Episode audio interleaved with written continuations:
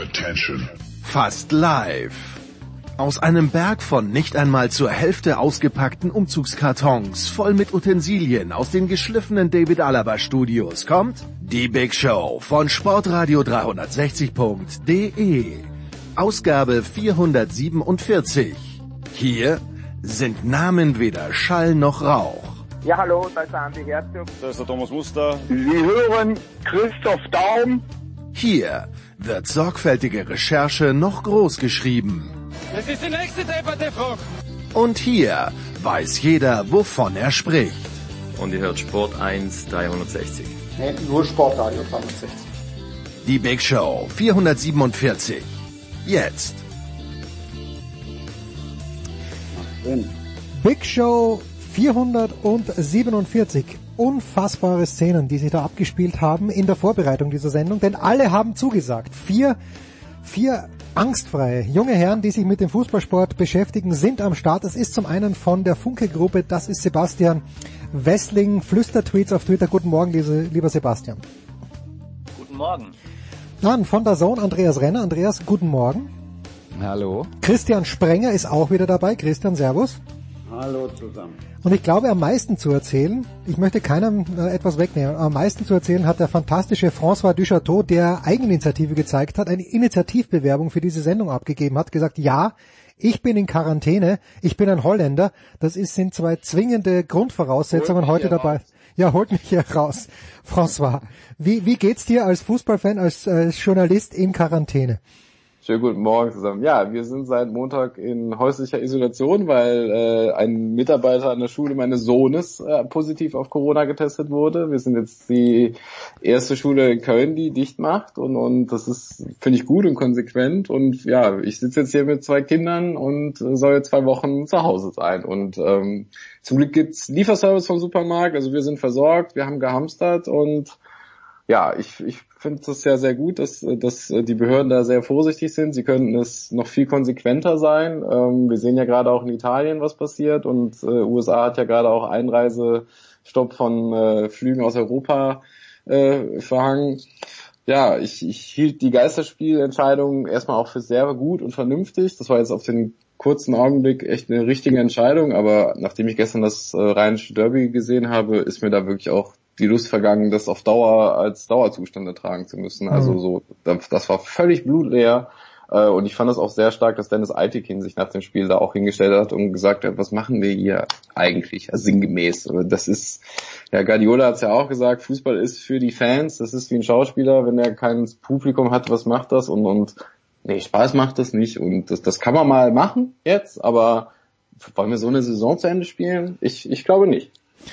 Christian, wollen wir vor allen Dingen dann auch Zustände wie in Gladbach, die ja keine schlechten waren, wo aber die Fans dann auf dem Parkplatz draußen körperliche Nähe gesucht haben. Das fand ich dann doch erstaunlich. Nein, das wollen wir natürlich nicht. Ich bin wahrscheinlich der Einzige, der in dieser Runde schon mal bei einem Geisterspiel dabei war. Ähm, in Aachen damals auf dem Tivoli. Ansonsten habe ich im Flachs immer gesagt, es muss nur mal jeder irgendwie zu einem Frauenfußball-Bundesligaspiel gehen außer dass du dann zwischendrin mal Gekiekste hörst, ist das ja manchmal auch so, also ohne das, ne, wenn wir jetzt über Spiele vom 10. gegen den 11. reden. Äh, damals in Aachen, das fand ich schon erschreckend. Da hat es ja noch ein bisschen was, ja, vielleicht Skurriles und Lustiges, aber wenn wir jetzt so all die ganzen Folgen sehen, dann äh, vergeht einem ja dann auch das Lachen und du denkst dir dann wirklich äh, auch, was, was machen diese Fans da, wie weit denken die? Und ja, ich bin auch der Meinung, du kannst so eine Saison so nicht zu Ende spielen. Ich bin dafür, du musst diese Europameisterschaft, die ich sonst immer gut fand, aber äh, wenn du was absagen musst, dann ist es diese Europameisterschaft und dann kannst du die Bundesliga erstmal zwei, drei Wochen aussetzen, machst jetzt einmal am Wochenende Geisterspiele und wer weiß, was in zwei, drei Wochen ist. Im Moment ist ja wirklich so, dass du jeden Tag neue Entwicklungen mitkriegst, also jetzt auch dann von Wissenschaftlern. Und vielleicht tut sich ja was in zwei, drei Wochen. Andreas, Horst Held hat sich dann gestern nach dem Spiel hingestellt und hat bisschen fast trotzig gesagt, er lässt sich den Spaß trotzdem nicht nehmen am Leben. Ist das die richtige Einstellung oder ist das, äh, ist das nicht die richtige Einstellung? Also den Spaß am Leben nehmen lassen, wäre grundsätzlich äh, wäre grundsätzlich auf jeden Fall äh, äh, falsch, weil äh, was für ein was für ein Zweck hat die Geschichte dann sonst noch? Ja? Ähm, ich, ich sehe das jetzt ein bisschen anders als die Kollegen. Ähm, aus, ich merke immer wieder, das ist so die, die, die große Diskrepanz zwischen meiner Wahrnehmung und der von vielen auch Kollegen, was wir jetzt hier auch mitbekommen. Für mich ist die Basis Fußball-Bundesliga das Spieler und Platz. Die Fans, wenn sie dabei sind, machen das Ganze attraktiver, interessanter, keine Frage. Aber dass ich auf die Idee käme, der Fußball hätte keinen Wert, weil da keine Fans im Stadion sind, also sorry, das kann ich absolut nicht nachvollziehen. Wir müssen realistischerweise sehen, dass, äh, dass äh, von, von den, ähm, ich glaube, wir haben sechs Millionen äh, Fußballspieler äh, in Deutschland, äh, davon äh, spielen nur vielleicht knapp 2000 in den ersten, in, in den oberen drei Ligen und der ganze Rest spiel immer so Fußball. Das ist halt das Spiel. Ne? Und das Spiel ist für mich das Wichtige. Äh, darauf kommt äh, darauf kommt's mir an. Ähm, ja, also ich ich würde sagen, wir, wir kommen vielleicht in eine Situation, wo wir wo wir froh sind, froh wären, wenn wir Geisterspieler hätten und ich würde mich nicht hinstellen und sagen, so kann man eine Saison nicht zu Ende spielen. Das muss dann halt vielleicht sein. Äh, das Argument von Christian, naja, da kann man ja die EM äh, verschieben, damit man die Bundesliga beendet. Da würde jetzt die UEFA vermutlich sagen, warum kann man nicht die Bundesliga beenden, damit die EM rechtzeitig stattfindet. Also äh, sorry, wo, wo, ganz, kurz, ganz kurz dazwischen. Mir geht's jetzt nicht primär geht's mir jetzt nicht darum, dass die Bundesliga zu Ende gespielt wird, sondern dass diese EM unter den derzeitigen Bedingungen ein absoluter Wahnsinn ist. Zwölf Länder, ein Land fällt ja schon mal aus, da sind die Schotten dicht, da kannst du in die Apotheke und in den Supermarkt gehen. Darum geht's mir. Mir geht's jetzt gar nicht um die Bundesliga, sondern ja. mir geht's. Äh, Aber wir reden natürlich auch von einer Veranstaltung, die in zwei Monaten stattfinden soll. Also du sagst ja selber, wir wissen ja heute nicht, was morgen passiert. Vielleicht wird die nächste Sportveranstaltung in Europa, äh, wenn, wenn möglicherweise innerhalb der nächsten zwei Wochen all, äh, alle Ligen abgesagt werden, die Europameisterschaft, vielleicht wird die nächste äh, Sportveranstaltung in Europa erst wieder im August stattfinden. Das kann, kann ja alles passieren. Woher soll man das wissen? Aber jetzt schon diese Entscheidung für in zwei Monaten treffen, ich glaube, das ist noch ein bisschen früh. Aber entspannt tut sich die Lage gerade eher nicht. Siehe Italien und siehe auch Deutschland. Ich meine, du bist ja mehr getestet, das ist jetzt nicht ab. Ich finde es nicht äh, absehbar, dass in vier Wochen sich die Lage deutlich verbessert. Ich finde es gut, dass man jetzt so Vorsichtsmaßnahmen trifft, um auch diese Ausbreitung zu verlangsamen. Aber eine Besserung ist ja noch nicht in Sicht, muss ich schon, äh, die, die, die sehe ich nicht. Wir sind ja aber auch gerade noch dabei, die Anfänge der Vorsichtsmaßnahmen einzuführen und ähm, da äh, Infektionen teilweise eine Woche oder zwei brauchen, bis sie ausbrechen, äh, wäre es jetzt auch zu viel verlangt, dass wir gerade erst angefangen haben, äh, Events abzusagen und jetzt schon zu erwarten, dass da wir sofort eine Besserung sehen. Das ist jetzt ein bisschen unrealistisch für mich. Tja, Sebastian, jetzt haben wir gestern dieses Rhein-Derby gehabt, das unter erstaunlicher hm, Atmosphäre stattgefunden hat. Am kommenden Wochenende gibt's das noch, lehne ich mich mal ganz weit aus dem Fenster, größere Derby zwischen dem BVB und Schalke 04. Ähm, ich kann mich nicht richtig drauf freuen, auch wenn ich ein kleines bisschen bei Andreas bin. Ich, ich schaue mir den Kick trotzdem an wahrscheinlich, weil ich am Fußball interessiert bin. Wie ist die Stimmung in Dortmund? Ja, da kann sich natürlich auch keiner drauf freuen. Also das hm. ist ja, also das ist ja für viele Fans nach wie vor, also es klingt folkloristisch, aber es ist wirklich so, ist es das Spiel der Spiele in der Saison. Champions League hin oder her, auf das fiebern wirklich alle hin und das ist das Thema. Ähm, natürlich diese Woche ein bisschen dadurch überlagert, dass man halt nebenbei noch unter der Woche Champions League gespielt mhm. hat, aber dennoch, also dass man ausgerechnet in dem Spiel ohne Zuschauer ist, ist natürlich für die Fans eine Vollkatastrophe. Wobei ich natürlich auch sagen muss, das ist die absolut richtige Entscheidung. Also dass du kannst jetzt nicht 80.000 in der aktuellen Lage in einem Stadion zusammenpferchen. Das geht einfach nicht. Von daher finde ich das richtig. Ich gehe aber davon aus, dass, also ich, ich sehe im Moment, dass das mag nach Panikmache klingen, aber wenn ich sehe, wie sich die, die Lage in Italien entwickelt, die ja nun auch ein Gesundheitssystem haben, was auf einem ähnlichen Stand ist wie unseres, ähm, dann sehe ich im Moment eher schwarz dafür, dass die Saison geordnet zu Ende gespielt werden kann. Also wenn man jetzt auch sieht in Italien, der erste Profi, der jetzt auch betroffen ist, dass jetzt Mannschaften unter Quarantäne kommen. Wir haben in der zweiten Liga auch schon einen und das werden mehr werden. Und deswegen, also glaube ich, dass wir, ähm, dass die Saison gar nicht zu Ende gespielt werden wird, Geisterspiele hin oder her. Das ist meine Befürchtung und ich sehe viele Anzeichen dafür, dass es so ist. Aber es ist natürlich auch, am Ende ist es eine Prognose. Wir wissen alle nicht, wie sich das entwickelt. Wenn man aber sieht, wie es sich in anderen Ländern entwickelt hat, spricht vieles dafür, dass es auch, dass wir auch hier noch lange nicht am, am Maximum sind. Aber ich bin auch, äh, sehe es genauso, dass diese Europameisterschaft mit diesem Reisewahnsinn, das war ein sehr interessantes Turnier, auch im Zeichen des Klimaschutzes, äh, kann man ja auch ein Fragezeichen hinterstecken, aber es war ja symbolisch äh, eine, eine EM in ganz Europa, halb Europa, war ja wirklich eine tolle Idee, aber diese ganze Reiserei mit den Fans von A nach B, ich meine, Horst Held hat ja auch gestern gesagt, wie die kommende Länderspielpause, das wird ja auch ein Witz. Da, da fahren die Vereine, reisen, die Spieler reisen um die halbe, um die halben Kontinente, äh, mischen sich da, kehren dann wieder zurück. Also da musst du eigentlich da auch schon den Stecker ziehen. Ich wäre auch eigentlich dafür, jetzt die Bundesliga nach dem nächsten Spieltag erstmal oder demnächst zu pausieren, die Saison dann zum späteren Zeitpunkt weiterzuführen und die M hinter der sehe ich ein dickes, dickes Fragezeichen. Wer trifft dann die Entscheidung äh, aus deiner Sicht, Christian? Ist das äh, der Christian Seifert? Äh, ist, hat der FC Bayern München hier die, und der BVB die große Meinungsmacht in den Gremien? Müssen da alle zustimmen, auch der SC Freiburg und Wismut Au äh, Erzgebirge Aue? Wie, wie glaubst du, funktioniert die Entscheidungsfindung oder wird diese Entscheidung der Politik überlassen werden? Die werden ja am Montag, haben sie sich ja jetzt zu einer außerordentlichen Versammlung vereinbart. Die ersten und die Zweitligisten, also wenn du jetzt den BVB und die Bayern anführst, die sind, äh, da machen wahrscheinlich die Zuschauereinnahmen noch unter 10 Prozent aus. Bei den anderen sind es ja 13 bis 14 Prozent, zumindest in der ersten Liga. Ähm, je tiefer du gehst in den Ligen, desto dramatischer wird's ja. Nur ähm, die Liga ist ja, sind wir schon wieder bei der Europameisterschaft.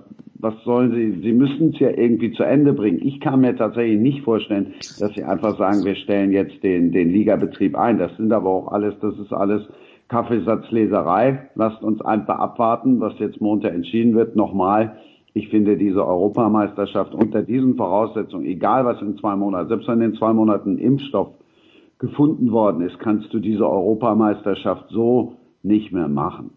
Das kann doch eigentlich nur die UEFA. Die UEFA muss sagen, okay, ja. die UM, die M, lass uns die doch einfach verschieben in einen anderen Zeitpunkt. Die muss es sagen, weil dann haben sich auch die anderen daran zu halten. Ich meine, allein die diesjährige Champions League Saison wird ja auch schon eine, eine Herausforderung. Ja, lass sie ja. doch verschieben. Nächstes Jahr hast du doch eh nichts, außer wieder irgendwie so Nächstes Jahr, der Sommer ist von der FIFA, FIFA geblockt. Äh? Nächstes Jahr im Sommer ist von der FIFA geblockt. Ja, hast du so ein FIFA -Kack Der Sommer 22 ist frei.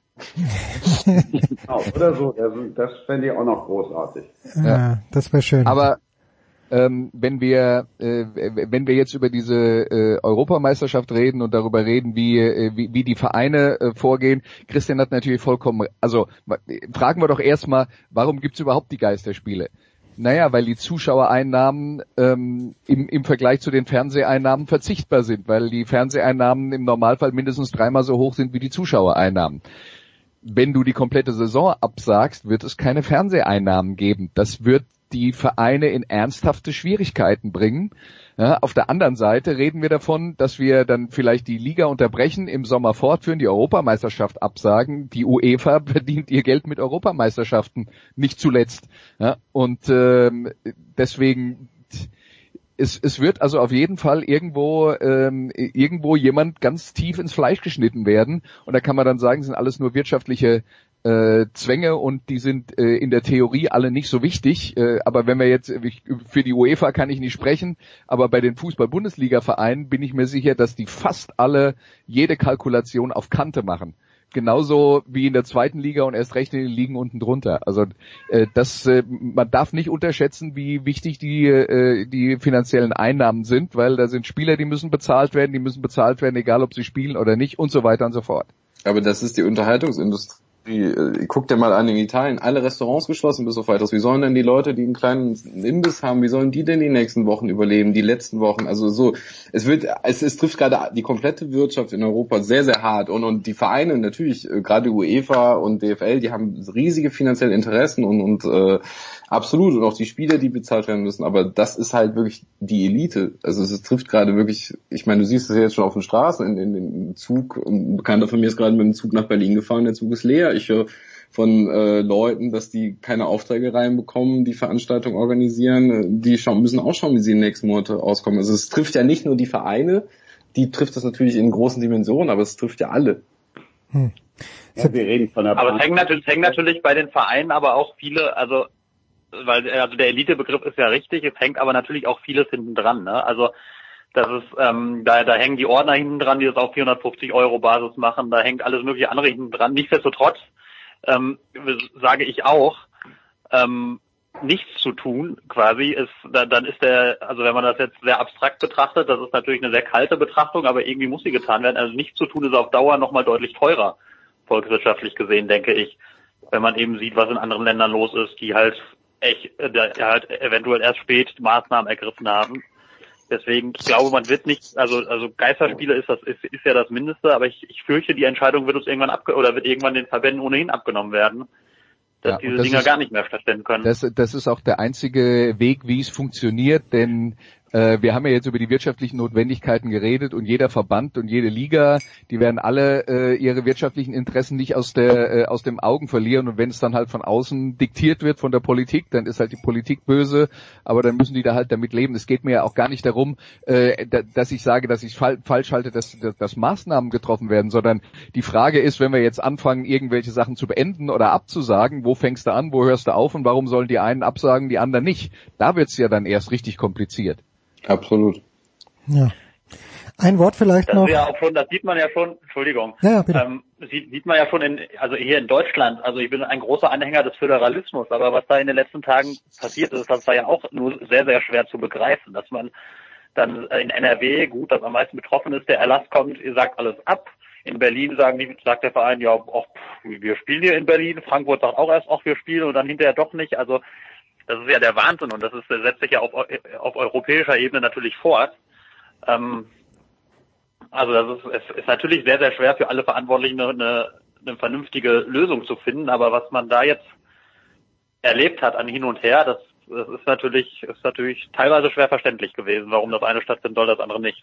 Du hast noch keine schulpflichtigen Kinder, oder? Sonst wärst du kein Freund des Föderalismus mehr. ich, ich habe tatsächlich eine schulpflichtige Tochter, aber ähm, auch, auch, auch in der Bildungspolitik gibt es, gibt es Defizite, das, das räume ich an dieser Stelle ein, aber das soll ja, glaube ich, nicht unser Thema sein. Äh, da, da muss ich wieder sagen, ich wohne sehr gerne in München, weil diese Stadt zeichnet sich doch durch eine sehr, sehr große Unaufgeregtheit aus. Und da werden halt einzelne Klassen geschlossen, so wie es in der Schule meiner Tochter ist, noch nicht die ganze Schule. Ich hoffe nach wie vor darauf, dass in meiner Schule zwar nichts passiert, aber dass man uns prophylaktisch mal bis nach Ostern freigibt. Man weiß es nicht, aber das ist halt... Äh, François, du... direkt zu den Sommerferien. Ne? Ja, François, du wirst uns gleich verlassen aus medizinischen Gründen, aber wir brauchen schon noch eine sportliche Einschätzung von dir. Eins zu zwei verloren, Marc Uth hatte den Ausgleich äh, ja, vor Augen, nicht nur, denn vielleicht muss er ihn sogar machen. Dennoch die Kölner, mit Ausnahme von den Bayern, äh, dem BVB und jetzt eben Gladbach, haben sich sehr wacker geschlagen in den letzten Wochen. Ja, es ist unglaublich, was Markus Gisdol da erreicht hat mit, ich sag jetzt mal, einfachen Mitteln. Er hat ja jetzt nicht den Fußball neu erfunden, er hat junge Spieler reingebracht, er hat das psychologisch, geht das gut an. Ich bin total überzeugt davon, dass Köln nichts mehr mit dem Abstieg zu tun haben wird in den nächsten Nein. Wochen. Und ähm, so eine Kategorie, ich meine, sie haben verloren gegen Gladbach, die Bayern und Dortmund. So, diese Mannschaften sind eindeutig äh, Kragenweite so hoch für den FC, aber deswegen, ich glaube, gegen Mainz wird, wird der FC ein gutes Spiel hinlegen, wird wahrscheinlich auch gewinnen und dann ist eigentlich, ja, könnte man theoretisch äh, für die nächste Saison planen, wenn man weiß, was mit der nächsten Saison ist. Ist denn, und das ist die abschließende Frage für den ersten Teil an den Sebastian Wessling als Beobachter des BVB, ist Borussia Mönchengladbach ein Anwärter auf die deutsche Meisterschaft oder nicht?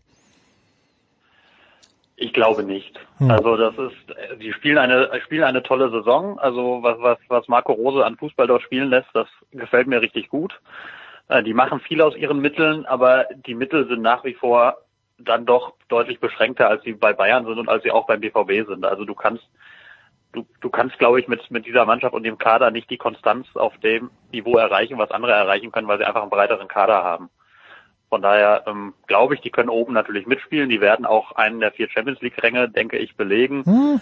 Ähm, wobei auch da auch da Leverkusen, Leverkusen ähm, ja. äh, schränke ich direkt wieder ein. Leverkusen natürlich von hinten enorm enorm drückt. Ähm, also setze ich doch mal Fragezeichen dahinter. Also, aber um, um die Ursprungsfrage zu, zu äh, beantworten, also ich glaube nicht, dass Borussia Mönchengladbach auf Dauer ernsthaft was mit der Meisterschaft zu tun haben wird in dieser Saison, so wir denn ein Ende dieser Saison erleben. Das Ende des ersten Teils ist gekommen. François, vielen, vielen Dank. Andreas Renner, Andreas Renner, Christian Sprenger und Sebastian Wessling bleiben vielleicht noch ein paar Minuten in der Leitung nach einer kurzen Pause.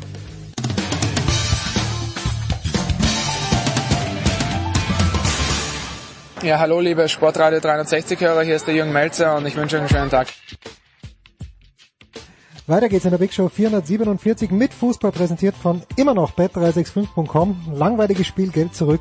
Beim 0 zu 0 gibt's bei bet365.com die den Einsatz zurück. Sebastian Wessling von der Funke Mediengruppe ist am Start. Christian Sprenger und Andreas Renner von der Zone und ähm, Sebastian sehr früh. Ich weiß gar nicht, ob es der geschätzte Kollege Stefan Butzko war. Sehr früh gab es gestern, ich glaube um 21.07 Uhr schon, die Ansage auf Twitter, typisches Auswärtsspiel vom BVB, das wird nix in Paris. Warst du auch schon, warst du auch schon so früh pessimistisch oder hat sich das erst im Laufe des Matches eingestellt?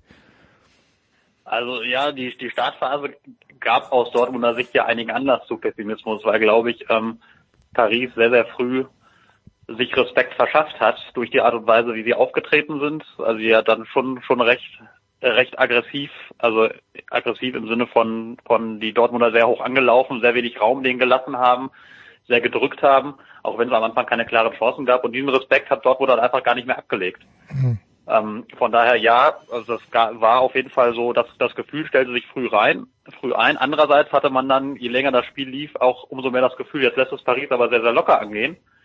Und da wäre eigentlich was möglich gewesen, aber da, da war dann Dortmund über die ganze Dauer des Spiels aus meiner Sicht dann einfach doch etwas zu passiv. Christian, wie hast du es gesehen? Ich habe erst ab fünf Minuten der ersten Halbzeit geguckt, weil ich ähm, das Geisterspiel im Keller ah, ja. okay, gut. Zusammen, äh, zusammenfassen durfte. Ähm, den Rest halt im, im Radio gehört, wobei das auch witzig war. Die waren auch nicht vor Ort, die haben dann auch vom Fernseher abkommentiert.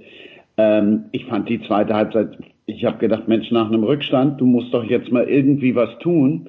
Also da kam dann natürlich alles zusammen. Da kam dann, ich habe Konferenz geguckt, da kam dann natürlich plötzlich Enfield, wo die Hölle los war, also sowohl auf den Rängen als auch auf dem Rasen. Und dann ging es wieder nach Paris. Das war irgendwie, da lagen Welten dazwischen, also sowohl auf dem Platz als auch rundum.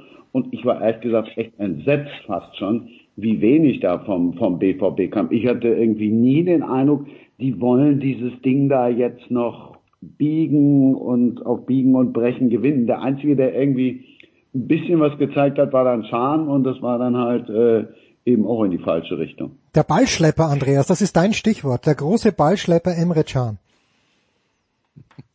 Was soll ich dazu jetzt sagen? Mach was aus diesem Stichwort. ja, mich, mich, mich haben zwei, mich hat vor allen Dingen eins verwundert danach, also in dieser Stille, der laute Jubel von Thomas Tuchel. Das, äh, das, das hat mich dann schon fast ein kleines bisschen irritiert, dass er still vor sich hin jubelt. Äh, zeigt da wirklich eine ganz große Emotion Richtung wem auch immer. Also das, äh, das hat mich ein kleines bisschen fast irritiert und ich mag den Tuchel, Andreas. Ja, na gut, aber ich meine, äh, das ist der gegen den Ex-Club, wo es einen, äh, wo es einen doch ähm, nicht sehr freundschaftlichen, äh, ähm, ähm, wo, wo es ein nicht sehr freundschaftliches Ende genommen hat für ihn. Das ist Punkt Nummer eins. Punkt Nummer zwei: Der Druck in Paris ist unglaublich groß. Der muss die Champions League gewinnen. Die haben jetzt ein Spiel gedreht, wo sie äh, im, äh, im Hinspiel äh, in ein, aus dem Hinspiel mit dem Rückstand rausgekommen sind. Also dass das für ihn äh, jetzt erstmal eine Befreiung ist und dass in Paris äh, die Champions League wichtiger ist als die äh, als die heimische Liga, das wissen wir doch alle. Also kann ich jetzt schon äh, schon irgendwie nachvollziehen. Ich fand auch die Leistung von Dortmund enttäuschend. Man muss halt schlicht und einfach sagen, wenn Paris das spielt, was die spielen können, mit der Qualität, die sie haben, dann kann man auch mal schlecht aussehen als Borussia Dortmund ähm, mit Mbappé und mit, äh, mit Neymar haben die halt, äh, naja, sagen wir mal, zwei der besten fünf, sechs, sieben Fußballer der Welt auf dem Platz stehen. Äh, das kann Dortmund zum Beispiel nicht von sich behaupten. Und äh, das, äh, das ist dann also doch nochmal ein Plus an Qualität, das sie haben. Äh, insofern ist natürlich auch ein bisschen so der Nachteil für Dortmund, dass das Spiel, in dem sie besser waren, das war das Hinspiel. Paris wusste, was sie brauchen. Äh, unterm Strich war es dann in, in der zweiten Halbzeit ein bisschen besser vom BVB, aber da war ich dann wirklich enttäuscht rund um den Strafraum, ähm, wenn sie dann in den vielversprechenden Situationen waren, was da für schlechte Flanken kamen, was da für uninspirierte Hereingaben äh, äh, kamen. Also das war schon äh, war schon unterm Strich wirklich eine schwache Leistung. Und ähm, also diese diesen äh, Tweet, den du angesprochen hast, ich glaube, wenn man Mannschaften gut kennt und regelmäßig sieht, dann hat man wirklich manchmal nach fünf Minuten den Eindruck, das wird heute nichts, weil, weil das kommt einem dann alles schon bekannt vor. Sebastian? Ich finde entscheidend, was du, ich finde entscheidend, was du gesagt hast. Äh, wenn Paris abruft, was sie können, wird es schwer. Ich hatte nämlich, das macht es aus Dortmunder Sicht ärgerlich, ich hatte jetzt nicht das Gefühl, dass Paris an seinem Optimum gespielt hat. Mhm. Gerade, gerade in der zweiten Halbzeit, da haben die eigentlich, eigentlich auch recht vieles angeboten. Ähm, ich fand auch Neymar bei all seiner Klasse hat das Spiel dann doch sehr oft sehr langsam gemacht. Also das war jetzt war jetzt nicht so, dass die dass die unschlagbar und übermächtig waren, sondern ich finde, die hätte man, wenn man mit einer guten Leistung wäre da durchaus mehr drin gewesen, wäre zumindest ein Auswärtstor auf jeden Fall drin gewesen.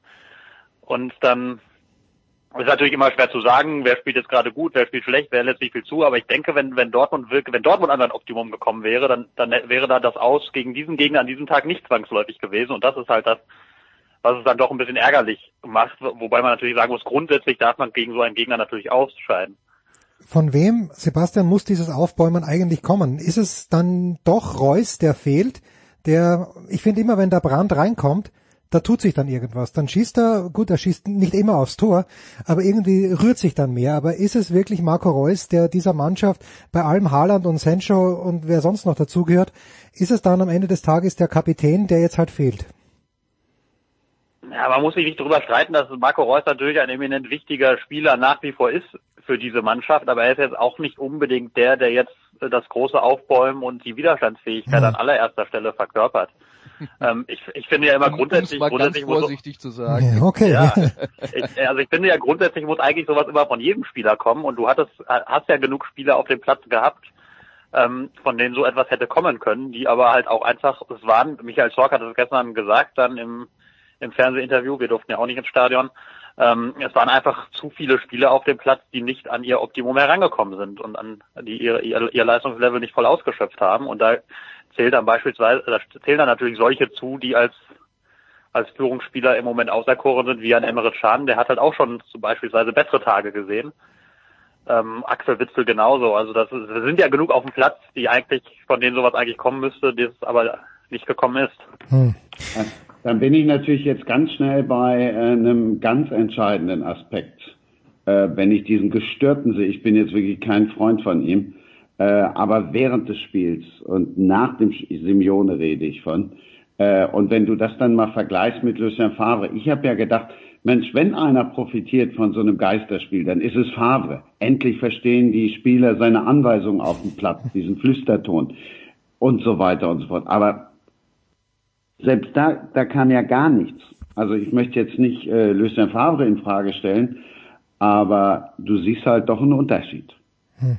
Ja, gut. Simeone. Oh, mit dem tue ich mich ganz schwer, aber ein anderer Trainer, Christian, ich bleib gleich bei dir, denn äh, du hast mir mal, glaube ich, gesagt, dass äh, Jessica Liberts sich optimal fantastisch journalistisch vorbereitet, aber was du mir nicht gesagt hast, ist, dass diese Frau den Mut einer Löwin hat. Denn im Postgame-Interview mit äh, José Mourinho hat sie, glaube ich, am Dienstag wurde auch gelobt dann aus dem Studio heraus von Didi Hamann, glaube ich, hat sie ihn ganz äh, ganz klar darauf angesprochen auf Hugo Loris. Aber was die interessanteste Antwort fand ich von Mourinho, dass er sinngemäß gesagt hat: Es sind hier, wir sind keine Mannschaft auf dem Platz, sondern es sind lauter Einzelspieler, die einfach zum Fußballspielen kommen. Aber ist das nicht sein Fehler, Christian? Dreimal ja. Ja, okay, gut. Was kannst du uns also, zu Leipzig erzählen? Ja, oh, Andreas, bitte. Lass uns dann bei, bei Mourinho vielleicht nochmal darauf hinweisen, was da in, in, in Tottenham in den letzten Jahren passiert ist. Also äh, klar, es lässt sich nicht wegdiskutieren, er kriegt das im Moment nicht hin. Und es ist jetzt auch nicht die erste Trainerstation in den letzten Jahren von Mourinho, wo man den Eindruck hat, ähm, der, der, der große Glanz und der Zauber ist weg, auch wenn es ja ein äh, der, der Zauber der harten Arbeit und des ähm, gepflegten 1 zu 0 ja. war, aber, aber er hatte ja was Besonderes. Ähm, aber wir reden jetzt von Tottenham, die haben ein neues Stadion gebaut, deswegen hatten sie kein Geld, deswegen haben sie zwei Transferperioden keine, keine neuen Spieler gekauft. Das heißt, äh, dazu kam, dass jetzt äh, in den letzten Jahren eher Leute gegangen sind und im letzten Sommer gab es ein paar Einkäufe, aber da, da fehlen einfach zwei, drei Jahre zwischen oder äh, zwei, drei Transferperioden zwischendrin, wo die Spurs sich ähm, so verstärkt haben, wie man das normalerweise tun müsste auf diesem Level. Und das fällt ihnen jetzt auf die Füße. Dann sind wichtige Spieler gegangen das heißt, die Mannschaft ist sowieso im Umbruch. Dann fehlen mit äh, mit Son und mit äh, mit Kane verletzt die die zwei gefährlichsten Stürmer. Also das ist schon eine Mannschaft, die unglaublich viele Probleme hat, wo jetzt auch ganz viel auf dem Platz steht, was so nicht geplant war. Und dann kommt noch dazu, es ist eine Mannschaft, die zusammengekauft wurde oder zusammengestellt wurde nach den Vorstellungen von Maurizio Pochettino der einen vollkommen anderen Fußball spielen lässt als Mourinho. Auch deswegen knirscht's im Gebälk. Also die haben wirklich ganz viele Probleme, die sie erstmal lösen müssen. Und äh, das erklärt dann vielleicht auch, warum äh, Tottenham im Moment so weit von dem weg ist, was wir in den letzten Jahren gesehen haben. Und es war ja, war ja über, äh, über Jahre hinweg, war das ja eine tolle Mannschaft. Darf man, muss man Leipzig dennoch loben, Sebastian? Ja klar muss man die loben. Also das, das fand ich, also ich muss jetzt einräumen, dass ich die Spiele nur in, in Ausschnitten gesehen habe, aber wenn man, wenn man Tottenham dann doch so, so, so klar beherrscht und so verdient weiterzieht, dann ist das, ist das aller Ehren wert, gar keine Frage. Und das verdient natürlich ein Lob. Also das ist ja, egal welche Mannschaft du spielst in, in so einem Champions League Achtelfinale und egal wie viele Probleme die mitbringen, das sind Gegner auf allerhöchstem Niveau, gegen die du recht wenig Fehler machen darfst. Das hat Dortmund ja auch gestern erlebt und, ähm, gegen die du konzentrierte, gute Leistungen bringen musst. Das hat, das hat Leipzig gezeigt und die, die, man sieht, die haben sich deutlich weiterentwickelt, auch gegenüber der vergangenen Saison, wo sie noch oft sehr, sehr viel, äh, hu, ich will nicht sagen Hurra-Fußball, aber teilweise dann oft sehr, sehr wild dann auch wurden in solchen Spielen und das, was sie jetzt gerade zeigen, ist dann schon auch sehr, sehr abgeklärt in vielen Phasen. Nicht immer, aber da sind sie auf jeden Fall, also sieht man eine deutliche Weiterentwicklung. Christian, jetzt äh, analog die Frage, die ich vorhin Sebastian gestellt habe, aber ihr habt vorhin natürlich die Bayern und dann aber auch den BVB als Meisterschaftskandidaten erwähnt. Der, die Leipziger haben, wenn man es mal ganz objektiv betrachtet, sie haben zwar Rückstand im Moment, aber sie haben auch das von der Papierform her leichteste Restprogramm. Denkst du, da geht noch was für Leipzig? Nee.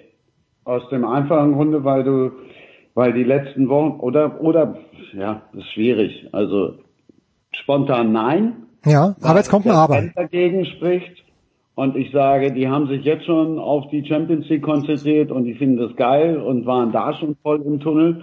Deshalb äh, geht da nichts mehr. Äh, unabhängig davon glaube ich, äh, so weh und so leid das auch vielen tun mag und so bitter das auch für viele ist. Äh, ich weiß, was kommt. Bayern Meister werden wird. Ich, ich wusste, was kommt, Christian. Ich habe versucht, äh, drüber zu sprechen, aber nein, der FC Bayern wird tatsächlich wieder Meister werden. Bist du da ein kleines bisschen optimistischer, dass äh, Andreas, dass es vielleicht doch nicht so kommt? Wobei wir natürlich den Bayern nur das Beste wünschen, auch aus diesen mm, provisorischen Michaela Schifrin Studios. ähm, ja, also mein, mein Optimismus, was jetzt zum Beispiel die Chancen von äh, äh RB Leipzig angeht, ist halt relativ gering inzwischen, weil die haben fünf Punkte Rückstand ich sehe, ich sehe nicht, dass Leipzig eine Serie hinlegen könnte, ähm, wo sie den Rest der Saisonspiele gewinnen, weil das wäre vermutlich nötig, um überhaupt auch nur theoretisch eine Chance ja. zu haben. Und Bayern müsste Bayern zweimal verlieren. Und sogar und sogar dann äh, würde es vielleicht nicht reichen, weil äh, der FC Bayern ja jetzt doch schon sich wieder konsolidiert hat und äh, regelmäßig Ergebnisse holt, auch wenn man zwischendurch immer mal Spiele hat, wo es nicht so grandios ist und wo sie dann äh, vielleicht auch mal überraschend was liegen lassen, vielleicht mehr als auch in der Vergangenheit. Äh, trotzdem, das, das sehe ich halt nicht und ich glaube, da ist halt auch wirklich für, für Leipzig das Problem, dass sie in der Champions League mit dabei sind und diese, äh, diese Doppelbelastung mit K.O.-Runde, Champions League und in der Bundesliga jedes Wochenende ein Resultat zu erzielen, äh, am besten Dreier zu holen, das ist halt schon, also das ist schon die ganz hohe Schule und das ist für für die äh, Leipziger Mannschaft wahrscheinlich einfach noch ein, ein, äh, ein zu, Schritt zu viel verlangt. Auch mental. Hm, okay. Auch mein, okay, ja. Äh, Sebastian, dann muss es der BVB richten, wenn überhaupt. Aber ich bin, bin, bin, bin nicht so wahnsinnig optimistisch, leider. Mein Optimismus hält sich da auch in Grenzen, muss ich ehrlich sagen. Also das ist, ähm, die, die spielen natürlich in der Rückrunde einen deutlich, deutlich stabileren Fußball. Ähm, auch was, also was, was sie endlich geschafft haben, ist das Problem der vielen Gegentore in den Griff zu bekommen. Da sind sie sehr stabil, ähm, teilweise zuletzt ein bisschen auf Kosten des offensiven Glanzes, wobei du mit dieser Offensive gegen fast jeden Gegner in der Bundesliga immer Tore schießt. Mein Pessimismus speist sich aber vor allem aus der Tabelle jetzt. Also Bayern hat vier Punkte Vorsprung. Mhm. Ähm, das ist jetzt einerseits nicht wahnsinnig viel. Andererseits patzt jetzt der FC Bayern auch nicht so wahnsinnig viel jetzt noch, gehe ich mal von aus, im Verlauf der Rückrunde. Das heißt, du müsstest jetzt als Verfolger, müsstest du wirklich eine perfekte Serie hinlegen. Weil du brauchst zwei Ausrutscher von den Bayern und musst selbst alles gewinnen, um, um da eben ranzukommen. Und beides in der Kombination sehe ich in neun Spielen, die jetzt noch bleiben, nicht als wahnsinnig realistisch. Und also ich gehe davon aus, dass der BVB da hier und da Punkte liegen lassen wird und ich gehe davon aus, dass die Bayern nicht so wahnsinnig viele Punkte liegen lassen werden. Es kommt ja auch noch ein bisschen was dazu, äh, derweil die Bayern irgendwie jetzt gerade in Ruhe ihr Schiff da steuern, wird es beim BVB jetzt nach, die sind im Pokal raus, die sind jetzt auch in der Champions League raus. Ähm, erinnern wir uns mal kurz an die Vorrunde. Ähm, auch wenn die in der Bundesliga jetzt in Gänsefüßchen glänzen, ich gehe nicht davon aus, dass es die nächsten zwei, drei Wochen schön ruhig und äh, ponyhofmäßig beim BVB zugehen wird. Sind wir gespannt. Da wird auf jeden Fall die Frage auskommen, wie geht, aufkommen, wie geht Dortmund in die nächste Saison. Klar, die ist ja, also die stellt sich ja jetzt, hat sich in der Vorrunde sehr vehement gestellt, hat sich ein bisschen beruhigt, aber das wird jetzt wieder an, an Fahrt aufnehmen. Weil ähm, ich, ich das auch trotz, trotz eines weiterhin laufenden Vertrages bis zum Ende der kommenden Saison nicht sehe, dass es ausgemacht ist, dass man mit Lucien Favre tatsächlich auch in die kommende Saison geht, sondern dass das tatsächlich nach wie vor eine sehr offene Frage ist und das, das wird natürlich jetzt auch an Fahrt aufnehmen, diese Diskussion. Zum Glück können wir schon am Samstag, Sebastian, ganz genau hinhören, was Lucien Favre seinen Spielern mit auf den Weg geben wird, auch während des Spiels. Bei Simeone würde uns das alles ja, nicht helfen. Ja, wir ja sogar rein. Ah, jetzt, ah, ja, wie sind die Beschränkungen? Also du, du darfst rein, aber gibt es Beschränkungen für Journalisten? Es gibt, es gibt Beschränkungen, ja. Also die, die ähm, Zahl der Akkreditierungen wurde, wurde drastisch oder wurde auf jeden Fall reduziert. Mhm. Ähm, wir haben auch äh, weniger Karten, als wir normalerweise bei so einem Spiel hätten, das ja für uns als, als Zeitung hier in der Region eine große Bedeutung hat. Also ich, ich und ein Kollege dürfen rein.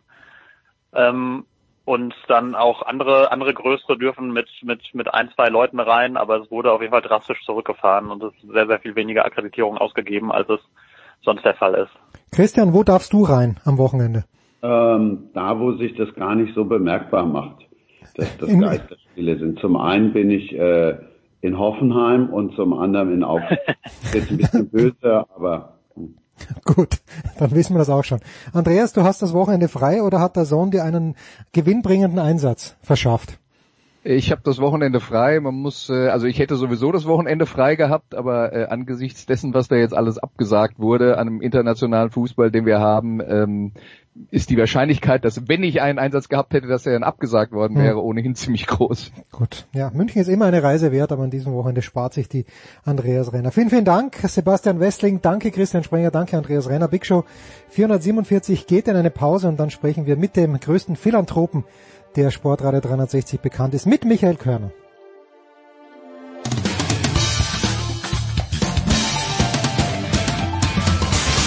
Ja, grüß euch, servus, das ist Dominik Lamberdinger und ihr hört Sportradio 360. Ah, ist das schön, mit Michael Körner zu sprechen in diesen Tagen. Michael, guten Morgen.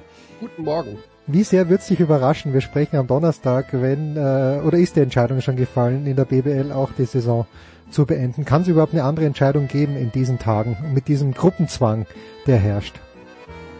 Mm, ja, die Wahrscheinlichkeit ist natürlich nicht sehr groß. Also die Entscheidung fällt am Donnerstagabend. Hm. Also die äh, Damen und Herren treffen sich heute. Ähm, ja, also da kommt natürlich Gruppenzwang hinzu. Es gibt im Grunde ja nur zwei Möglichkeiten. Das heißt, du sagst die Saison ab oder du schaffst in irgendeiner Form eine Möglichkeit bis zu diesem ominösen Datum Ende der Osterferien. Ab dann wird ja alles besser. Ja, ja, ja, ja. Äh, also wir müssen ja nur bis zum 19. April die Füße stillhalten ja. und dann ist alles gut. Ähm, die Geisterspiele zu finanzieren, das ist ja das, woran die DEL so ein bisschen gescheitert ist, möchte ich es mal nennen. Äh, ohne Zuschauereinnahmen ähm, die Playoffs nicht bestreiten zu können. Und äh, wenn es da eine Finanzierungsmöglichkeit gibt, äh, dann wird man eventuell darüber nachdenken. Also ich, ich bin auch selber, ich werde natürlich Tag und Nacht bombardiert von allen Seiten. Äh, hast du eine Lösung? Hast du eine Lösung? Oder was würdest du machen? Hm. Äh, ich bin da natürlich auch, äh, gerade was so kaufmännische Geschichten angeht, vielleicht nicht der ideale ähm, Ansprechpartner.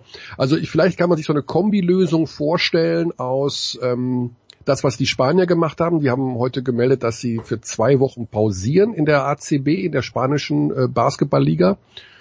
Und in diesen zwei Wochen kann man nochmal, ich will mal sagen, einmal durchatmen. Also das ist ja momentan auch alles es geht so ratzfatz schnell, leider oder? ein drüber. Ja. Also das ist ja nochmal ein anderes Thema, ob das jetzt äh, zu viel des Guten ist oder nicht. Das sind ja, da sind die Meinungen ja auch geteilt.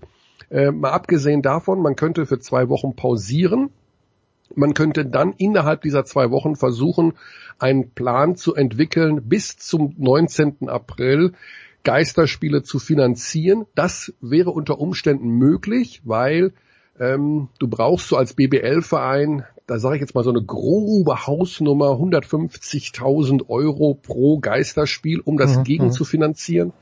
Ähm, das könnte eventuell klappen mit so ein paar Zugeständnissen von der Liga, zum Beispiel Nachweis der Eigenkapital, des Eigenkapitals für die kommende Saison. Das sind 250.000 Euro pro äh, Mannschaft, wenn man darauf verzichten würde.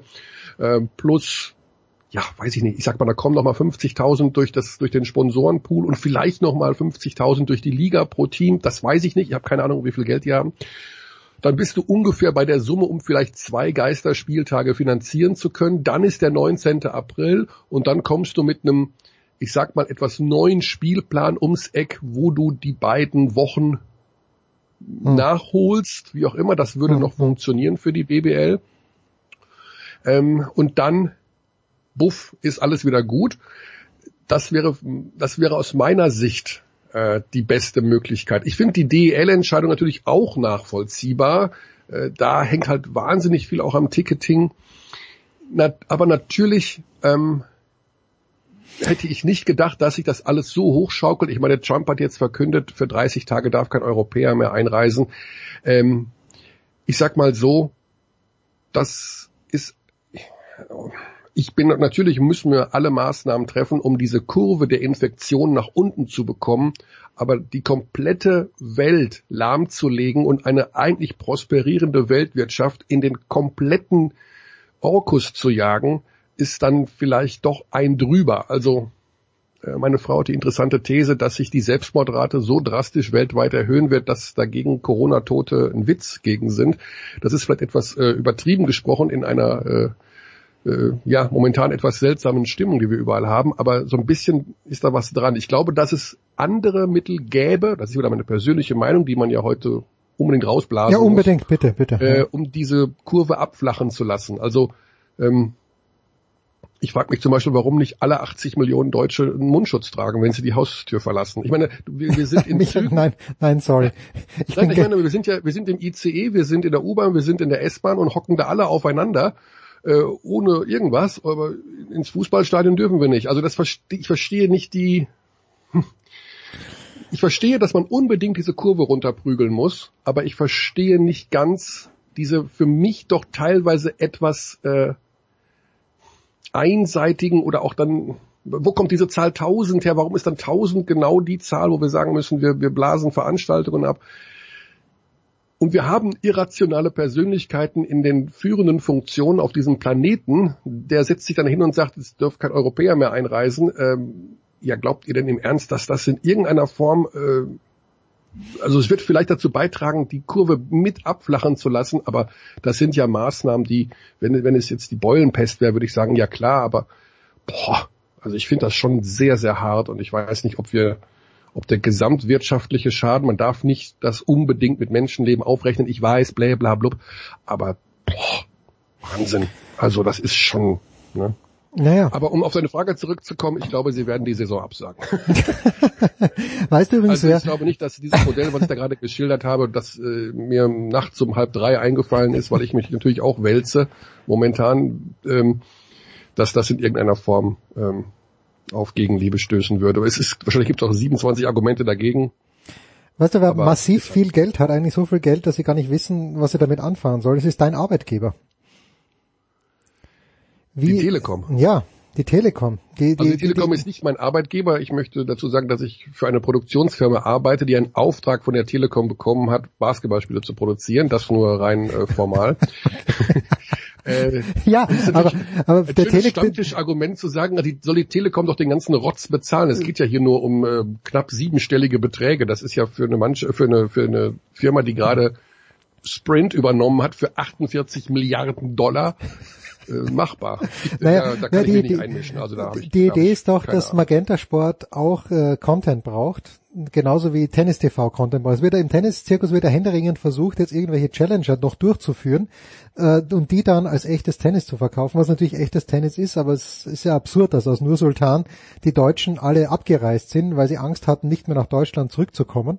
Mhm. Aber äh, ich glaube, die TV-Stationen, lass, lass es nicht nur die Telekom sein, aber die TV-Stationen, die, und man sieht es im Fußball, du hast ja auch gesehen, wahrscheinlich, äh, das ist ja eine traurige Veranstaltung gewesen. Zuerst Gladbach gegen Köln und dann auch in Paris. Äh, Aber die TV-Stationen haben schon ein massives Interesse daran, dass, dass weiter Sport stattfindet, ähm, dann halt ohne Zuschauer. Und dann denke ich mir halt, okay, Ja. da muss halt ESPN hätte in die Tasche greifen müssen und hätte den Menschen in den Wales gesagt, pass mal auf, okay, 435.000 Zuschauer kommen nicht, aber wir kompensieren das jetzt dann, weil weltweit herrscht der Interesse nach wie vor daran und Ansteckungsgefahr ist, ist ja lächerlich im Grunde genommen. Sag ich als Also, Hobby-Virologe. Ja, ich habe gestern, also ich habe äh, Gladbach-Köln nebenher laufen gehabt und ähm, habe mir so gedacht, okay, das ist ja schon, das ist wirklich nicht gut, aber vielleicht liegt es auch daran, dass das Spiel schlecht ist. Das, das kann man ja gar Nein, nicht mehr so weißt du, woran es lag? Dass Friedhelm Funkel 90 Minuten als, äh, als Experte dabei war und ich nichts gelernt habe. Ich habe nichts gelernt. Er hat nichts gesagt, was ich nicht auch gesehen hätte. Ja, okay. Ja, und dann kam eben PSG gegen BVB, also eigentlich eine Partie, auf die man sich schon seit Wochen freut. Da habe ich aber nach fünf Minuten ausgemacht, weil ich sofort gesehen habe, dass der BVB nicht annähernd eine Chance hat. Ich habe also die Übertragung nach fünf Minuten beendet, weil mir das von der Kulisse her zu geisterhaft war. Von von den Rängen und auf dem BVB, in dem Fall vom BVB gesehen. Also, ähm, deine Meinung ist, dass wir mehr Sport brauchen, damit die Leute, die zu Hause sitzen, mehr Sport gucken. Ich glaube, das ist der Blödsinn. falsche Ansatz. Ja, ich, also weiß ich nicht, Blödsinn nicht, aber Na, ich Sport glaube, ohne, dass Sport ohne Fans ist natürlich ja, schon es ist scheiße. ganz also schön ist gaga, ganz, ne? Wir aber, aber noch noch mehr Gaga ist ja, wenn zeitgleich ein Spiel in Paris ohne Zuschauer stattfindet und in Liverpool die Hütte voll ist. Das ist, ist alles Gaga im Moment. Genau, aber ich, ich das ist super gaga, das, das sage ich mal, das ist dieser Übergangsphase geschuldet. Ne? Also Stand jetzt, wir Ja, haben jetzt herrlich. Donnerstag, pass auf, Donnerstag morgen 9 Uhr 8. Ja. Ne? Morgen Abend um 20 Uhr 15 oder um 20 Uhr ist Tip-Off in Weißenfels in der BBL zwischen Ja. dem MBC und den Gießen 46ers. Kommentator Michael Körner. Nein. Ja, pass auf. Ich habe natürlich mich mit dem Verein nochmal in Verbindung gesetzt vor dem, weil ich meine, gut, ich muss auch so ein ganz klein wenig wissen, was los ist, wie denn so der Verein denkt jetzt gerade. Ne, was ist denn jetzt morgen Abend? Und die Antwort ist, nach dem jetzigen Stand der Dinge werden wir spielen vor 3000 Zuschauern, weil uns die Gemeinde Weißenfels und die zuständige Gesundheitsbehörde nichts anderes gesagt haben und von der Liga auch noch nichts anderes beschlossen wurde. Das ist Fakt, das, und das ist in nicht mal 36 Stunden. Hm. Und ähm, da Aber würde ich sagen, wir sind in einer sehr, sehr schwierigen Zeit gerade. Dieses Spiel wird sicherlich nicht vor 3000 Zuschauern stattfinden. Das kann ich mir im allerbesten Fall nicht vorstellen. Um eine Wahrscheinlichkeit von 90 Prozent glaube ich persönlich gar nicht. Hm.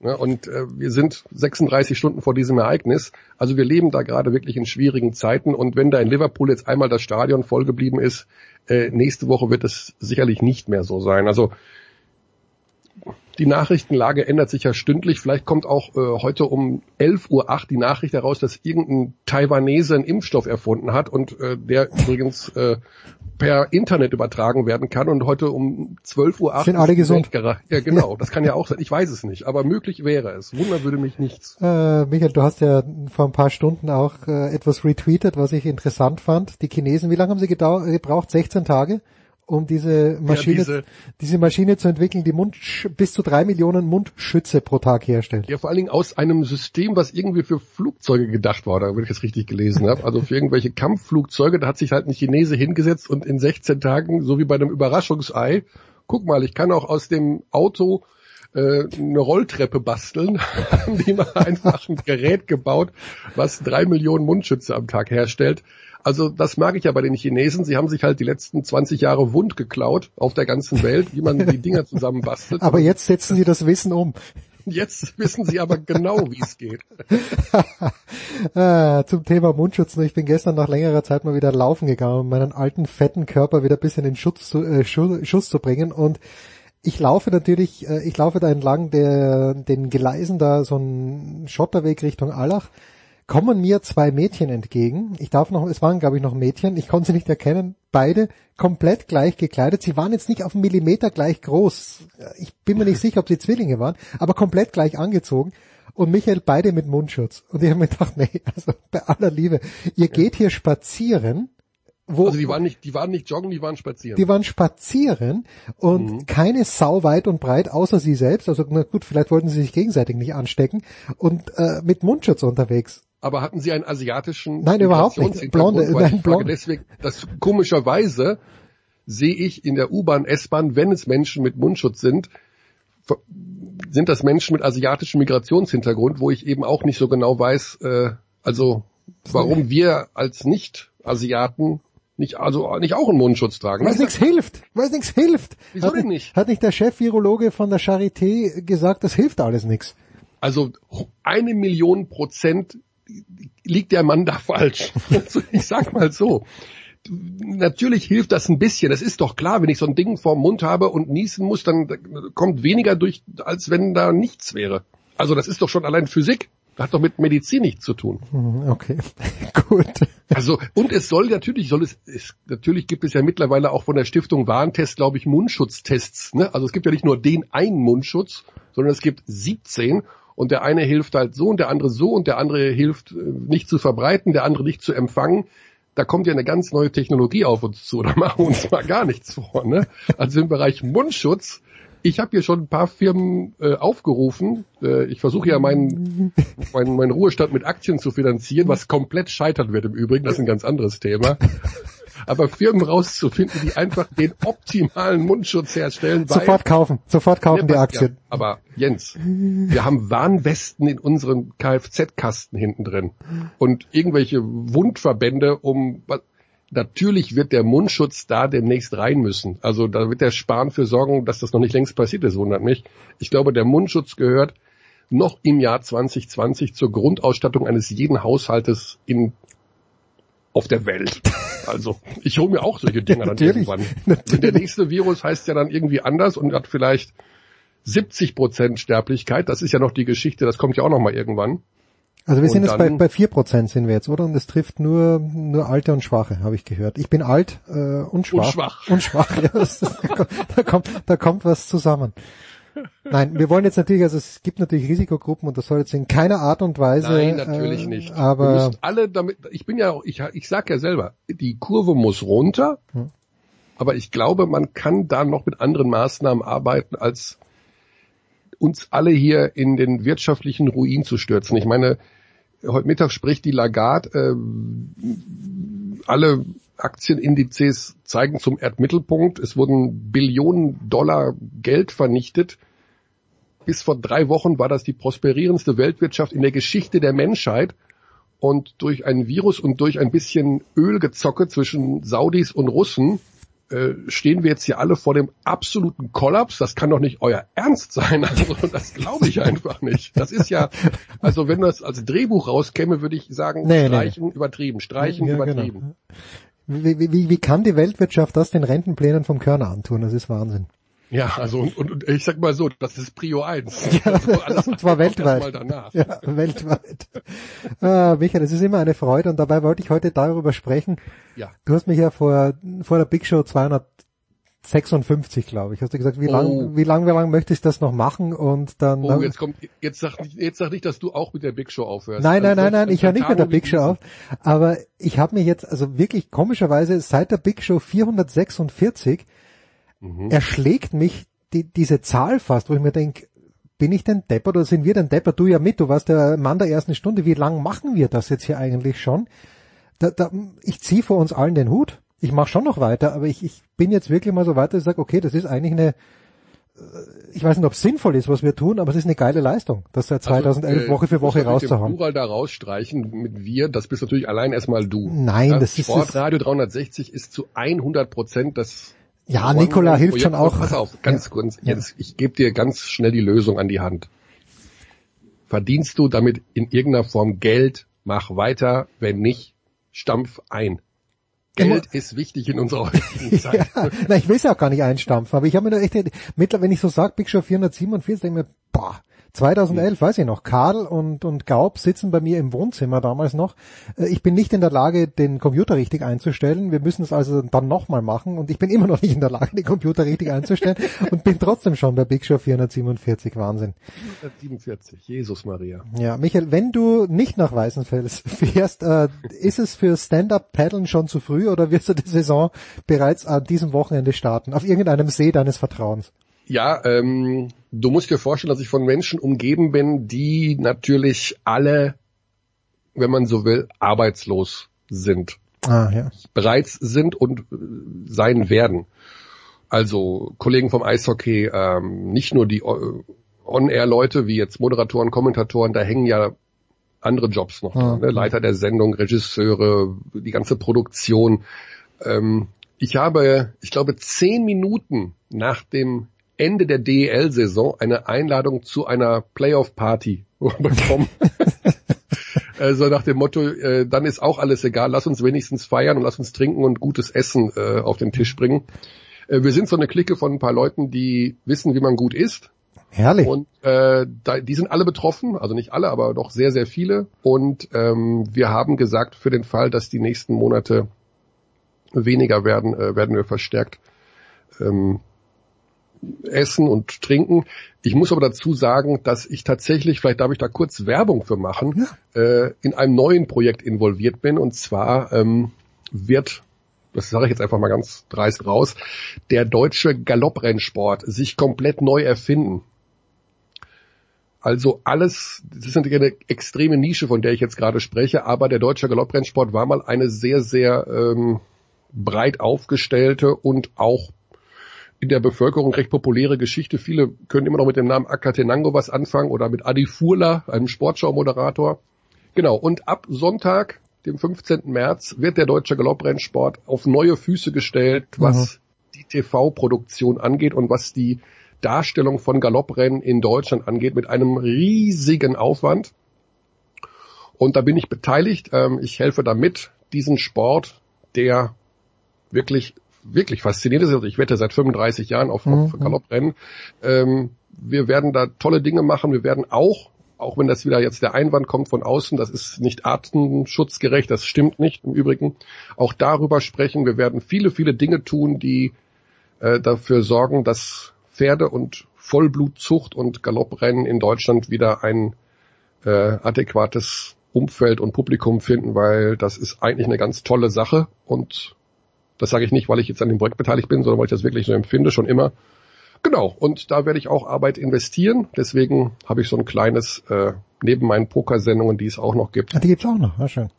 Demnächst auf D-Max sogar. Mhm, ähm, mhm. auch da darf ich Werbung machen. Ja, das du musst. Dreist von mir hier heute. Nein, ist alles gut. Dreist ist denn der Körner hier. Nee, also ich habe noch ein bisschen was zu tun, aber natürlich äh, beim Basketball geht's mir jetzt ohne Witz. Also da geht's mir ja ne, gar nicht unbedingt äh, nur darum, dass es mein Beruf ist. Natürlich auch. Das ist die Leidenschaft es ist natürlich Wahnsinn, du machst die ganze Saison und fährst durch die Republik und machst dies und das und dann kurz vor dem, relativ kurz vor dem Ende, wo sich alle darauf freuen, dass es bald so richtig scheppert, ähm, Shepard's kommt richtig. dieser kommt dieser Quatsch ums Eck. Ne? Also das, äh, ich habe gestern mit unseren Eishockey-Leuten zusammengesessen bei Magenta Sport, ähm, die im Hintergrund halt die Fäden ziehen und da eben auch ein ähm, Paddy äh, Ehelechner, der Experte mhm. ist bei uns, die sind fix und alle. Ne? Also natürlich komplett am Boden zerstört und zwar, äh, weil sie weil die Playoffs nicht stattfinden und weil das eigentlich die wirklich für jeden, der damit arbeitet, die die geilste Zeit des Jahres ist. No doubt about it.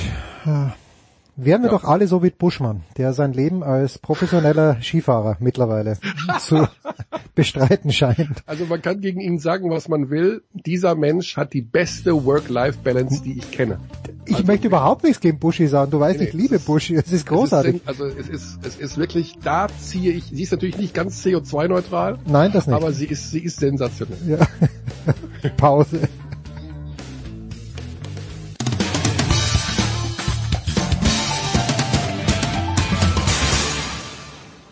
Hallo, hier ist Jutta Kleinschmidt und ihr hört Sportradio 360.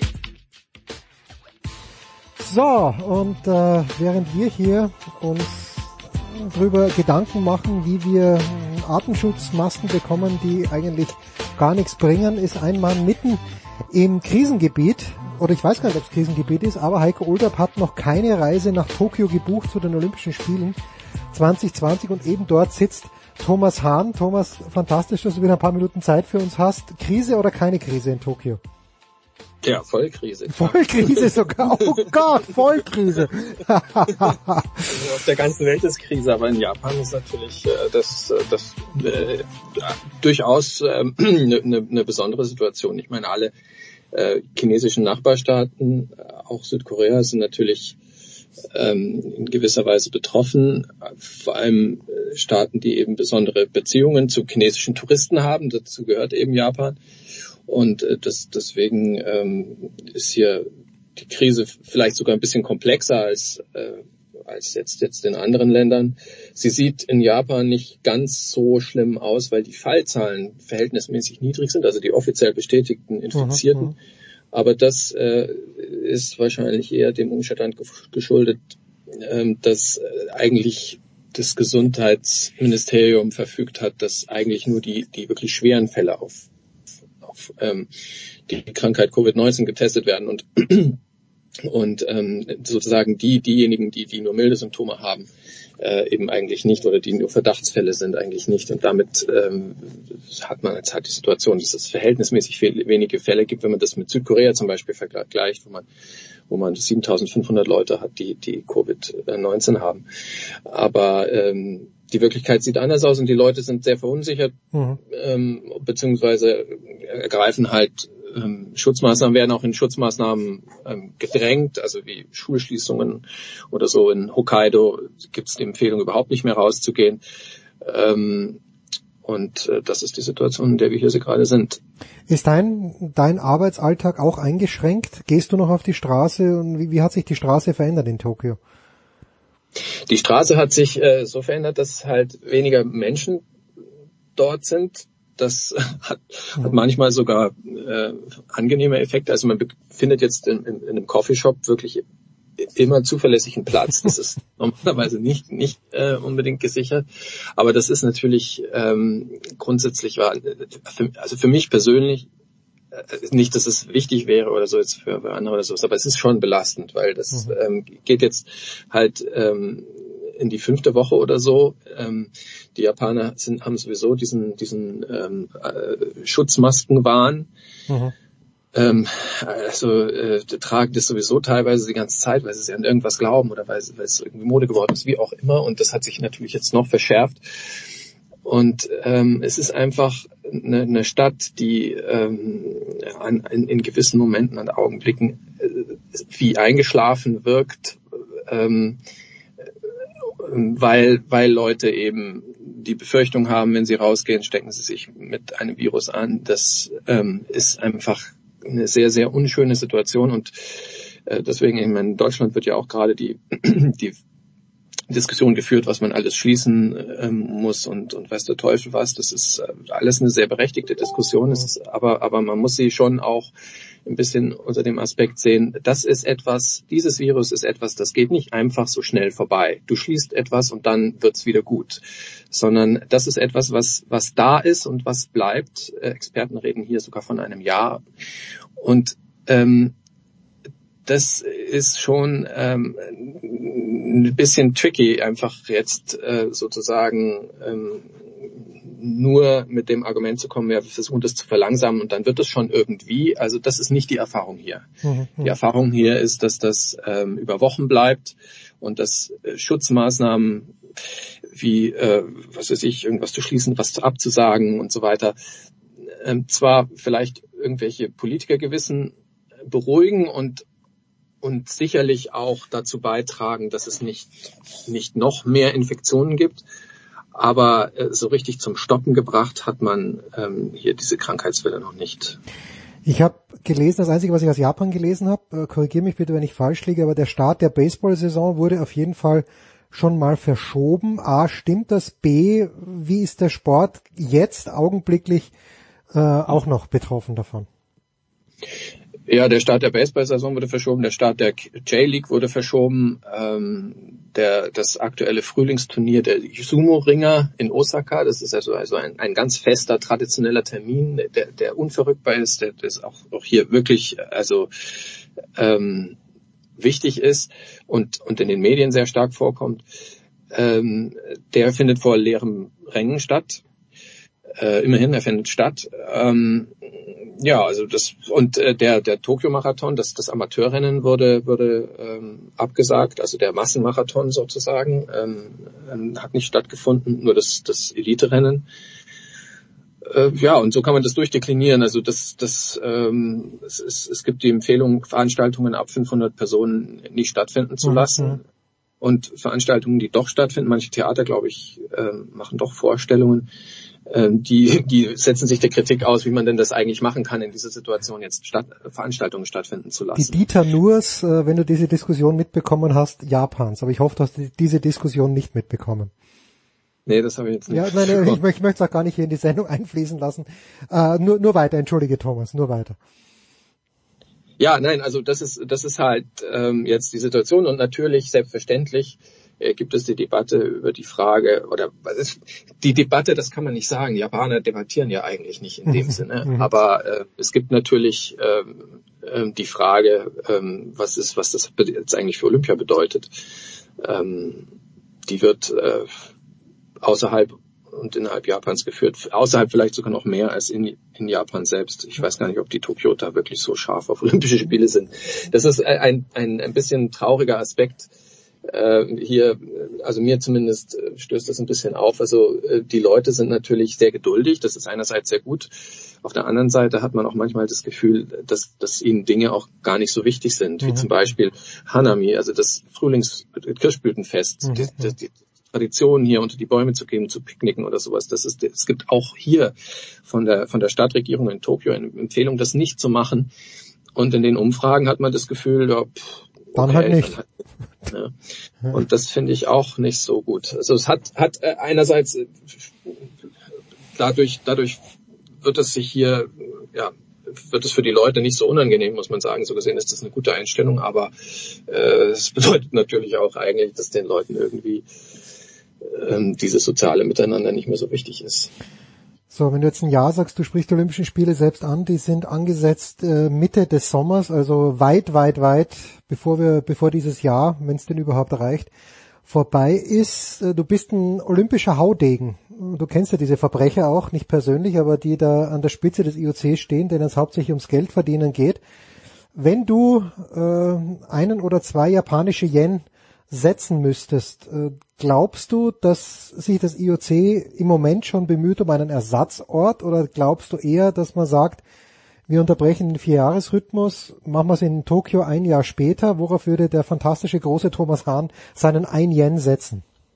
Tja, der ist ja leider nicht so groß und fantastisch, dass er sowas sagen könnte. Gell? ja, aber was das, das ist das große Problem äh, an, an der Situation, also dass, dass, dass man so so hin und her wabert zwischen seinen eigenen Hoffnungen, die man verbindet mit mit Entwicklungen und mit, mit den Einwänden von Wissenschaft und mit dem Versuchen von Politik Dinge Dinge zu regeln. Ähm, man kann da jetzt also ich, ich tue mir mit Prognosen wahnsinnig schwer. Ich würde mir zunächst einmal wünschen, dass verstanden wird, warum Olympische Spiele in so einem Jahr äh, eine Bedeutung erlangen, die über das Finanzielle hinausgeht. Also mhm. mhm. Äh, mir persönlich geht es ja jetzt nicht, es ist mir eigentlich egal, was mit NBC ist oder sowas oder oder was der Herr Bach jetzt da für Sachen im Feuer hat oder so, keine Ahnung. Äh, die, die, die, die interessiert tatsächlich nur diese eine, dieser eine Aspekt. Ähm, und in Japan ähm, wahrscheinlich ehrlich gesagt selbst auch, die Regierung braucht diese Olympischen Spiele. Das kann fast nicht ausfallen. Die haben wirtschaftlich wirklich Probleme jetzt gerade. Es gibt, mhm. gibt äh, Rezensionsdrohungen, äh, Bedrohungen und und äh, Olympia ist einfach eingerechnet und es gibt äh, Berechnungen, dass das äh, Bruttosozialprodukt um 1,4 Prozent schrumpft, wenn Olympische Spiele hier nicht stattfinden. Das ist wirklich sehr, sehr teuer, was die hier machen und das, das, das, das muss einen Effekt haben, sonst haben die hier eine, eine Schwierigkeit. Aber auch das äh, äh, das kann einen nicht so ganz kalt lassen, aber auch das ist jetzt nicht der Punkt. Der Punkt ist, dass man eigentlich auch jetzt mal als Mensch äh, wieder das Gefühl haben wollte, dass man diese Krise beherrscht. Diese, mhm. Den Eindruck hat man nämlich überhaupt nicht. Und äh, um diese Krise zu beherrschen, wäre es schon, oder, oder um das Gefühl zu haben, dass man Herr dieser Krise werden kann, wäre es schon wichtig, dass man seine, wieder, wieder zurückkehren kann zu seinen Gewohnheiten. Also sprich, dass Olympische Spiele stattfinden könnten und dass man wieder ein Fest hat.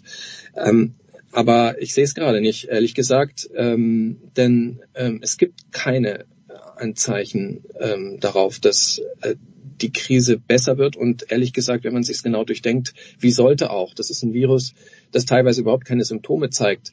Man kann äh, die Leute nicht mehr alle testen und man kann es nicht mehr ähm, sozusagen ähm, umzingeln, das Virus, und, und die ganze Zeit beobachten.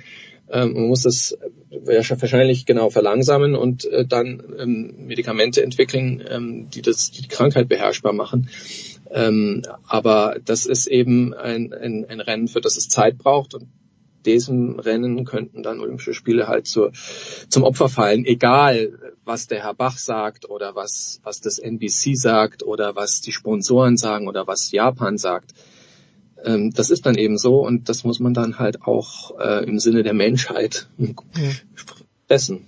Ja, das ist natürlich ein massives Problem, wenn man sich überlegt, dass zu Olympischen Spielen eben netterweise aus aller Herren Länder Menschen anreisen, wo natürlich, und da sprechen wir mal nur von den Sportlern, wie viele Fans dann wirklich mitkommen, das weiß ich nicht nach Tokio, aber Sportler sind ja massiv viele da, mit Betreuern, mit allem, was dazugehört, äh, die, ja, die, die du wahrscheinlich nicht, vielleicht kannst du sie im Heimatland kontrollieren, einen Test machen lassen, aber selbst dann gibt's ja keine Sicherheit für das Ganze. Findest du es weil du sagst Japan äh, oder Thomas Bach kann das nicht kontrollieren. Also ich habe jetzt mit Indian Wells in Miami, äh, pardon, in Indian Wells wurde das Tennisturnier abgesagt, weil dort die Gesundheitsbehörde gesagt hat, nee, wollen wir nicht. Findest du das persönlich in Ordnung, dass, weil der Sport sich ja bekanntermaßen nicht selbst regulieren kann, dass dann doch die Behörden diese Entscheidung treffen. Also das ist ja nicht immer so. In Deutschland wird da nach wie vor diskutiert, aber in Indian Wales war es eben so, dass dieses, dieses County gesagt hat, nee, sorry, Tennis findet nicht statt, Gefahr zu groß.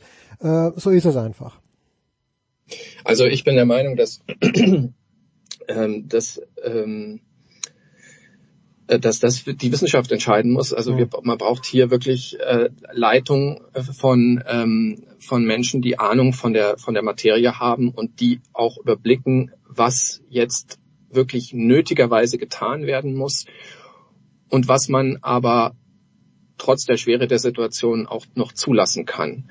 Äh, also hier in Japan lernt man ja, dass äh, hier, hier ist es ja so, hier in Japan ist es so, dass es, dass es ja kein, dass es, dass die, dass die Politik bestimmt. Mhm. Und die Politik bestimmt auch ehrlich gesagt, ähm, was, was jetzt wissenschaftlich geboten ist. Das gibt ein Nebenher von, von Wissenschaft und Politik. Die Wissenschaftler sagen dieses und die Politiker entscheiden dann das, was sie meinen. Und das hat dazu geführt zum Beispiel, dass der Premierminister hier in der vergangenen Woche eine große Pressekonferenz gegeben hat, die live übertragen wurde, wurde äh, beziehungsweise davor kam was, was schon so, nee, war das davor oder danach? Ich weiß jetzt gar nicht mehr. Auf jeden Fall ist auch egal.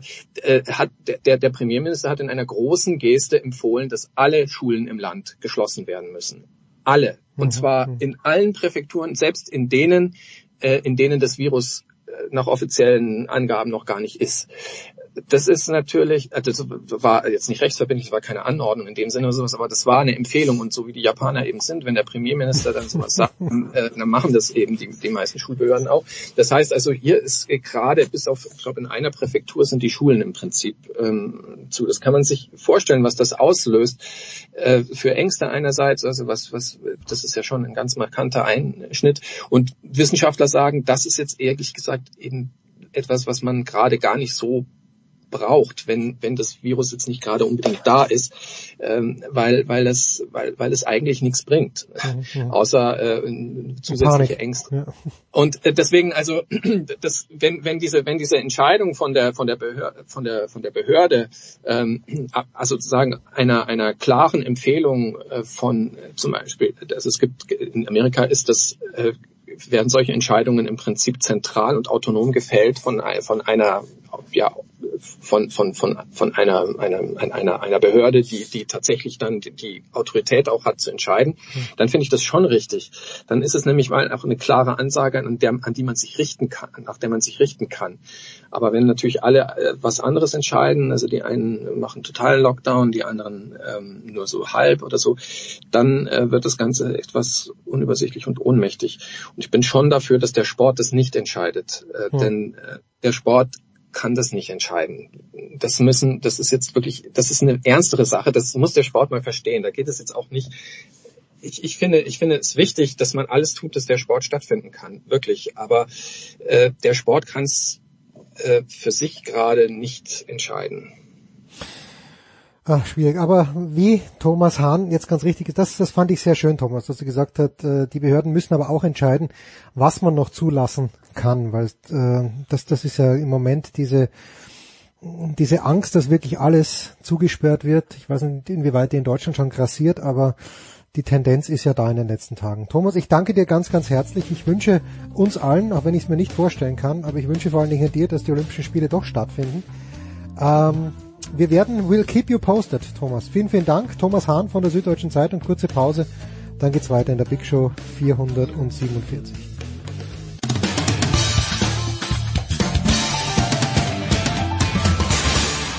Hallo, hier ist Patrick Kühnem und ihr hört Sportradio 360.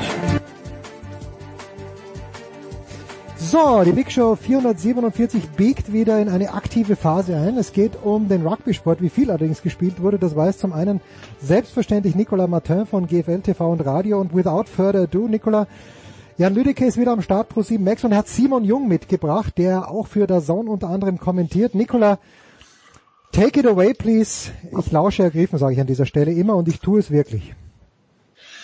Ja, wir, wir, wir können wieder die französische Selbsthilfegruppe aufmachen, die, müssen wir eigentlich vor der Saison entschieden hatten, die wir sie zumachen, aber wir gehen es einfach chronologisch an in, ein, in einem Six Nations Turnier, Jan, wo wir uns eh jetzt ein bisschen zum Ende hin durchkämpfen, weil dadurch, dass nächstes Wochenende zwei Spiele abgesagt sind, ist eh erstmal, steht eh erstmal in den Sternen, wie, wie es ausgeht und wie es weitergeht, ne? Ja, ist ein bisschen schwierige Situation. Ähm, es heißt ja jetzt, dass diese abgesagten Spiele am 31. Oktober, also in sieben Monaten nachgeholt werden sollen, was schon in der nächsten Saison liegt. Aber ähm, nein, das geht mit der aktuellen Situation halt nicht anders. Ähm, ist schwierig, aber hilft ja nichts. Okay, dann das erste Spiel, was wir gesehen haben, nachdem ja also Irland gegen Italien, das das erste Spiel am Samstag hätte sein müssen, äh, eins der verschobenen ist, ähm, haben wir gesehen, England gegen Wales. Simon, äh, die Engländer setzen sich 33-30 durch in einem Spiel, das, äh, ja, das, das für mich zumindest als Zuschauer schwer zu fassen war, weil kurz nach der Halbzeit macht Wales einen Versuch, kommt wieder ran, dann verschwinden sie wieder ein bisschen von der Bildfläche. Am Ende spielt England zu 13 Wales holt noch einen Defensivbonuspunkt, wo man sich fragen kann, wenn sie schneller gespielt hätten, wäre nicht sogar mehr drin gewesen. Jan, äh, Simon, wie ordnest du dieses Spiel ein? Also Weltklasse-Spiel von England. Ich glaube, diese englische Mannschaft ist wieder die, die ins WM-Finale gekommen ist. Äh, sie haben aber ein paar Disziplinprobleme. Allen voran der Kapitän Owen Farrell, der vor allem in der ersten Hälfte äh, ein paar Vergehen hatte und dann aber auch am Ende natürlich durch eine gelbe und eine rote Karte mit zwei Mann Unterzahl. So lassen sie die Waliser zurück ins Spiel auch für Wales muss man natürlich auch sagen, dass äh, die es ganz clever gemacht haben, immer wieder während dem Spiel auch mal drei Punkte mitzunehmen, um eben dran zu bleiben, weil sie wissen, unser Angriff ist stark genug, um später auch mal zu punkten. Aber am Ende hat meiner Meinung nach die richtige Mannschaft gewonnen. England super physisch, also vor allem in der Verteidigung brutal. Da gab es eine Statistik Mitte zweite Hälfte, 26 dominante Tackles. Das heißt, dass sie wirklich im Tackle den Gegner noch nach hinten getragen haben. Und das ist eine unglaubliche Statistik. Genauso im Angriff teilweise diese Strike Plays, wenn die Engländer mal den Ball auf die Hintermannschaft gespielt haben, kurz vor der gegnerischen Linie mit dem Straftrittvorteil im Rücken, dann ist es eher wie in der NFL als irgendwo anders, dass man wirklich sieht, die gehen sofort mit einem Move bis zur Linie. Äh, Jan, wir, wir haben eben schon gehört, Owen Farrell mit dem mit der einen oder anderen Sache aufgefallen. Das ist ja das zieht ja so ein bisschen durchs Turnier, dass Owen Farrell gerne auffällt, aber nicht durch zwingend durch positive Sachen. Muss er irgendwann vielleicht um seinen Kapitänsamt Angst haben? Nee, ich glaube überhaupt nicht. Also ich glaube sogar, dass das Eddie Jones dem Trainer insgesamt gefällt, was der Owen Farrell da macht. Und im Endeffekt war es diese eine Szene jetzt im Spiel, wo man sagen muss, das war dämlich, weil mal die Engländer haben es gut verteidigt und dann patscht er halt selbst ein 5 Meter Gedränge bekommen, dann patscht er da dem George North noch irgendwie so halb ins Gesicht. Ähm, das ist eine Art, die Eddie Jones gerne sehen möchte von seinen Spielern, nämlich dass du den Gegner ständig so wirklich im Gesicht hängst und den nervst. Von daher ähm, hat er damit vielleicht sogar eher seine Kapitänsrolle zementiert, als, als dass er drum bangen muss. Okay, apropos Vorbild für, für die Jugend. Simon, reden wir über Jomala. Ihr macht ja den, den Podcast Die Eierköpfe. Jomala möchte einen Podcast aufmachen, die Eierkrauler, oder? ähm, ich glaube, das hätte er vielleicht vor dem Wochenende gemacht. Jetzt hat er gemerkt, wie schwierig so eine Aktion doch ist. Also um das mal einzuordnen, was er gemacht hat, ist, es war ein kleines Handgemenge zwischen beiden Mannschaften und er ist zum gegnerischen Kapitän gegangen, Alan Jones, und hat ihn unten ein bisschen äh, ja, an den Sack gelangt.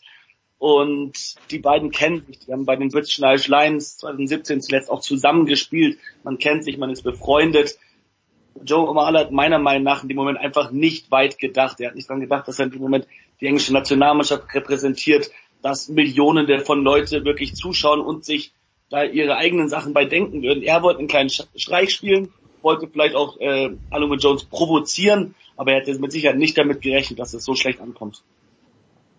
Und äh, Jan, also jetzt, jetzt gehen wir davon, wenn wir es weiterdenken. Ja, also, Halloween Jones, also der hat nicht wirklich begeistert geschaut. Der schaute direkt zum Schiedsrichter und schaut ihn an und sagt, siehst du das? Wenn, wenn, wenn der jetzt äh, um den Kollegen Awas schon mal ins Gespräch zu nehmen, macht und dem dann eine lang, fliegen dann beide vom Platz, oder?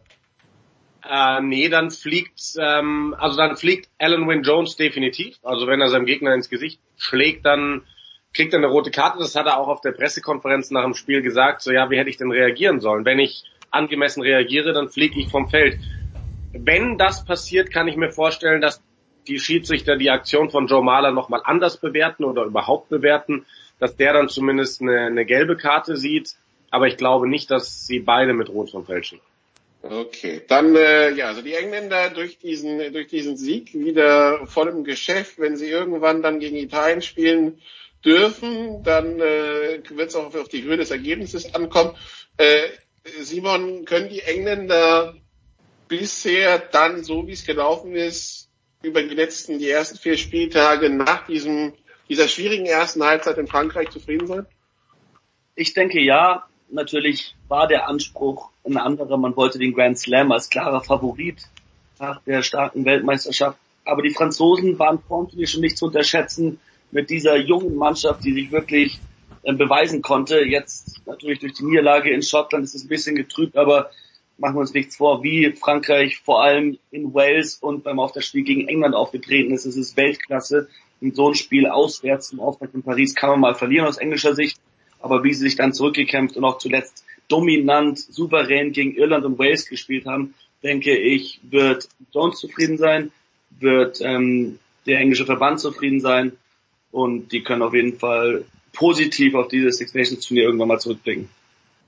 Und auf der anderen Seite Wales, Jan, wo, wo ordnen wir die ein? Die haben jetzt ja, am Wochenende das Spiel gegen Schottland. Äh, Schottland nach dem Sieg gegen Frankreich steht jetzt vor Wales in der Tabelle. Äh, weiß nicht, ob man sich das vorgestellt hatte, dass man unter Umständen das Turnier hinter Schottland beendet. Ähm, ja, mein Gott, ich glaube, die Waliser sind so ein bisschen die Nation, die am vielleicht krassesten im Umbruch ist, neben den Franzosen, muss man eigentlich sagen, weil jetzt gar nicht mal so sehr vom Spielermaterial her, da sind ein paar Leistungsträger ausgefallen, aber das hatten andere Nationen auch viel mehr vom, von der Spielweise her, dieser Wechsel von Warren Gatland auf Wayne Pivak, ähm, da merkt man ganz klar ein, ein Weggehen von dieser brachialen Defensive hin zu viel aufregenderem Angriffsrugby und ich schätze mal, dass das Ziel der Waliser ist in den nächsten Jahren beides so ein bisschen zusammenzuführen, dass sie ihre alte Defensivstärke wiederfinden, aber diese Schritte in der Offensive weiter ausbauen. Ähm, von daher glaube ich, dass es kein Beinbruch ist. Man muss immer schauen, die Six Nations gerade sind nicht so unbedeutend wegen der Weltranglistenplatzierung, weil dann ähm, Ende des Jahres, glaube ich, irgendwann ein Cut kommt und dann werden die äh, hat dann eine Bedeutung für die nächste WM, für die für die Auslosung, für die Einstufung von den Gruppen. Aber prinzipiell hat Wales, glaube ich, am ehesten damit angefangen, neben Frankreich schon Dinge im Hinblick auf die nächste WM wirklich auszuprobieren. Okay, dann haben wir noch zwei Sachen rund um dieses Spiel. Äh, A, George North, wie viele Gehirnerschütterungen Simon pro Woche darf sich so ein Rugby-Spieler leisten? Also ich bin generell hier im Podcast bekannt als jemand, der egal ob bei Football, Fußball, sonst was, bei Gehirnerschütterung eher die, die äh, Sicherheit walten lassen würde, als einen permanent einzusetzen. Bei George North scheint das nicht zu gelten. Ähm, das, ja, das ist der Einzelfall, muss man wirklich sagen. Eigentlich macht der World Rugby schon sehr gute Arbeit und Gehirnerschütterungen werden generell sehr ernst genommen. Was bei George North ist, er hat halt diese Geschichte, der hat seit 2014, ich glaube, sechs Kopfverletzungen, also Gehirnerschütterungen wirklich. 2017 hat man ihm schon gesagt, jedem anderen Spieler hätte man wahrscheinlich gesagt, er muss seine Karriere beenden, aber weil er eben so Weltklasse und auch trotzdem noch so jung ist, will man ihm die Karriere nicht nehmen und am Ende im Zeit erst auch selber. Fakt ist, äh, ja, so kurz nach, einem, nach einer Gehirnerschütterung wieder spielen zu lassen. Dann gab es die, nach dieser Kollision mit Tuilangi auch einen Moment, wo er aussah, als wäre er vielleicht wieder kurz weg vom Fenster gewesen. Ah, ich persönlich bin da auch eher der Meinung, dass es sich nicht lohnt. Nichts ist es wert, auch kein Rugby-Spiel ist es wert, die Gesundheit dermaßen aufs Spiel zu setzen.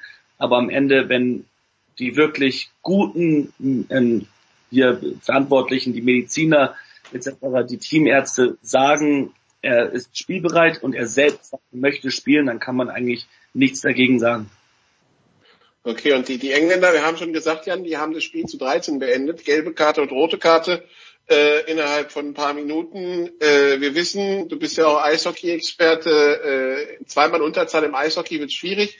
Wie, wie schwierig ist im Rugby zweimal Unterzahl? Ja, fast nicht. Also zwei, mit 14 Mann kannst du, glaube ich, jedes Spiel einigermaßen gut dagegenhalten. Ähm, mit 13 Mann wird fast unmöglich zu verteidigen. Da hat übrigens auch Wales für mich eine falsche Entscheidung getroffen, als sie von der Gasse gegangen sind. Da hätten sie in meinen Augen sofort ein Gedränge nehmen müssen, weil bei 13 Mann kann der Gegner nur sieben Mann ins Gedränge äh, stellen, weil sonst haben sie in der Hintermannschaft zwei, zwei Mann Unterzahl. Noch dazu hätten sie den doch erkalteten, ausgewechselten Joe Mahler wiederbringen müssen. Und dann hätten sie, glaube ich, früher gepunktet und hätten vielleicht ihre Aufholjagd wirklich noch ähm, komplett drehen können. Aber zu deiner Frage, also mit 13 Mann gegen 15 im Rugby kannst du ganz schwer ordentlich verteidigen. Ja, wie, wie man mit 14 Mann spielt, das beweist uns Frankreich die letzten zwei Spiele ja ausführlich gegen Wade schon zweimal zehn Minuten in Unterzahl bestritten wegen zwei gelber Karten. Auch dieses Mal in Schottland wurde es nur bedingt besser. Gelbe Karte nach fünf Minuten, rote Karte nach 37 äh, und äh, eine 17 zu 28 Niederlage. Irgendwie aber auch Simon so ein Tag, wobei Frankreich nie funktioniert hat. Oder? Also es Camille Schaf verletzt sich beim Aufwärmen, dann die gelbe Karte nach fünf Minuten, Entamak raus mit Gehirnerschütterung nach sieben. Ähm, am Ende verletzt sich auch noch Antoine Dupont und äh, Penaud muss auch verletzt raus und irgendwie kommt dann eins zum anderen. Also zwischen, zwischen viel Pech und dann noch der, der Sache von Awas, das, das war jetzt auch so der, der Seuchentag für Frankreich zusätzlich dazu, dass man auch in Schottland ran musste gegen ein starkes schottisches Team.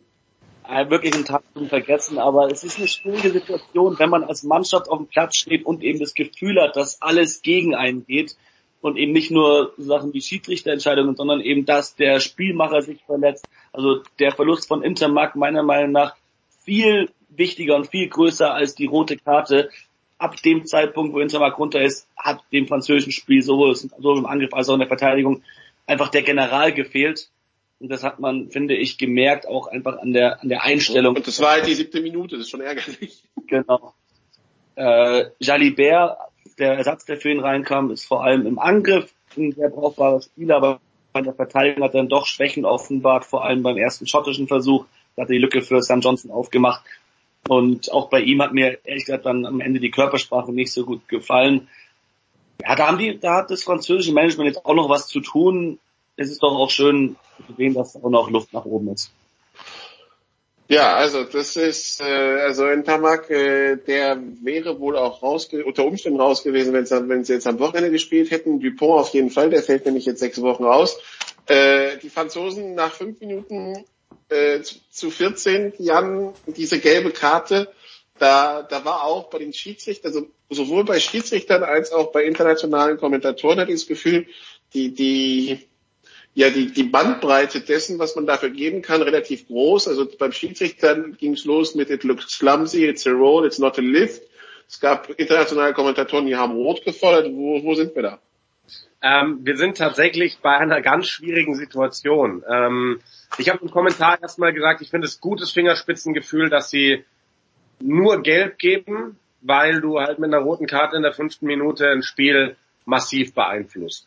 Ähm, dann wiederum, wenn du dir das alles nochmal anschaust, wenn du auch, sag ich mal, nur das Foto davon siehst, wie der Schotte mit dem Kopf voran, in was für einer Körperposition der auf den Boden aufprallt, dann musst du eigentlich sagen, alternativlos eine rote Karte, ganz egal zu welchem Zeitpunkt des Spiels. Und dann muss man sich drüber unterhalten, Simon und ich haben da auch schon diskutiert, gegen aber wen... Doch nicht, aber doch nicht für Groß, für den An also für Willemse drückt er doch den Boden, nicht Groß. Richtig, und dann musst du eben drüber diskutieren, gegen wen geht überhaupt die Bestrafung.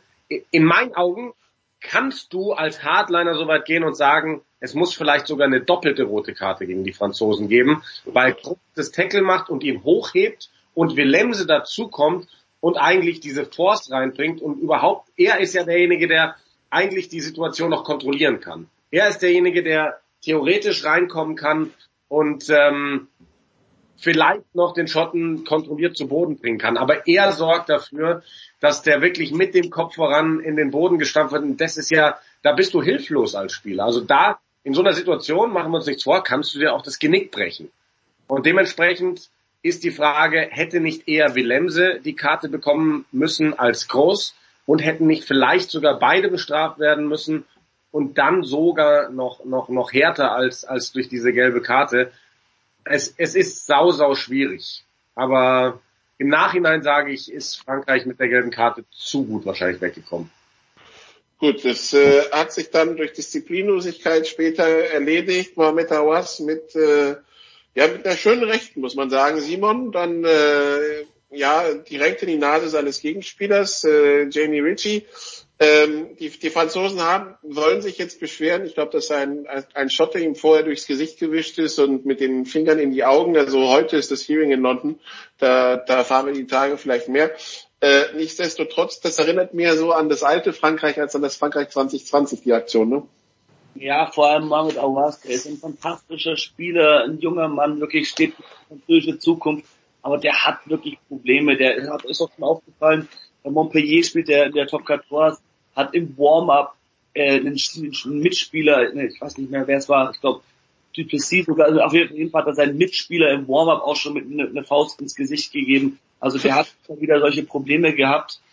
Er wird provoziert, ja, aber was ist es? Es ist Nick Haining, dessen Hand da bei ihm im Gesicht ist und die schubsen sich gegenseitig und es ist eine super Momentaufnahme. Ich glaube, du kannst immer wieder irgendwo ein Freeze-Frame machen, das sieht nach mehr aus, als es ist. Im Endeffekt glaube ich nicht, dass da irgendwo ein Finger im Auge war oder so. Natürlich beschwert man sich und versucht da irgendwie das zu rechtfertigen, aber es ist nicht mal der, der Spieler, dem er später eine verpasst, weil Jamie Ritchie kommt erst äh, zwei, drei genau. Sekunden später dann ihm verpasst er dann eine. Also für mich gibt es da keine Entschuldigung für, das war einfach ein Totalausfall von Mohamed Awas. Der Frankreich sidanisiert hat, habe ich gelesen, Jan. Ist der das so? Hat? Sidanisiert hat. Also wie sind sie dann im WM-Finale? Ja gut, wenn man den Quervergleich jetzt bringen will, ähm, ich glaube, die ganze Aktion war ein deutlich wichtigeres Spiel, wenn man das jetzt mal so sagen darf. Und ähm, ja, Mai. Aber ich, ich finde es eigentlich also ganz schön, dass, dass, dass äh, die Schotten jetzt halt, also ich glaube, sie hätten das Spiel auch ohne die rote Karte gewonnen. Das hat mich einfach gefreut, dass die äh, scheinbar jetzt so zu sich gefunden haben und mal ein richtig gutes Spiel hingelegt haben. Meine Frage, meine Frage ist ganz zwischendurch nur, meine Frage an Jan Lüdecke, warst du 2006 überhaupt schon geboren, mein lieber Jan? Du bist so blutjung, kannst du dich an Sinne, die sie dann überhaupt erinnern?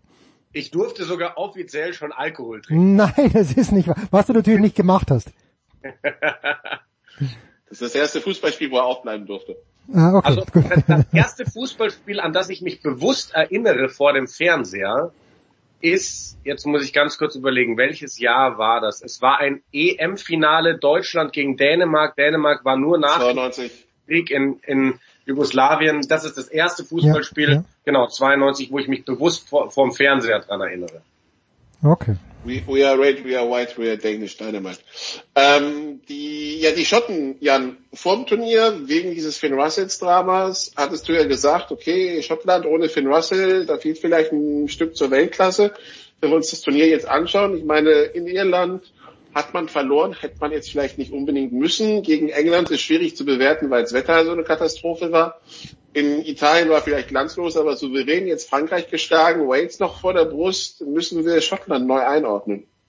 Nee, ich glaube nicht neu einordnen, weil also es war voll, also für mich hat sich nicht wirklich was geändert am schottischen Status. Das ist eine Mannschaft, die immer volle Leistung bringen muss, sonst wird sie gegen die Top-Teams wahrscheinlich verlieren. Es ist aber genauso eine Mannschaft, wenn sie ihre Top-Leistung bringt, die wirklich dann jeden schlagen kann. Die, auch, also wenn man sich das mal anschaut, die Ergebnisse, die jetzt auch in der Position stehen könnten, ähm, in, wo sie den Gesamtsieg holen könnten. Die haben mit sieben gegen Irland verloren, mit sieben gegen England. Du hast diese Bedingungen angesprochen. Wenn das alles ein bisschen anders läuft, lass die da zwei Siege holen. Das kannst du ja nach den Spielverläufen nicht ausschließen. Also gerade Irland hätten sie fast gewinnen müssen. Ähm, dann stehen die auf einmal oben. Ähm, sind für mich jetzt kein Kandidat, Jahr für Jahr da oben zu stehen, an und für sich, aber es wird Auslässe nach oben, nach unten geben bei den Schotten. Und ähm, wie gesagt, die haben für mich jetzt am Wochenende mal wieder gezeigt, was mit dieser Mannschaft möglich ist, denn insgesamt haben die eine saustarke Mannschaft mit einer der aufregendsten dritten Reihen weltweit. Okay, das heißt, also das ist das, was passiert ist. Äh, am Wochenende haben wir jetzt Wales gegen Schottland und dann beim Rest müssen wir schauen, was passiert, weil äh, es müssen Spiele nachgeholt werden und wir kriegen es definitiv nicht an einem Spieltag hin, weil Italien muss zwei Spiele nachholen und Irland muss zwei Spiele nachholen. Das heißt, selbst wenn man sich auf den 31. Oktober einigt, man braucht noch ein zweites Datum, oder Simon? Ja, also das äh, Oder, oder nimmt man die Spiele gegen Italien dann einfach raus, weil man sagt, okay, die hat eh jeder geschlagen. Nee, das kann man nicht machen. Äh, ich denke, man muss auf jeden Fall das Italien gegen Irland Spiel, oder in Irland ist es, das muss man vorziehen, weil ähm, die beiden Mannschaften diesen die zwei Spiele spielen müssen und dann eben den letzten Spieltag. Ich meine, es ist auch nicht so 100% sicher, dass das eine am Samstag stattfindet. Ich meine, aktuell ist der Stand ja, Wales gegen Schottland wird spielen, aber wir bekommen ja gerade in Deutschland mit, wie schnell das geht vom einen Tag auf den anderen, dass da so eine Spielabsage kommt.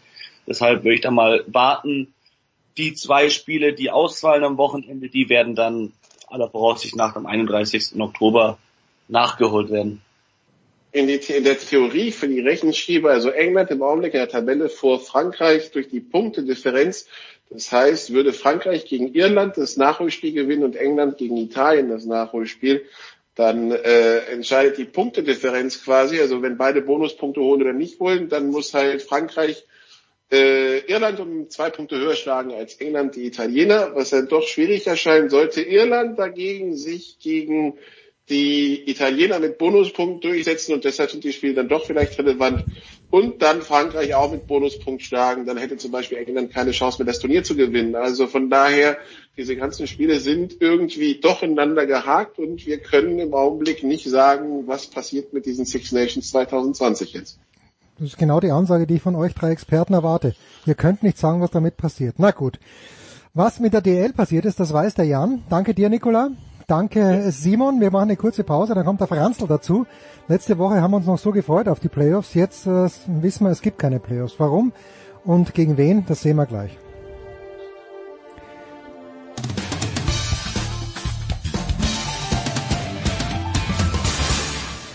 Hallo, hier ist Thorsten Lieberknecht und ihr hört Sportradio 360 und vor allen Dingen hört es immer.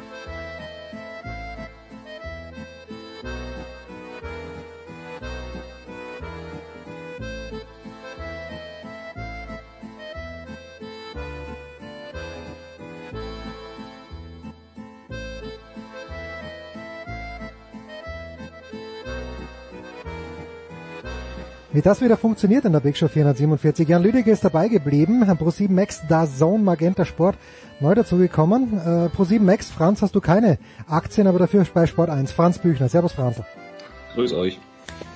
Franz, ähm, ich höre in diesen Tagen, ich, ich, seit ich in Österreich bin, ich habe einfach den Radiosender nicht umgestellt und höre Ö3 und die österreichische Liga, die Ebel, wie wir sie nennen dürfen, weil sie auch so heißt, hat, glaube ich, vorgestern gesagt, oder was auch gestern, nämlich am Dienstag, dass sie äh, die, den Spielbetrieb einstellen wird, dass sie keinen Meister ermitteln wird. Und in Österreich macht das ja auch ein kleines bisschen mehr Sinn, weil da nicht nur österreichische Mannschaften, sondern auch Mannschaften aus anderen Ländern am Start sind.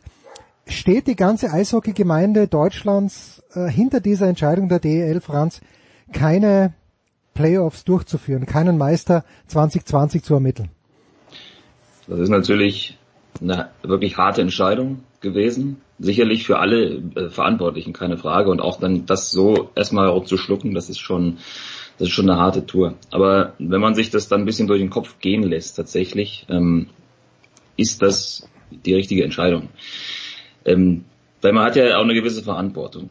Ja, man, man muss natürlich gucken, was bedeutet das alles jetzt, diese ganzen Entwicklungen für die Sportart und natürlich dann auch für das, was am wichtigsten ist, äh, für die, für die Gesundheit. Ja, da muss man ja wirklich mal ansetzen tatsächlich, weil da muss man den großen Bogen tatsächlich machen, denn es ist ja nun mal diese eine, ich sage jetzt mal Floskel, diese Formulierung, die man immer gerne wählt, wenn man jemandem zu irgendwas gratuliert, dann wünscht man vor allen Dingen Gesundheit. Und wenn man das jetzt aber mal wirklich anwenden möchte, dann muss man sich da auch mal daran halten und dann muss man das entsprechend durchziehen. Und eine Sportart wie Eishockey, die lebt natürlich äh, vom Publikum und auch von der Interaktion mit dem Publikum, zwischen Spielern und Publikum, zwischen der Sportart an sich und dem Publikum. Ähm, von daher die Option, diese Spiele ohne Publikum auszutragen, gerade in den Playoffs, ist eigentlich keine Option.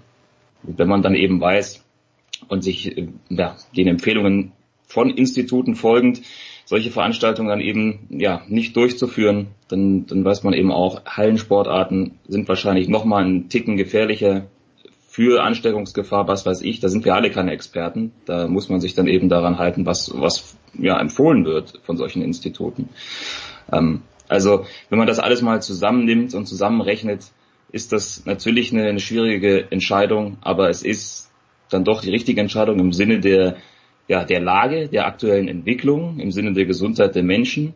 Ähm, ja, und das ergibt sich natürlich dann auch daraus, dass man jetzt ähm, diese Veranstaltungen, diese Spiele auch nicht weiter verschieben kann, sicherlich aufgrund von logistischen Geschichten. Wie sind die Absprachen mit Hallen, mit Partnern, mit Verträgen etc. und so weiter und mit Folgeveranstaltungen, die eventuell ja stattfinden können, wie eine Eishockey-Weltmeisterschaft. Also das wäre die nächste das, Frage gewesen. Ja genau. Was ist, was ist damit das zum Beispiel? bedingt sich natürlich so miteinander. Deswegen muss man, finde ich, tatsächlich dann zu dem Schluss kommen, die Entscheidung, so hart sie ist, ist richtig.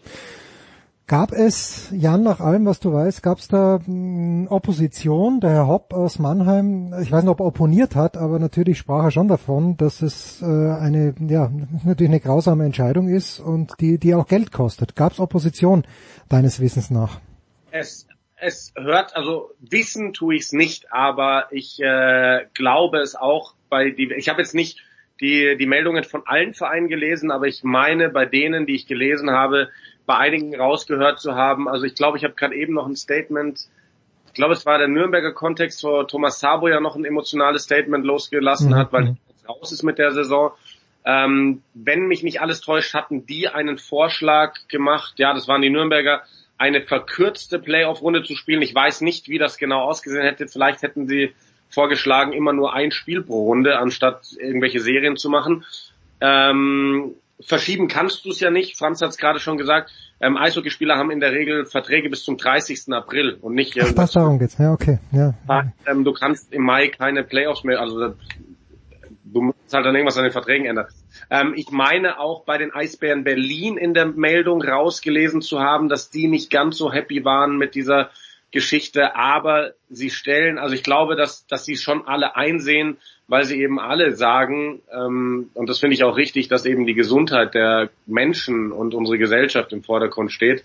Ähm, so, so bitter diese Entscheidung für alle ist, für die Fans, für die Spieler, übrigens auch für, für, für uns Freiberufler. Und wenn man, naja, das kommt also wir sind jetzt auch Betroffene und wenn, wenn man das mal weiterspinnt, ähm, jetzt sind wir in unserer relativ kleinen Branche ähm, Sportjournalismus da betroffen, teilweise einige Freiberufler wirklich hart betroffen, weil viele Sportarten wegbrechen. Wenn man sich mal überlegt, wie viele andere Freiberufler oder dann auch große Unternehmen auf der Welt oder kleinere Unternehmen das trifft, das ist schon, schon heftig, was das für Ausmaße hat. Gell?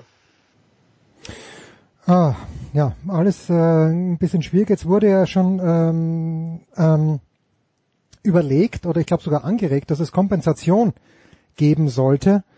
Äh, siehst du da eine Chance, Franz, dass äh, wer auch immer, dass die Regierung da einspringt und welche Vereine steckt ein Verein wie München, kann ich mir vorstellen, okay, da sagt wer auch immer dann der Geschäftsführer ist, oder ob es dann wirklich bis zum Herrn Mateschitz geht, weiß ich nicht, aber und auch SAP wird es verschmerzen können, wenn sie es denn wollen. Aber welche Vereine trifft das denn besonders hart? Mir viele da, zum Beispiel Straubing ein, einfach auch, weil es interessant gewesen wäre. Letzte Woche haben wir darüber gesprochen. Meine Tochter war da in, Olympia, äh, in der Olympiahalle, hat die Straubinger noch gewinnen gesehen. Bei den Münchnern ist Straubing einer von den Vereinen, die es am allerhärtesten trifft, Franz.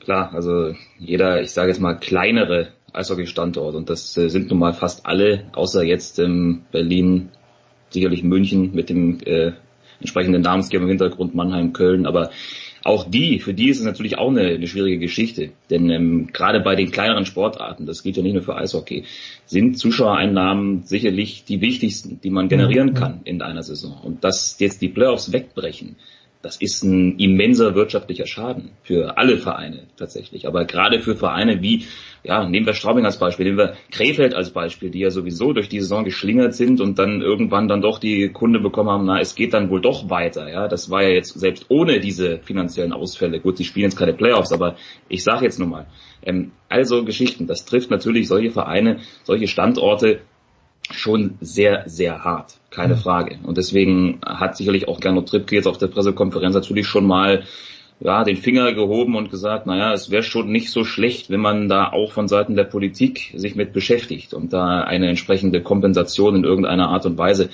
ähm, für, für richtig erachtet. Und das wäre natürlich auch wünschenswert. Ob das dazu kommt, das weiß ich nicht. Jetzt, wenn es keine Playoffs gibt, gibt es formell auch keinen Meister hat der Herr Trittke dann auch noch gesagt, Jan, ist das, äh, ist das okay für euch, dass man nicht sagt, der Sieger der Hauptrunde, das sind die Münchner und da sagt er aber auch in den Gesprächen, also der Tritt gesagt, dass in den Gesprächen mit den Gesellschaftern waren die Münchner die ersten, die gesagt haben, so möchten wir nicht zum Meister erklärt werden.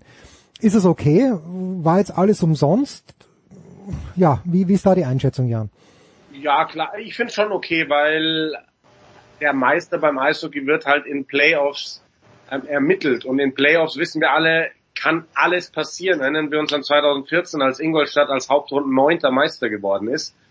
Ähm, von daher, München hat eine sensationell gute Hauptrunde gespielt, aber jetzt wegen dieser Absage zu sagen, diesen Meister fände ich verkehrt. Ich finde es richtig, dann einfach zu sagen, dann haben wir halt ein Jahr, in dem es keinen Meister gibt. Es werden keine Playoffs gespielt, so, so schade das ist. Ähm, aber für mich ist das die, die richtige Entscheidung, das so zu machen. Wie, Franz, geht's weiter? Wann wissen wir mehr? Du hast die Eishockey-Weltmeisterschaft angesprochen. Das jährlich letzte große Highlight aus deutscher Sicht, wenn es um die Eishockey-Weltmeisterschaft geht. geht äh, wenn es um Eishockey geht, so rum ist richtig. Wann wissen wir da mehr, Franz? Tja, da frage ich dich jetzt, nicht, ja. Ob es da, da, wirklich schon einen Zeitplan gibt, ja. das weiß ich ehrlich gesagt nicht. Aber auch da geht es natürlich, das Ganze abzuwägen, äh, ob das jetzt in der Schweiz eben stattfinden kann, wie Gerade in der Schweiz, nicht. gerade in der ich Schweiz, mal, die die ersten waren, die gesagt haben, über 1000 ja. Leute, nein. Ich sag mal, aufgrund dieser Entwicklung, die wir jetzt halt gerade durchmachen, wäre es für mich einfach sinnvoll, jetzt schon zu sagen, nein, ähm, wir lassen das ausfallen oder wir verschieben das einfach auf nächstes Jahr, was auch immer dann die nächsten Schritte sind. Aber ich würde jetzt ähm, tatsächlich mit eben den Ausfällen jetzt in Deutschland und Österreich und wer weiß, wer sich da vielleicht noch anschließt. Ähm, die Schweizer Liga denkt sicherlich auch mal darüber nach, äh, ihre Playoffs vielleicht auch abzusagen. Würde ich eben auch diese Weltmeisterschaft absagen. Denn du weißt ja gar nicht genau, wenn du mit so einer Unsicherheit daran gehst, das, da hängt eine Vorbereitung dran. Das ist ja auch wieder Finanzen. Da hängen äh, Vorbereitungsländerspiele dran, die teilweise dann vielleicht auch nicht stattfinden können, denn die würden ja irgendwann im April dann auch laufen. Ähm, solange bis Mitte April gelten ja dann auch solche Vor äh, äh, Bestimmungen noch mit den Großveranstaltungen etc. Also momentan Stand, jetzt aktueller Stand sehe ich da ähm, wenig äh, Hoffnung oder wie man es nennen soll, dass diese Weltmeisterschaft stattfinden kann. Ja, wäre auch nicht schlimm. Ich weiß gar nicht, was ich heute, was wäre schon schlimm, denn natürlich äh, für, für euch vor allen Dingen und für alle Beteiligten. Aber heute habe ich irgendwo auf Twitter gelesen, na, vielleicht ist Fußball dann doch nicht so wichtig. Auf der anderen Seite, Jan, das abschließend, aber sieht man da wieder nicht die Macht des Fußballs äh, und auch die Macht des Fernsehens, dass man sagt, okay, äh, egal ob da jetzt Zuschauer sind oder nicht, aber wir brauchen unsere täglich, tägliche Dosis Sport und da muss der Fußball dann halt herhalten. Ja, ich glaube, dass es äh, schon eine finanzielle Geschichte ist. Ich glaube, also auch viele Fußballvereine wird es sehr treffen, wenn Geisterspiele ausgetragen werden müssen. Aber ich glaube tatsächlich, dass der Fußball mit seiner finanziellen Macht das viel, viel besser wegstecken kann. Mhm. Und zwar im, im, im ganz großen Bereich, in den ersten Ligen. Also ich habe gestern auch gehört, dass gerade darüber beraten wird, die dritte Liga hier in Deutschland erstmal komplett auszusetzen, weil ähm, da, da fiel dann so das Zitat, ähm, Geisterspiele, da können 18 von 20 Teams in der dritten Liga morgen übrigens Insolvenz anmelden. Die können sich das nicht leisten. Okay, ja. Zuschauereinnahmen angewiesen und gerade wenn wir in kleinere Sportarten gehen, wie Eishockey, wie Basketball, ähm, die Teams können es sich nicht erlauben, Spiele vor, vor leeren Zuschauerrängen auszutragen, weil denen damit so viel Geld wegbricht. Also ich glaube dann beim Eishockey, ähm, Franz hat schon recht, dass das die Vereine trifft. Ähm, ich glaube, dass es sie aber eher perspektivisch trifft durch die fehlenden Playoff-Einnahmen. Ähm, ich glaube, dass die alle ohne Zuschauereinnahmen aus den Playoffs die Saison ähm, durchgerechnet haben. Also die, du siehst ja am Beispiel der Kölner Haie, du kannst im Endeffekt nie safe davon ausgehen, dass du ähm, aber in diesen Sportarten trifft es extrem. Also ich habe heute noch gelesen, weil beim Basketball die, die BBL tagt morgen da soll dann entschieden werden, was passiert. Da steht auch im Raum, dass die Saison jetzt einfach komplett abgebrochen wird. Es gibt da Teams, das muss man sich mal vorstellen, wo 30 Prozent, ein Drittel des gesamten Budgets nur aus Ticketing kommt. Und den, so, so, so, so ein Club kannst du nicht vor leeren Rängen spielen lassen. Und ich glaube, wie gesagt, um das nochmal um die Brücke zu schlagen, dass der Fußball in seiner Spitze mit den Millionen, die da drin stecken, das noch eher mal für eine kurze Zeit überbrücken kann, als halt die, die kleineren Clubs und die kleineren Sportarten. Ja, also würde mich mal interessieren. Es gibt sicherlich diese Zahlen, habe ich natürlich nicht parat, aber wie viel Prozent des Jahresbudgets beim FC Bayern München Fußball nämlich äh, die Zuschauereinnahmen ausmachen? Natürlich nehmen sie das gerne mit, wenn sie ihre ausverkauften Spiele haben zu, zu Apothekerpreisen, aber verstehe ich natürlich völlig. Der einzige Verein in der dritten Liga, der sagt nein, bitte Zuschauer und bitte weiterspielen, muss der TSV 1860 München sein, denn plötzlich riechen die wieder Franz den Aufstieg in die zweite Liga. Ah, wie so die Hälfte der Liga tatsächlich. Aber ja, ich weiß. Und, und äh, die riechen aber gleichzeitig ist auch noch der, der üble, der fahle Geschmack oder der fahle Gestank des Abstiegs irgendwie bei allen. Das ist ja alles so eng zusammen, das ist faszinierend irgendwie, diese dritte Liga. Ja, also das ist, das stimmt. Also sportlich gesehen ist das schon wieder sehr, sehr reizvoll. Aber auch da ist natürlich, Jan hat es ja gerade schon angesprochen, jetzt momentan das große Fragezeichen, wo jetzt im Laufe dieses Mittwochs, an dem wir das jetzt hier aufnehmen, ja auch noch eine Entscheidung äh, erwartet wird, wie man da jetzt eben verfährt mit den nächsten Spielen. Ähm, ganz, ja, ist, eine, ist sehr interessant, das, das zu verfolgen. Ja? Denn auch da fällt dann natürlich ein bisschen was weg. Ja? Ob man das jetzt äh, verschieben kann, ob man das trotzdem vor deren Rängen austrägt. Ich bin mal gespannt, denn das äh, betrifft ja nur die Vereine, wie gesagt, das betrifft uns, die das übertragen, das betrifft natürlich vor allem die Zuschauer, hm. ähm, wobei dort der Kartenverkauf ja mittlerweile auch schon gestoppt wurde ähm, bei 1860 und ähm, man dort jetzt auch schon eine erste Maßnahme natürlich jetzt eingeleitet hat, logischerweise sich darauf vorbereitet auf, auf etwaige Situationen. Also ähm, ja, wir werden, das wird äh, interessant sein, wie, sich, wie man sich jetzt da einigt. Worüber sprechen wir nur die kommenden Wochen? Hoffentlich wird wenigstens Rugby gespielt, dass wir den Jan dabei haben. Franz werden wir zum glorreichen FC Union Berlin befragen. Das passt dann schon einigermaßen. Danke euch beiden. Wie immer exzellent, äh, euch zuzuhören. Kurze Pause in der Big Show 447. Und dann machen wir, ich weiß gar nicht, womit weiter.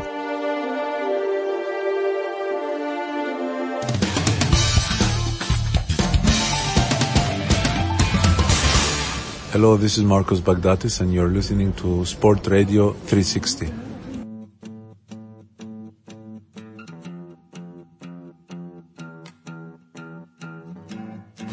In der Big Show 447 kümmern wir uns jetzt erstmals in diesem Jahr um den Golfsport und auf dem Weg nach München zu Sky, nach Unterföhring vielmehr, ist Adrian Grosser. Adrian, ich grüße dich. Hallo Jens, schön dich zu hören. In diesen Tagen, Adrian, muss man ja fragen, the Players Championship ist, es gilt als das fünfte Major. Im Tennis wurde das fünfte Major in Indian Wells abgesagt.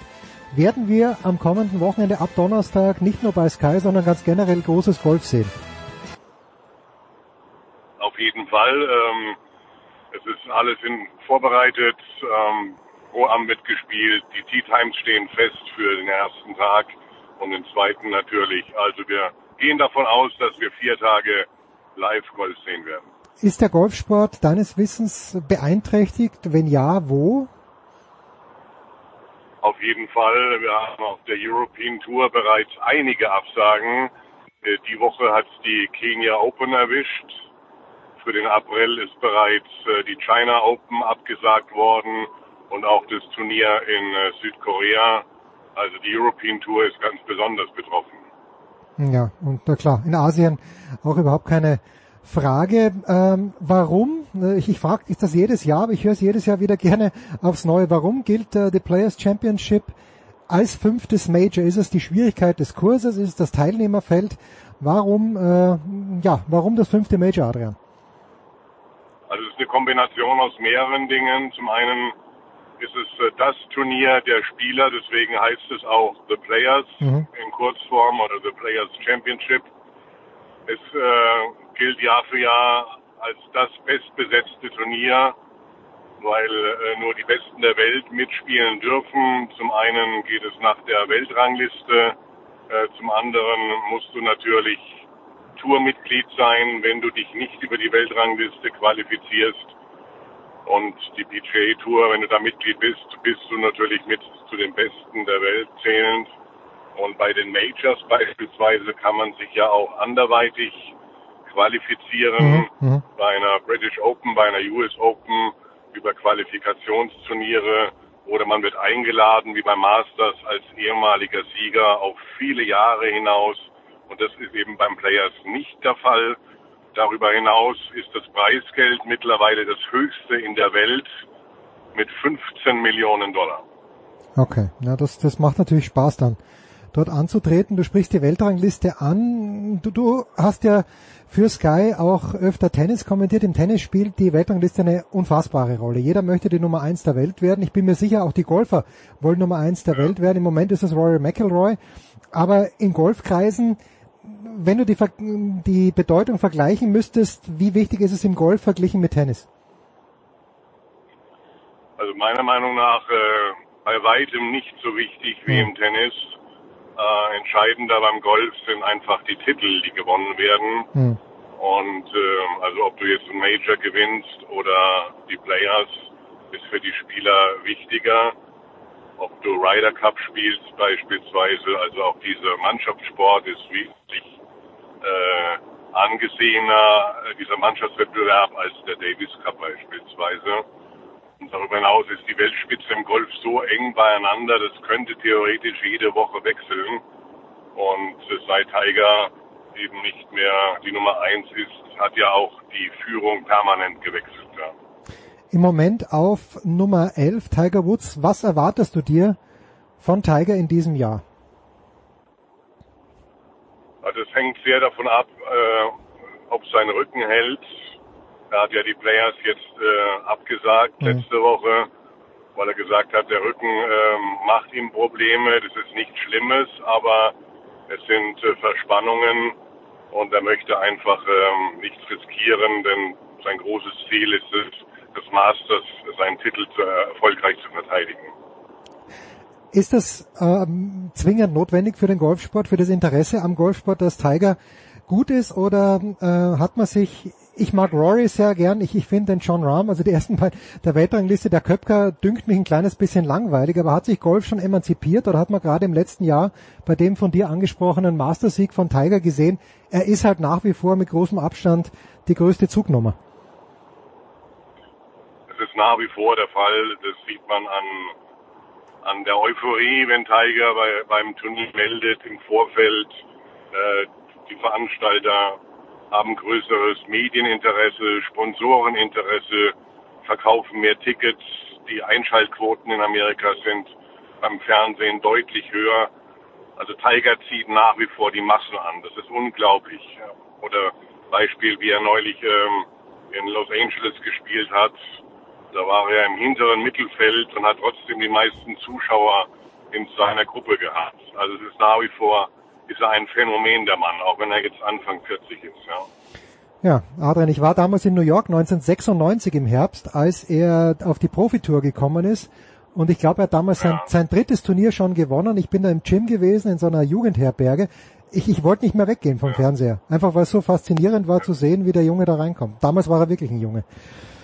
Jetzt gibt es. Absolut. Es ist ja nicht nur, es ist ja nicht, Entschuldigung, es ist ja nicht nur sein, sein, sein Spiel, das Sportliche. Er strahlt ja auch unglaublich eine unglaubliche Persönlichkeit aus, mhm. eine richtige Aura, die ihn da umgibt. Das ist schon einzigartig, ja.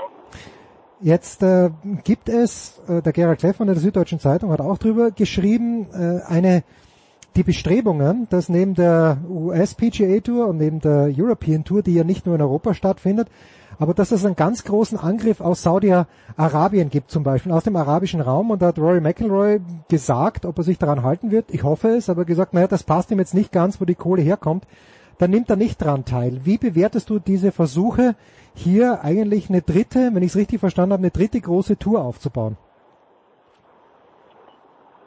Ja, die Versuche, die gibt es immer wieder, äh, als Konkurrenz äh, aufzutreten äh, zur PGA Tour und European Tour. Aber das wird scheitern, weil ähm, die Touren schon klar gemacht haben äh, an ihre Mitglieder, dass eine Sperre droht, wenn sie äh, mhm. bei diesen angeblichen Multimillionen-Turnieren teilnehmen. Und äh, es ist nicht im Interesse äh, der beiden großen Touren, es ist nicht im Interesse der Veranstalter der Turniere, der Majors. Also einer wie Phil Mickelson, dem ist das relativ egal, der steuert jetzt auf die 50 zu oder ist 50, äh, nee, er ist noch nicht 50, aber dem ist es egal. Der hat gesagt, er nimmt daran teil, da kann er nochmal richtig kassieren. Mhm. Aber ich sag mal, die aktiven äh, Mitglieder, gerade der PGA Tour, werden das boykottieren. Ja, und dann, also hat es der McElroy wirklich, äh, wie schätzt du diese Aussage ein, dass er sagt, na, mir gefällt nicht, wo das Geld herkommt, ist das getrieben von der Tour oder ist das ein ehrliches Anliegen von der Nummer eins der Welt? Also ich denke, äh, McElroy gehört mit zu den reichsten Sportlern der Welt okay, mittlerweile. Gut. Okay, gut. Und ähm, dem sind äh, Titel wichtiger, ja. Okay. Das äh, schauen wir mal, wie er sich am Wochenende schlägt. Wir kommen gleich dazu, wann es denn stattfindet. Als Österreicher muss ich dich natürlich schon fragen, nach deiner Einschätzung von Bernd Wiesberger, der ja mit Verletzungsproblemen im letzten Jahr zu kämpfen gehabt hatte. Was, was darf die Golfnation Österreich erwarten von Bernd Wiesberger? Naja, in dem Jahr lief es ja noch nicht so ganz so rund äh, im Vergleich zu 2019 was ja ein sensationelles Jahr für ihn war mit seinen drei Titeln und am Ende hat er ja alle Chancen gehabt, um den Race to Dubai Titel mitzuspielen. Hm. Aber für Bernd kommen jetzt ganz wichtige Wochen. Es ist ja nicht nur die Players. Er hat für die Falsbar Championship gemeldet eine Woche später und dann für die Dell Matchplay Championship. Sein großes Ziel ist es, neben der Teilnahme am Ryder Cup ähm, erstmalig eben auch die PGA Tourkarte äh, zu holen. Mhm. Und ähm, da sind die nächsten Wochen sehr, sehr wichtig. Also ich persönlich bin sehr gespannt. Ähm, vielleicht gelingt ihm der Turnaround in dem Jahr. Ich würde es ihm wünschen. Ich drücke die Daumen. Kannst du, kann man das, kann man da einen Multiplikator angeben? Wie, wie viel die US PGA Tour Karte mehr wert ist als die Karte für die European Tour? Naja, wenn du die Preisgelder alleine vergleichst der äh, Durchschnittsturniere, ähm, da liegen die Preisgelder auf der PGA Tour zwischen 7 und 8 Millionen Dollar. Mhm. Und auf der European Tour ähm, liegt das Durchschnittspreisgeld umgerechnet bei 1 bis 2 Millionen okay. Dann Dollar. Alle Fragen beantwortet dazu. Martin Keimer. Ja. Martin Keimer. Ich, äh, wir sprechen hier öfter mit Gregor und äh, Martin Keimer muss natürlich in seinem Leben nie mehr arbeiten, aber wie viel Lust Adrian hat er denn noch äh, professionell Golf zu spielen und auch dafür viel zu trainieren? Das ist eine gute und eine sehr berechtigte Frage, die ich immer wieder zu hören bekomme. Ähm, er hat ja nicht nur, ich weiß nicht, ähm, wie viel Millionen verdient, aber es reicht mit Sicherheit, ja. Sondern er hat ja auch äh, unglaubliche Titel gewonnen. Er war Players Champion, er hat zwei Majors gewonnen, er war Weltranglistenerster für ein paar Wochen. Er hat im Ryder Cup Geschichte geschrieben. Er hat als einziger Deutscher die BMW Open in München gewonnen und, und, und, ja. Und ähm, auf der anderen Seite muss ich sagen, Respekt vor, vor ihm, weil er versucht es nach wie vor. Also er trainiert nach wie vor sehr ernsthaft und seine Ergebnisse in dem Jahr zeigen ja eine Formkurve nach oben. Und er hat immer wieder äh, auch betont, dass er nochmal angreifen möchte. Mhm.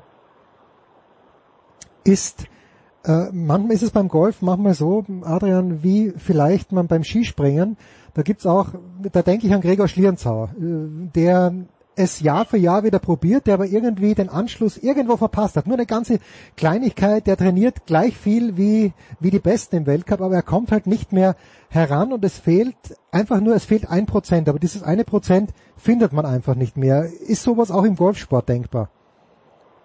Absolut, weil allein die Schwungbewegung ist ja schon so komplex und ähm, dann hast du im Golfsport so viele unterschiedliche Elemente, Teile, äh, vom langen äh, Schlag bis hin äh, zum Patten. Und äh, dann spielt sich auch viel im Kopf ab. Das Selbstbewusstsein spielt eine unglaubliche Rolle. Also das sind so viele Elemente, die passen müssen. Und, ähm, und dann ist die Konkurrenz natürlich auch mhm. enorm groß geworden. Das darf man auch nicht äh, äh, vergessen. Ja. Also wenn man mal bei einem Turnier 15. wird, dann ist man ja absolute Weltklasse, zumindest in Amerika. Ja. ja das vergisst man auch. Ja, und, äh, und äh, von daher ist es sicherlich äh, völlig berechtigt zu sagen, ähm, den Vergleich kann man da anstellen. Ja. Adrian, wann geht's los bei Sky? Wie sind die Übertragungszeiten ab Donnerstag? Ja, mo ähm, morgen ist doch morgen ist Donnerstag. Ja, ja. ja. Äh, 18 Uhr geht's los. Okay. Ähm, sechs Stunden live an den ersten beiden Tagen, immer von 18 bis 0 und am Wochenende dann ab 19 Uhr. Und äh, ich weiß, die Frage, die darf man eigentlich im Golfkommentator nicht stellen, weil, wie du gerade gesagt hast, das Feld ist so eng beisammen, der 15. ist noch Weltklasse. Aber würdest du dich aus dem Fenster lehnen und äh, zwei Leute vielleicht benennen, wo du sagst, denen räume ich extrem gute Chancen ein an diesem Wochenende? Rory McIlroy und Justin Thomas. Äh, weil ihnen der Kurs liegt oder weil sie einfach die nervliche Stärke haben? Ähm, McIlroy ist in sehr guter Form, hat äh, fünf Top 5 Platzierungen jetzt in Folge erzielt, ist, hat seine Weltranglistenposition 1 bestätigt. Justin Thomas ist die Nummer 1 im FedEx Cup. Mhm. Und ähm, beide haben die Spielanlage auf diesem schwierigen Platz ähm, sehr gut zu spielen. McElroy ist Titelverteidiger, aber auch Thomas kann den Ball exzellent shapen, pattet sehr gut. Also ähm, wir haben auch von der Spielanlage her, bringen die alle Voraussetzungen mit. Herrlich, wir freuen uns drauf. Es gibt noch Live-Sport, äh, nach allem, was man weiß, sogar mit Zuschauern in, äh, beim TPC at Sawgrass in Pontevedra. Danke dir, Adrian. Gute Fahrt noch weiter nach München. Kurze Pause in der Big Show 447.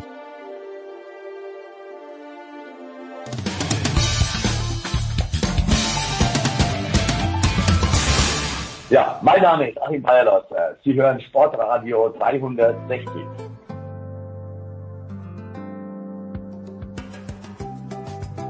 Es geht weiter in der Big Show 447 mit dem Motorsport in vertrauter Stefan-Runde. Zum einen am Spielplatz, irgendwo in der Nähe von Landshut vermute ich mal, wenn nicht sogar Downtown Landshut, motorsport.com, Stefan Eden. Servus Stefan. Servus, es ist der Norden Landshut, der, also Nord der Nordwesten. Der Nord Aber ja. in der Tat, am Spielplatz, ja. Tja, das ist wunderbar. Und in Tübingen, wie immer bei der Arbeit, The Voice himself, Stefan Heinrich. Servus, The Voice. Äh, Grüße nach München, Grüße zum Spielplatz in Landshut. Herr Ehlen, bevor wir auf äh, das aktuelle Geschehen in Australien hinkommen, der Grand Prix von Bahrain wird ohne Zuschauer stattfinden. Böse Zungen, zu denen ich auf jeden Fall gehöre, würden sagen, da waren eh nur acht Leute im Publikum, so what's the big deal? Ist das zu böse? Ja, also es gibt ja da durchaus eine recht große Haupttribüne und die war schon ab und zu mal gefüllt mit so ein paar tausend Leuten. Allerdings der große Publikumsmagnet war Bahrain noch nie. Es gibt eigentlich auch nur die Haupttribüne dort und sonst nichts weiter. Dabei hätte die Strecken doch ein paar sehenswerte Passagen, wo man auch Tribünen aufbauen könnte. Aber ja, da liegt im Prinzip auch schon die Krux. Äh, das ist halt einfach kein Motorsportland, keine Motorsportnation. Deswegen gibt es auch nicht so viele Interessierte, die da kommen können. Im Prinzip ist dieses Rennen äh, so eine Art Prestigeobjekt von den äh, Reichen und Mächtigen dort, die gesagt haben, Mensch, so eine Rennstrecke, das wäre eigentlich ganz cool. Das könnte man sich doch mal leisten. Und äh, die haben das dann auch für teures Geld hingestellt. Und die fahren dort auch ihre Luxusfahrzeuge mal aus und äh, haben halt auch sich die Formel 1 gegönnt. Ähm, das war nie geplant, dass dort die große Publikumsmasse antritt. Ähm, insofern, ja, es wird keinen großen Unterschied machen zu den vergangenen Jahren, weil ja, da war nie groß irgendwie Publikum oder Kulisse da. Ähm, es ist sicherlich eine gute Entscheidung, das so zu machen. Allerdings kann man sich natürlich da bei der ganzen Sache auch die Frage stellen, naja, wenn es ohne Publikum stattfindet, wenn es offensichtlich eine gewisse Gefährdung gibt, warum lässt man es dann nicht komplett fahren? Aber wie wird es jetzt in Australien sein? Stefan, ich habe The Voice, ich habe gar nicht den, den letzten Stand. Sind wir noch bei Zuschauern oder sind wir nicht bei Zuschauern?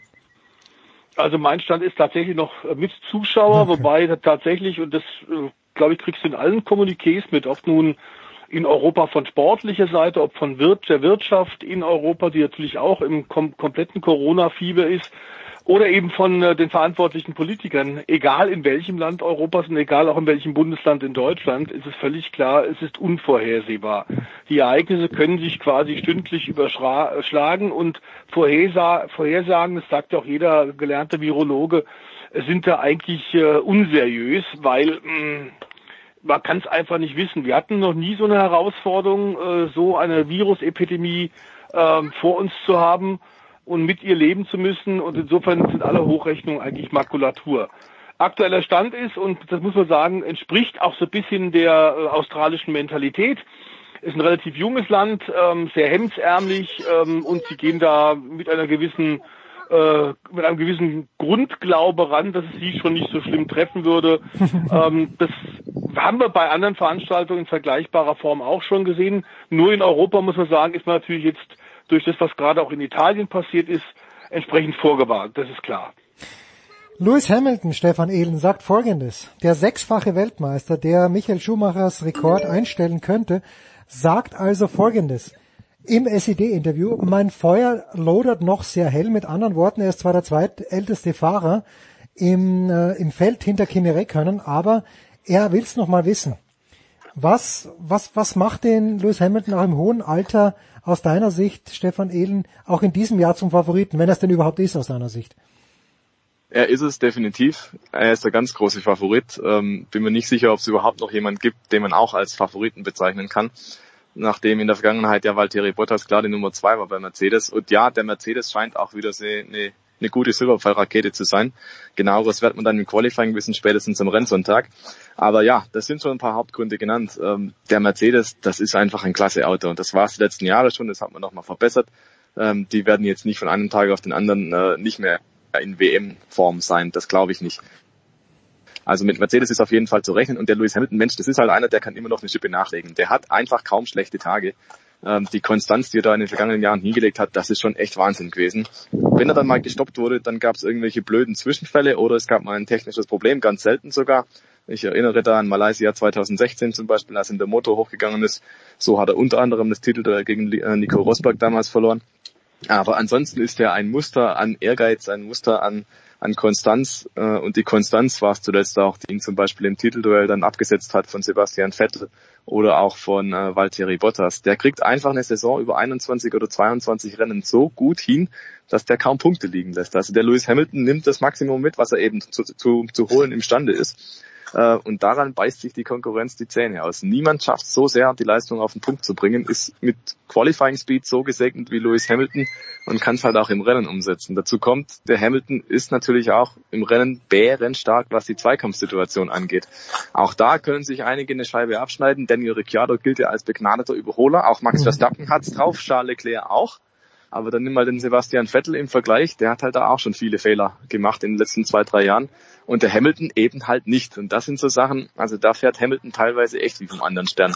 Und der hat die Erfahrung, der hat die Abgeklärtheit, der weiß auch im Team, wenn er einigermaßen seinen Stiefel durchzieht, dann, dann ist er da die Nummer eins, dann wird ihm der Valtteri Bottas nicht gefährlich. Das heißt, er muss sich im Prinzip nur auf die große breite Gegnerschaft konzentrieren, sofern es denn eine gibt. Und das ist die große Frage vor Melbourne. Ja, ist denn Red Bull auf Augenhöhe dabei? Was kann denn der Ferrari überhaupt? Gibt es vielleicht eine Überraschung von McLaren? Wir wissen es nicht. Aber was wir, glaube ich, schon sagen können, ist schon, äh, Silber hat da durchaus einen Silberstreifen am Horizont. Also das könnte schon was werden mit den Rekorden dieses Jahr. Lewis Hamilton selbst sagt in diesem Interview ja, Stefan, da wird darauf angesprochen, dass Toto Wolf gesagt hätte, dass Red Bull eben der größte Konkurrent ist, aber der Hamilton selbst sagt, Ferrari wäre die letzten Jahre der härteste Gegner gewesen, wird auch in diesem Jahr so sein. Ist das, was ist das vom Hamilton? Ist das Taktik oder weiß der mehr als wir wissen? Was glaubst du?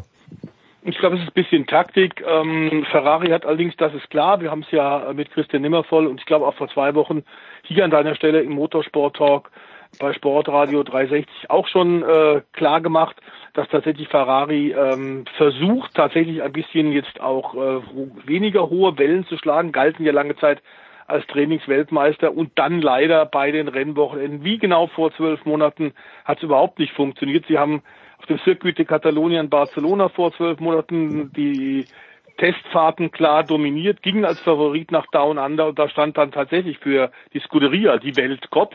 Hm. Die war nämlich wirklich schlecht und haben dann diesen Rückstand auch durchs ganze Jahr geschleppt, äh, haben dann teilweise auch in der Grauzone des Reglements ein bisschen gefischt, deswegen ja auch der Aufstand von sieben Grand Prix Teams gegen Ferrari und gegen die FIA, weil man da was gefunden hat, was bei Ferrari benutzt wurde, was wohl nicht so ganz äh, den Regeln entsprach.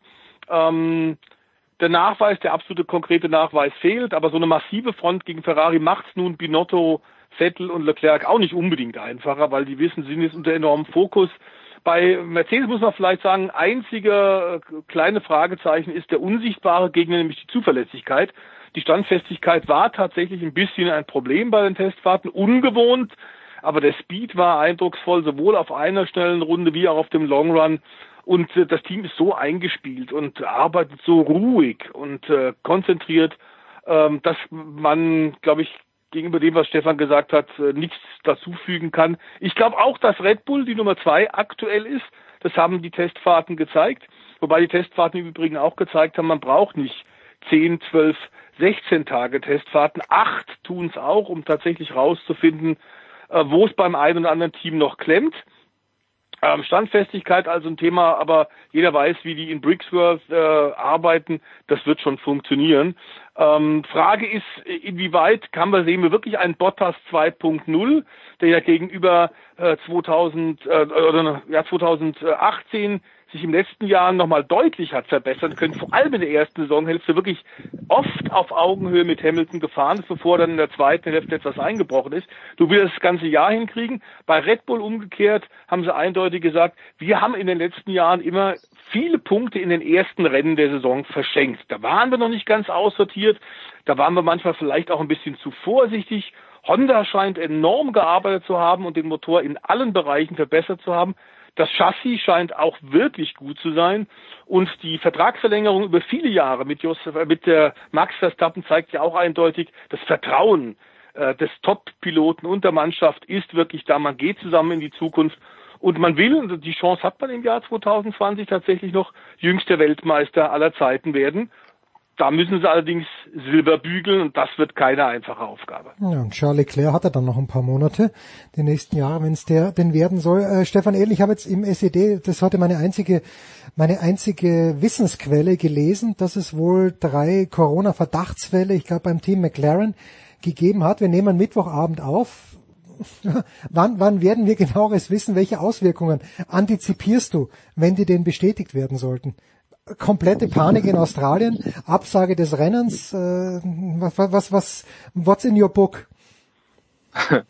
äh, mein mein Book ist noch komplett leer. Ah, okay, also gut. hat noch hat noch keine Schriftzeichen drin, ist noch ein komplett leeres Papier drin äh, für die Saison 2020 und ich glaube, es geht nicht, dass man da irgendwie seriös äh, eine Prognose abgibt, weil wir alle sind viel zu weit weg, hm. als dass wir da irgendwo dazusehen würden, was sich da gerade tut. Aber ja, es scheint so, ähm, man ist da jetzt dann durchaus voller Euphorie hingereist nach Australien, nach Melbourne und hat dann gesagt, oh, das wird schon passen. Also FIA und Formel 1, der Weltverband und die Formel 1 haben sich ja entsprechend informiert und entsprechend auch den Teams klar gesagt und kommuniziert, ja, Freunde, wir können das machen, wir werden das tun.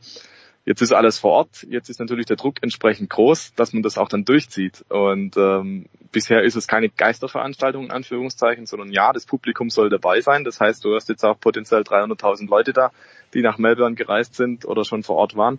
Ähm, Aber bis auf Miley Cyrus. Auch, genau, die hat abgesagt, genau. Aber die hat abgesagt. Ansonsten bist vor Ort. Ähm, alles ist da angerichtet und wenn du jetzt absagst, ähm, glaube ich, dann ist der Image-Schaden wahrscheinlich noch viel größer, als wenn man vor zwei Wochen oder drei Wochen gesagt hätte, mhm. so Freunde, ähm, aus irgendwelchen Gründen, es geht jetzt nicht. Ähm, also möglich ist, glaube ich, alles in der Situation. Stefan hat es vorhin gesagt, das kennen wir noch nicht. Das ist völlig neu für alle. Ähm, dementsprechend, glaube ich, äh, sind die Möglichkeiten schier grenzenlos. Und ich könnte mir tatsächlich auch vorstellen, dass es wirklich kurzfristig noch äh, eine Möglichkeit gäbe, zu sagen, nee, wir lassen es komplett sein. Allerdings denke ich mir, sobald das freie Training am Freitag angefangen hat, sobald die ersten Leute auf der Tribüne mal sitzen, dann werden die nimmer absagen. Also sobald die Veranstaltung auf der Strecke ihren Lauf genommen hat, glaube ich, wird es extrem schwierig irgendwie zu kommunizieren, so äh, jetzt haben wir zwar angefangen, aber jetzt fahren wir doch nicht mehr weiter. Ähm, das, glaube ich, wird nicht ganz hinhauen. Allerdings äh, Freunde der Grand Prix-Geschichten wissen, ähm, das gab es schon mal tatsächlich. Ähm, allerdings mhm. aus anderen Gründen. Ich glaube in den 80ern war es beim großen Preis von Belgien in Spa. Mhm. Ähm, da wurde tatsächlich das Rennwochenende begonnen. Man hat auch ein Qualifying gefahren und dann ist die Strecke aufgebrochen. Also der Asphalt war kurz vorher verlegt worden. Den hat man frisch gemacht gehabt und der ist dann aufgebrochen, weil es so heiß war. Und dann hat man irgendwann am Abend noch versucht, was zu retten, aufzuflicken und so weiter. Und hat dann aber festgestellt, nee, das hat so keinen Wert. Die Strecke äh, hat auch mit den neuen Asphaltflicken dann überhaupt keine Standfestigkeit. Die Asphaltbrocken sind regelrecht um die Fahrzeuge rumgeflogen. Die hatten eher, glaube ich, 20 Sekunden höhere Rundenzeiten als äh, vorher. Und dann hat man gesagt, nee, hat keinen Wert, wir müssen dieses Rennwochenende abbrechen. Und man hat es dann später im Jahr, einige Monate später nochmal komplett neu nachgeholt. Also ob es so eine Situation wiedergeben wird, keine Ahnung. Ähm, wenn auch aus anderen Umständen. Also ich kann mir nur denken, wie gesagt, wenn die anfangen zu fahren, dann fahren sie das Wochenende auch komplett. Und wie es dann weitergeht im Rennkalender, puh, das, wird, das wissen zum jetzigen Zeitpunkt wahrscheinlich nur die Götter.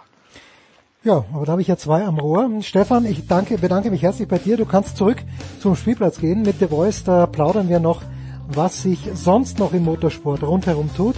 Stefan, eben vielen, vielen Dank. Big Show 447, kurze Pause, weiter geht's mit Motorsport.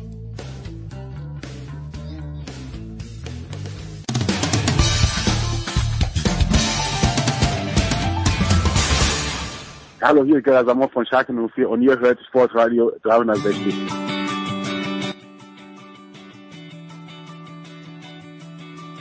Motorsport, das zweite Segment in der Big Show 447, The Voice, ist da geblieben.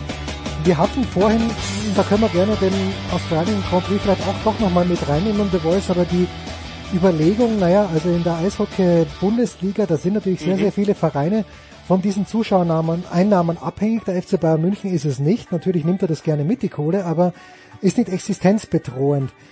Wie? Ich glaube in der Tat, also die DEL, 100. Hm. Meistertitel oder Meister wird es nicht geben. Das gilt für andere Sportarten im Übrigen auch, wenn wir von der Handball-Bundesliga gerade reden oder auch selbst von der Basketballliga der Deutschen. Ähm, auch da sind die Vereine ja auch nicht, schwimmen nicht gerade im Geld, sondern auch da ist es eng und ich glaube auch, dass da viele, viele Clubs tatsächlich auf die Zuschauereinnahmen angewiesen sind. Auch die überlegen jetzt, was sie gerade machen sollen. Äh, in der Tat, bisschen Vorbild äh, die äh, deutsche Eishockey, ob die tatsächlich Handball und Basketball auch absagen. Ähm, aber das ist genau die Situation, die wir haben, die ja auch der Jürgen Klopp so toll gesagt hat. Also jede Frage nach Corona und was die Zukunft bringt und ob wir Angst haben, bringt uns nichts. Ich habe Brille, ich bin Ende 50 und habe einen Bart. Sehe ich aus wie ein Virologe? Ja, Nein. Doch, ja, genauso stelle ich mir einen Virologen vor. Genauso stelle ich mir einen Virologen vor. Eben, und dann sagt er, ähm, ich frage Sie ja auch nicht, wie ich im nächsten, im nächsten Mal gegen Tottenham aufstellen soll. Mhm. Also ich, ich, mir ist völlig klar, dass das natürlich, dass die Fans das wissen wollen. Aber ich glaube, alle Verbände sind da jetzt in einer äh, einmaligen Situation, nämlich entscheiden zu müssen, mit sich ständig und stündlich oder minütlich sogar veränderten Fakten äh, entscheiden, die auch für große wirtschaftliche Tragweite haben, teilweise, wie du sagst, ähm, existenzielle äh, Gr Grundlagen sogar wirklich anrühren. Das ist echt schwer. Und das gilt natürlich äh, nicht nur für den Weltsport, sondern natürlich auch für den Motorsport in Europa und in Deutschland. Jetzt ist die Formel 1, wird ja sogar in den USA übertragen. Ich glaube, Fox überträgt dieser Tage. Mhm. Ähm, hat eine weltweite Followerschaft und klar, es ist nicht schön, wenn da keine Zuschauer sind, aber im Grunde genommen ist es trotzdem Rennsport. Für eine Serie wie die DTM stirbt so eine Serie, wenn keine, oder wird, wird die ausgesetzt, wenn keine Zuschauer äh, zugelassen sind? Wie groß, kannst du ungefähr beziffern, wie groß die, die, die Einnahmen aus den Zuschauertickets dort eine Rolle spielen? Macht das 20 Prozent des Budgets aus 5 Prozent, 50 Prozent? Ähm, ich glaube, es ist äh, weniger als 20 Prozent, okay. weil tatsächlich die DTM aufgrund auch ähm, der Class One und der Hightech, die tatsächlich Vorsprung durch Technik da ja präsentiert wird, von großen Prämienherstellern, Automobilherstellern, die zeigen wollen, wie gut sie sind und wie gut ihre Autos tatsächlich sind. Ähm, Vorsprung durch Technik ähm, ist, glaube ich, ganz klar, dass äh, die Zuschauereinnahmen für die DTM selbst nicht von entscheidender Bedeutung sind. Da ist Fernsehen viel wichtiger, den Fernsehpartner hat man. Ähm, aber klar ist, A, ist es von der Atmosphäre schlecht und ich kann auch jetzt Leute durchaus verstehen, die sagen, Freunde, können wir nicht mal innerhalb von Deutschland das einheitlich regeln. Der eine Fußballverein darf vor vollen Tribünen spielen. Mhm. Es ist eine ganz andere Sta äh, Situation im, im Stadion, eine ganz andere Stimmung. Die Fans feuern die an. Oder du hast ein Geisterspiel und Totenstille.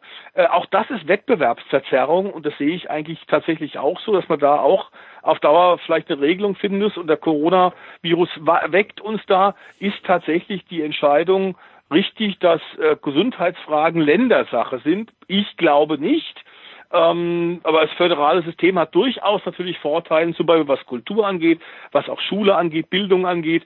Äh, ich glaube, in Fällen von, von Epidemien ähm, sollte man das abstellen und sollte zentral äh, reguliert und geregelt werden. Die DTM wird, sollten die ersten zwei oder drei Rennen, wenn wir mal jetzt mal Anfang der Saison gucken, April und Mai, Juni, äh, ohne Zuschauer stattfinden müssen, auch im benachbarten Ausland, ähm, glaube ich, wird auf keinen Fall sterben. Die wird weitergehen, das ist ganz klar. Aber das sind natürlich jetzt auch doch Probleme, die der Gerhard Berger jetzt auf den Schultern ruhen hat, an die er, glaube ich, als er vor zweieinhalb ja. Jahren den Job des ITR-Chefs angetreten hat, damit hat der nicht gerechnet. Okay, also The Voice, äh, kurze Zwischen, Zwischenbemerkung, dass das ganze Schulwesen, das Bildungswesen Ländersache ist, das halte ich nicht für eine, das halte ich für eine Schwäche des Föderalismus, weil ich glaube, dass es in Berlin sehr viel leichter ist, Abitur zu machen oder sagen wir eine gute Abiturnote zu erreichen als in Bayern.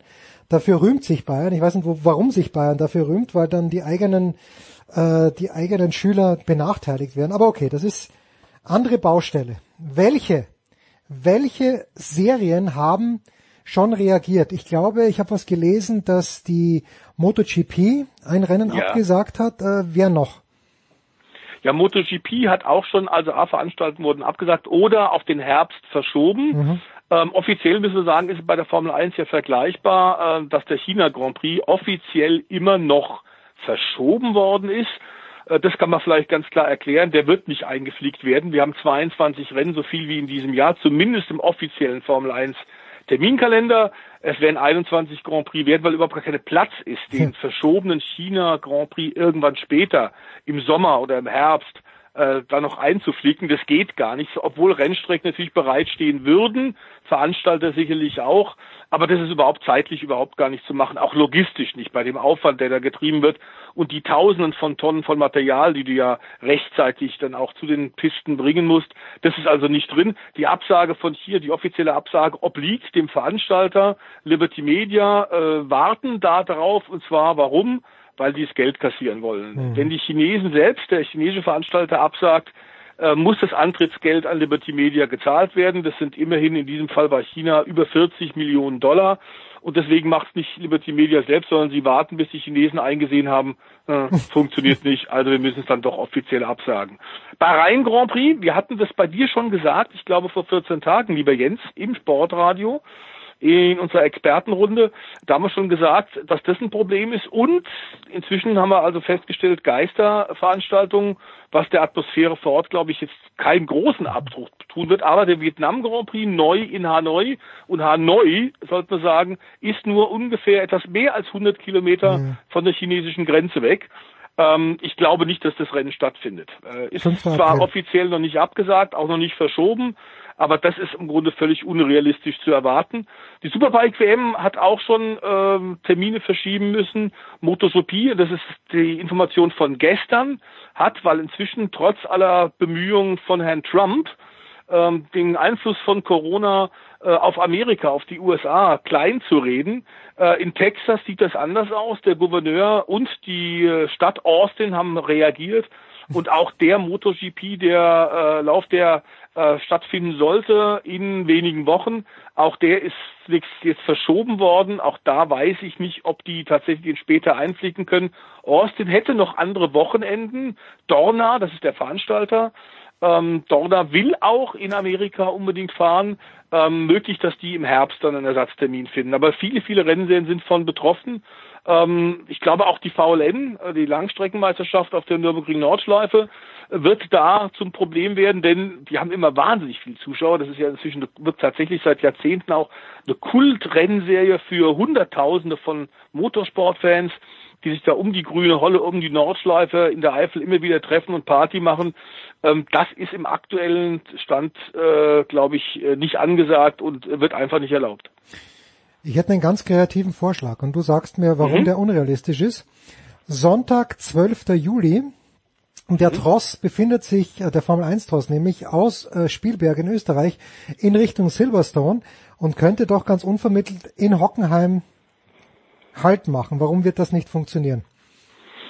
Äh, weil ich da den Terminkalender von Hockenheim nicht im Hinterkopf ah, okay, habe. Du okay. brauchst auch ungefähr, man muss sagen, du brauchst ungefähr ähm, selbst wenn du Spitze auf Kante äh, das nähst und viel Erfahrung hast wie die Hockenheim-Verantwortlichen, du brauchst etwa drei bis vier Monate Vorarbeit und zwar okay. Minimum Vorarbeit, um das alles hinzukriegen, äh, dass äh, die Rennstrecke Formel 1 fähig und reif ist.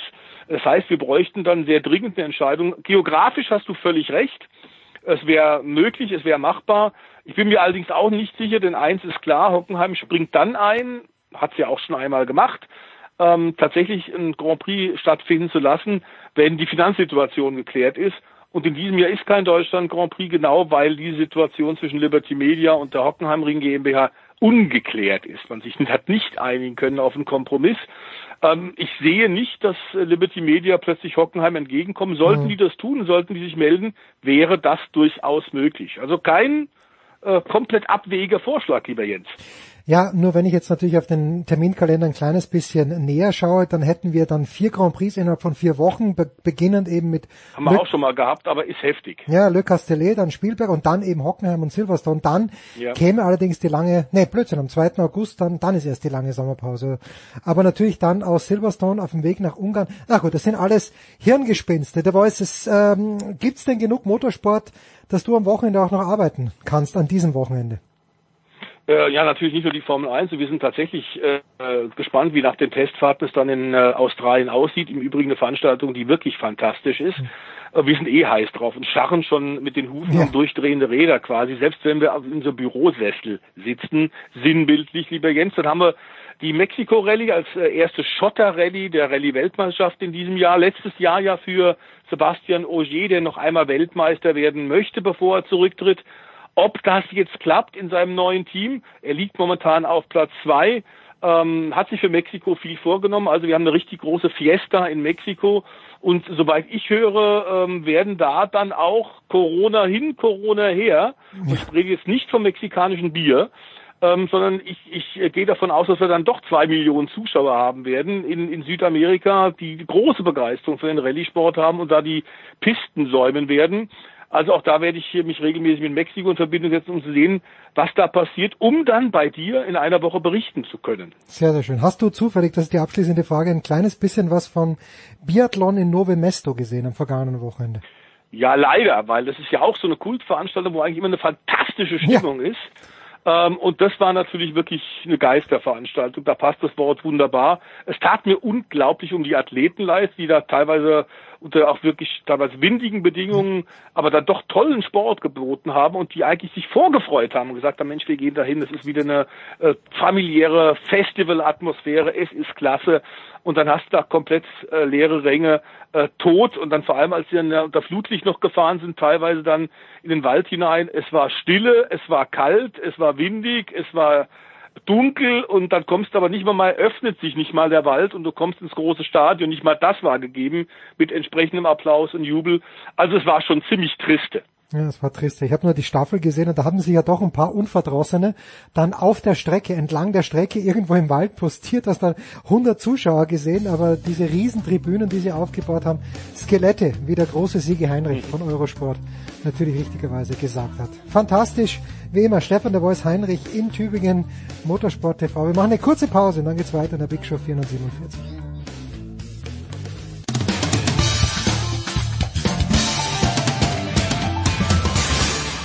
Servus, hier ist der Fahrer Sultan, der Ironman-Sieger von Hawaii von 2005 und ihr hört Sportradio 360.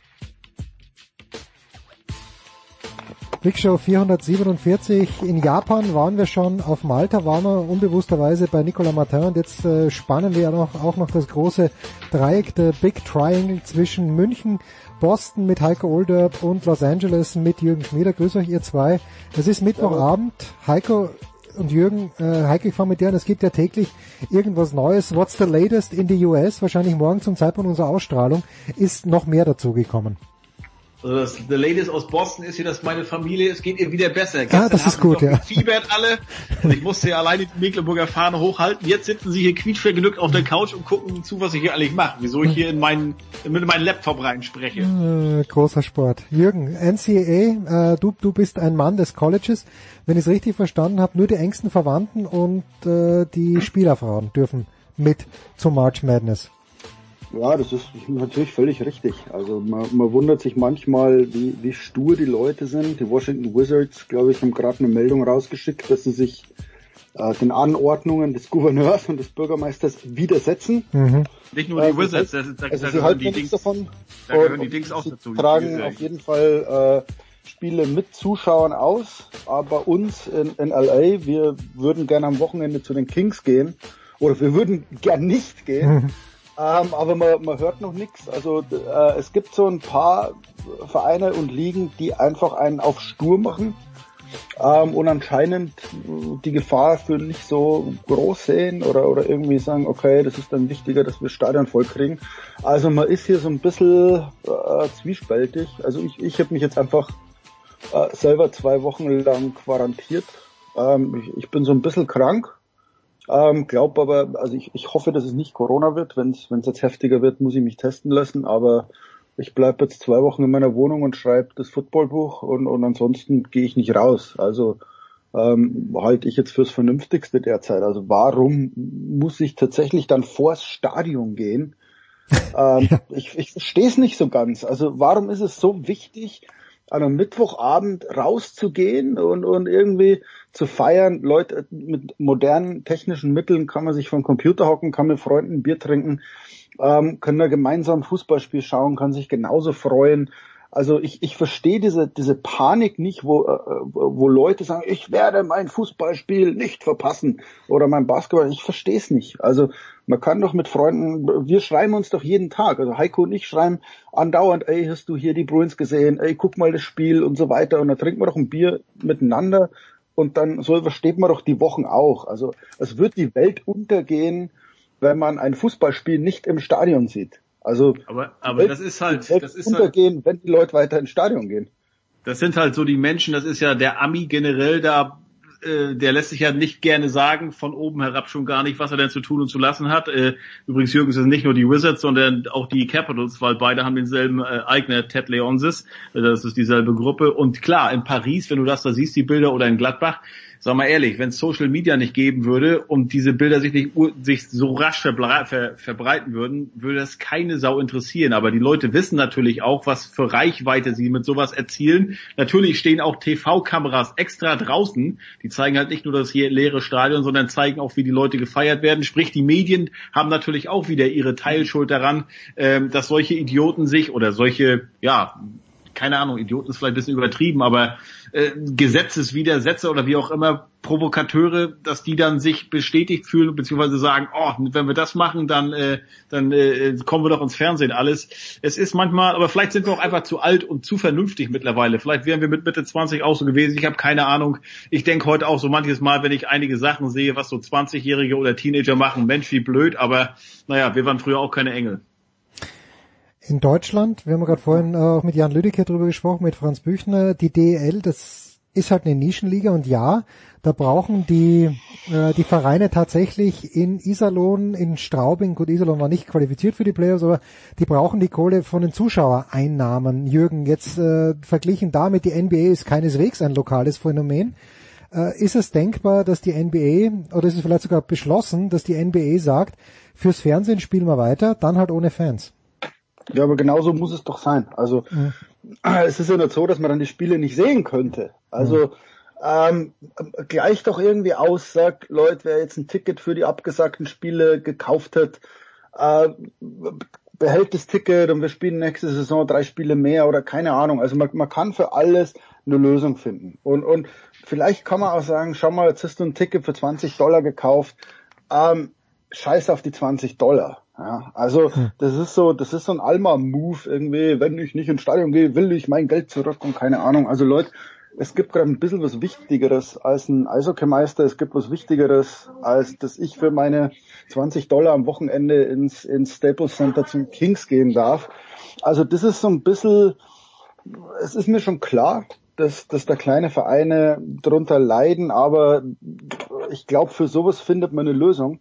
Ähm, und, und ich weiß nicht, wie, wie Leute dann äh, nicht einsehen, dass das gerade was Wichtigeres passiert als ihre Eintrittkarte für ein Spiel von Klappbach. Hm. Also das ist so, den, den Egoismus verstehe ich gerade nicht, wo man sagt, also als wäre, als würd's Leben nicht weitergehen, dürften die heute nicht ins Stadion. Das, das, das, das muss mir jemand erklären. Aber gefühlt war das hier aus der Entfernung, Jürgen, weiß nicht, wie du das in LA erlebt hast, aber in Deutschland wurde das jetzt alles erst so richtig ernst, als der Fußball mal bedroht wurde. Oh, jetzt wird's aber, also jetzt wird's gefährlich, jetzt äh, wird's ja äh, essentiell, jetzt wird das Leben ja komplett äh, beschnitten und eingeschnitten alles. Jetzt geht's um den Fußball. Vorher war Corona so ein bisschen, naja, man hat immer davon gehört, aber gefühlt hatte ich echt so den Eindruck, ähm, jetzt kapieren's einige erst wirklich, was da auf uns zukommen könnte, beziehungsweise ja, ähm, welche Einschnitte es geben könnte. Und sind wir mal ehrlich, da ist Fußball doch noch der kleinste Einschnitt. Also äh, darauf, darauf kann man verzichten. Äh, äh, es gibt so viele Menschen, die dann sagen, äh, mich trifft's ja nicht. Ich bin ja 25. Ähm, bei mir sind ja die Symptome nicht so schlimm. Worin denen willst du eine Runde hauen und sagen, ey toll, dir passiert nichts, Mensch, das ist ganz, ganz wunderbar für dich. Ähm, aber du steckst den an dem, was passiert. Also, und, und, und es ist ja erstaunlich, was Leute bei Twitter verbreiten, was Leute, ich habe gehört, ähm, Leute, verlasst euch doch auf offizielle Ansagen, verlasst euch auf Wissenschaftler, lest Qualitätszeitungen ähm, und informiert euch da und nicht bei, nicht bei Julitschka 1785, äh, die irgendwas zum Coronavirus sagt und der nächste Eintrag von ihr ist, wie toll Hans-Georg Maaßen ist und wie super dieses Lied von Xavier Naidoo ist. Also, wo ich mir dann sage, okay, das ist deine Quelle zu einem hm. tödlichen Virus, äh, okay, dann, dann pff, weiß ich auch nicht mehr, was ich sagen soll. Hm. Also, ja. Wie, wie äh, sind die Vorhersagen? Weil ähm, die Baseball-Saison is about to start. Heiko, ich weiß nicht, äh, ob es überhaupt wichtig ist, dass die Baseball-Saison startet, aber was weiß man? Äh, ist da schon was, die sind ja alle im Moment im Springtraining. Ich habe nicht gesehen, dass dort die Zuschauer nicht zugelassen wären. Es soll ja bald losgehen, relativ früh. Ich glaube sogar schon am 26. März. Wie schauen wir dort aus? Also ich habe vorhin nur zufällig gehört, dass ein Exhibition Game der San Francisco Giants abgesagt werden sollte, weil in San Francisco gibt es ja schon die Verordnung, keine Events mit Zuschauern äh, mit mehr Zuschauern als 1000 mhm. Leuten. Äh, deshalb wird ja auch am Donnerstag, also morgens, es wird das erste Geisterspiel der NBA geben zwischen äh, den Warriors und den Nets und ähm, am Montag hatte bereits in San Jose oder das County, wo die, das die San Jose Sharks betrifft, ähm, diesen Erlass bekannt gegeben. Keine Ereignisse mit mehr als 1000 Zuschauern. Und äh, da hieß es auch, okay, da könnten die Sharks betroffen sein. Die spielen aber, glaube ich, erst am 17. oder 19. März wieder. In Sachen Baseball muss ich ehrlich sagen, bin ich ganz weit weg. Habe ich dieses Jahr auch die Red Sox komplett ignoriert. Ähm, also, weil die haben mir jeglichen Spaß genommen hier und dadurch, dass deren äh, Ergebnis ja noch aussteht äh, aus der Cheating Season, ja. äh, habe ich die erstmal ganz weit weg an die Seite geschoben. Ja. Kann ich, bin ich leider keine gute Quelle, wenn es um die Major League Baseball derzeit geht. Ich war ja beim Spring Training. ja, ja, in Arizona warst du, oder? Das war natürlich, war natürlich sehr clever. Ja, wir haben, wir haben äh, Cody Bellinger neben uns Topgolf gespielt mit Mike Trout. Also wir waren irgendwie vier Booths weiter äh, man hört sich so ein bisschen um. Ähm, klar, also irgendwie die Astros sind, sind ein Thema, die finden das alle, alle nicht so gut. Ähm, aber man, man merkt jetzt auch bei allen, anscheinend gibt's von oben verordnet, ähm, dass da jetzt Ruhe einkehrt. Mhm, mhm, also es, es äußert sich keiner mehr deutlich.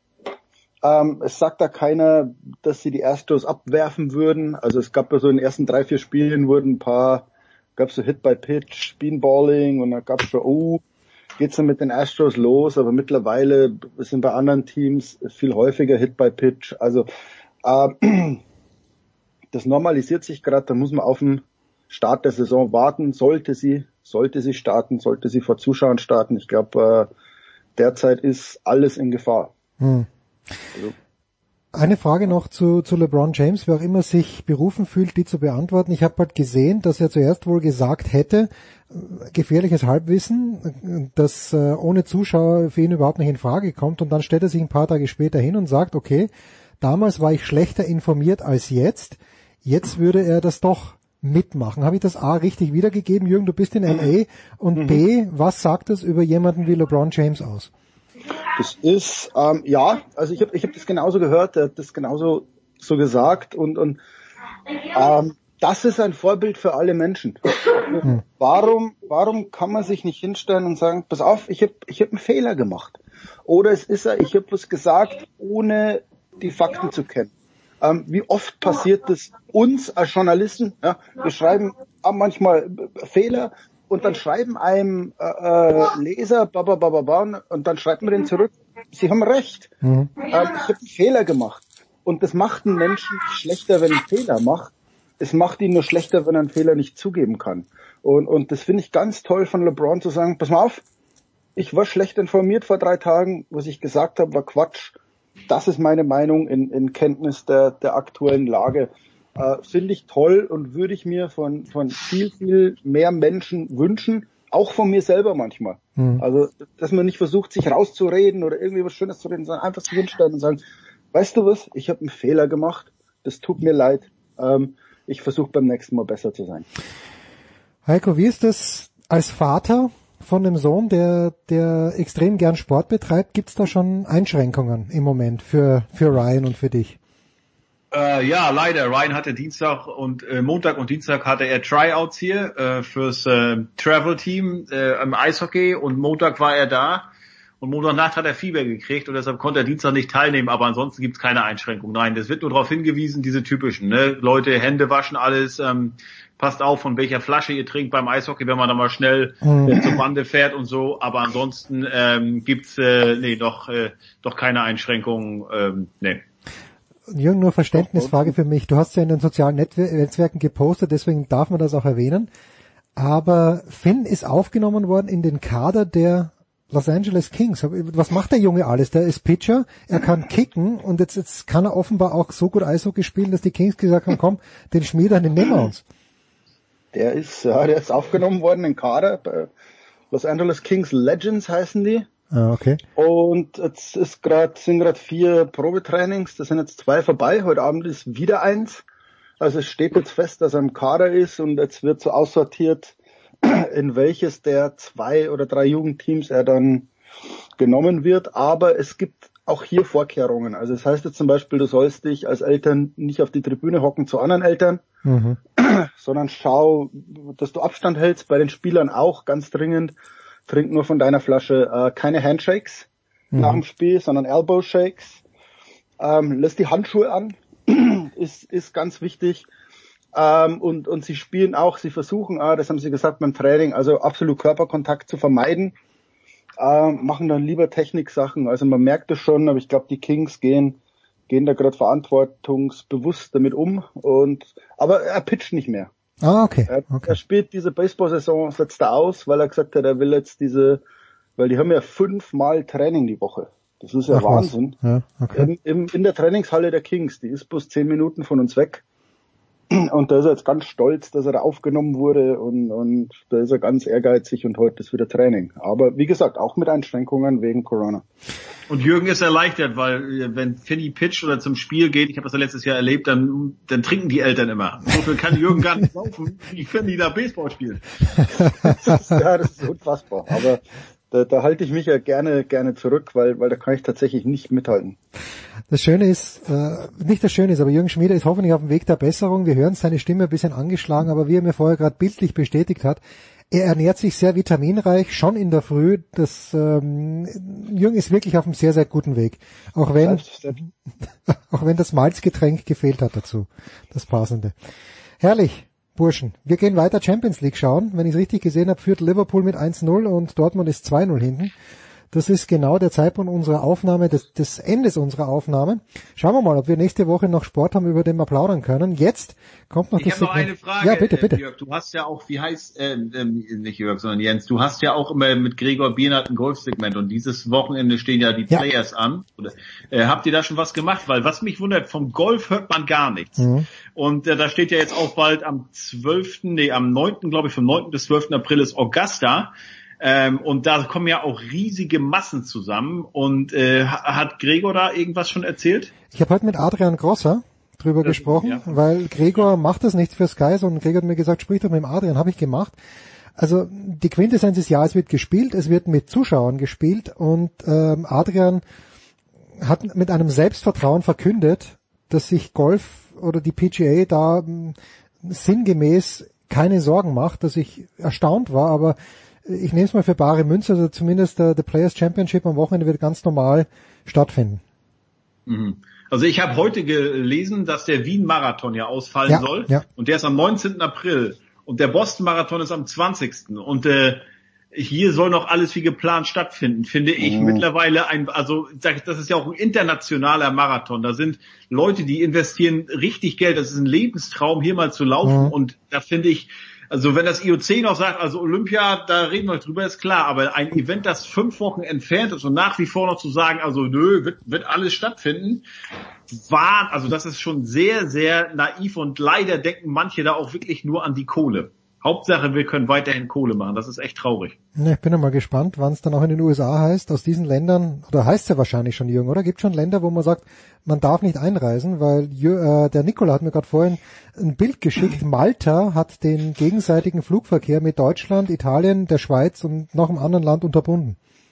Ja, das, das wird ja jetzt noch kommen. Also man, man, es gibt ja bei euch in Europa gibt es ja auch schon Gebiete, was heißt äh, nicht rein, nicht raus. Es ist natürlich schwer, äh, jetzt Hermosa irgendwie abzu, abzusperren. Naja, weil, weil du, wo, wo ist die Grenze? Also es ja, ist ja, ja quasi auf der nächsten Straßenseite geht Manhattan los, Torrance, Redondo, also so ein Gebiet wie, wie, wie LA irgendwie einzuzäunen oder irgendwie einzusperren ist natürlich unfassbar schwer, weil du trotzdem zwischen den einzelnen Orten äh, wechseln kannst. Also ich, ich weiß nicht, was passiert. Also keine Ahnung warten wir ab und vertrauen wir den Leuten, die tatsächlich Ahnung davon haben. Genau. Ich habe gerade gesehen, Jens, äh, weil ähm, Jörg Almero twittert gerade Miami Open laut italienischen Quellen abgesagt. Mhm. Äh, das war ja eigentlich abzusehen mit, mit äh, Key Biscayne. Was ich übrigens, mich, mich würde mal interessieren, was die NFL gerade denkt. Weil die sind ja wirklich der... Die sind fein raus. Die sind der Gewinner. Ja, ja, erstmal, erst aber die wären ja ein Gradmesser. Und die sind ja der Gradmesser eigentlich. Wie die, wenn die jetzt gespielt hätten, ob äh, was die gemacht hätten, weil ich glaube, wenn die auch vor leeren äh, mit leeren oder Geisterspiele gehabt hätten, ich glaube, das wäre für viele äh, mehr wert als so eine warnenden Worte vom, vom von der CDC oder wie die Behörde hier heißt. Aber warum denn? Also die die NFL nimmt nimmt über TV-Gelder derart viel Geld Ja, ja, absolut. ja, ja. Das ist tatsächlich, also die NFL kann sich ja jetzt darauf vorbereiten, äh, vor leeren Stadien zu spielen, äh, beziehungsweise kann die NFL sagen, okay, wir, wir fangen ja Ende August, Anfang September an, äh, vielleicht äh, ist, ist es bis dahin eingedämmt, vielleicht geht es bis dahin zurück, also diese Kurve, wo man sieht, das ist dann irgendwann mal ein Plateau erreicht, ähm, vielleicht gibt's auch schon äh, ein Vaccine, bis dahin dagegen, also die NFL ist in einer recht komfortablen Situation, zumal es in der NFL im Gegensatz zur NBA oder, oder, oder NHL viel, viel weniger Spiele gibt, äh, wo du sagst, okay, dann verzichten wir halt eine Saison lang aufs, aufs Tailgate und so weiter, aber die NFL ist eine der Ligen, bei denen es finanziell, glaube ich, sehr, sehr wenig Unterschied macht, ob die Stadien voll sind oder nicht. Das ist ja auch mit Dings los, mit der NCAA, mit der March Madness. Ich habe mir vorhin mal durchgeguckt, die TV-Verträge, die, die kassieren 771 Millionen an TV-Geldern pro Jahr. Ab 2025 dann sogar mehr als eine Milliarde.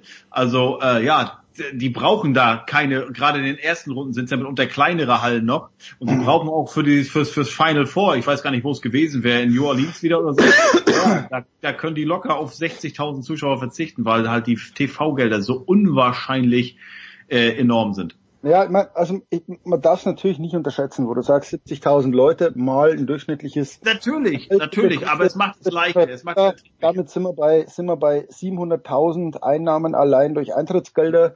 Äh, dann gibt der durchschnittliche Fan 50 Dollar für für ähm, Concessions Essen und Trinken aus. Hm. Dann sind wir nochmal bei 350.000 plus nochmal ein 50er für für Merchandise und so weiter. Also äh, die Einnahmen pro Heimspiel in der NFL liegen so bei 1,5 bis 2 Millionen.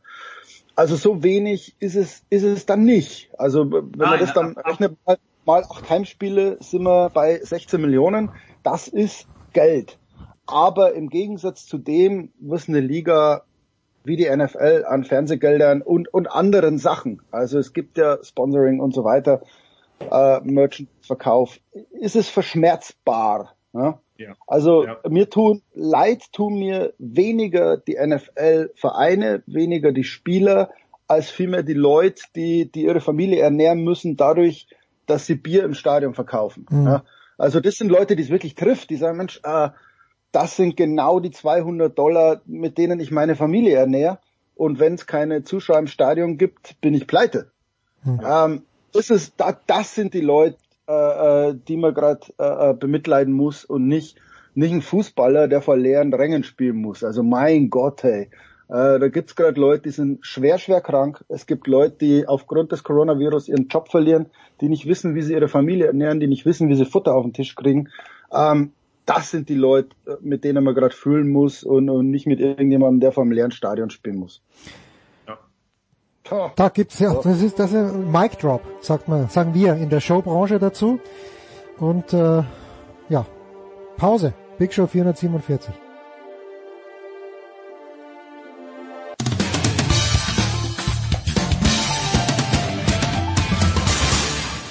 Einen wunderschönen guten Tag, hier ist der Dieter Baumann und ich grüße alle Hörer von Sportradio 360. Ich wünsche einen schönen Tag und Dauerlaufen nicht vergessen.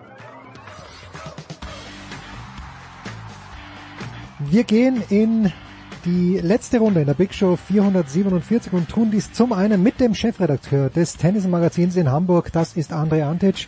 Lieber André, schönen guten Morgen. Guten Morgen. Und mit Marcel Meinert von Sky, der weit vom Pandemiezentrum Hamburg entfernt ist, aber mit dem Herzen natürlich immer noch dort. Grüß dich, Marcel. immer jederzeit. Hallo, grüß euch. Marcel, ich muss mit dir beginnen. Äh, du hättest, ich habe den Einsatzplan von Sky nicht gesehen, aber ich gehe davon aus, dass du in Indian Wales und auch in Miami einige Spiele über äh, kommentiert hättest.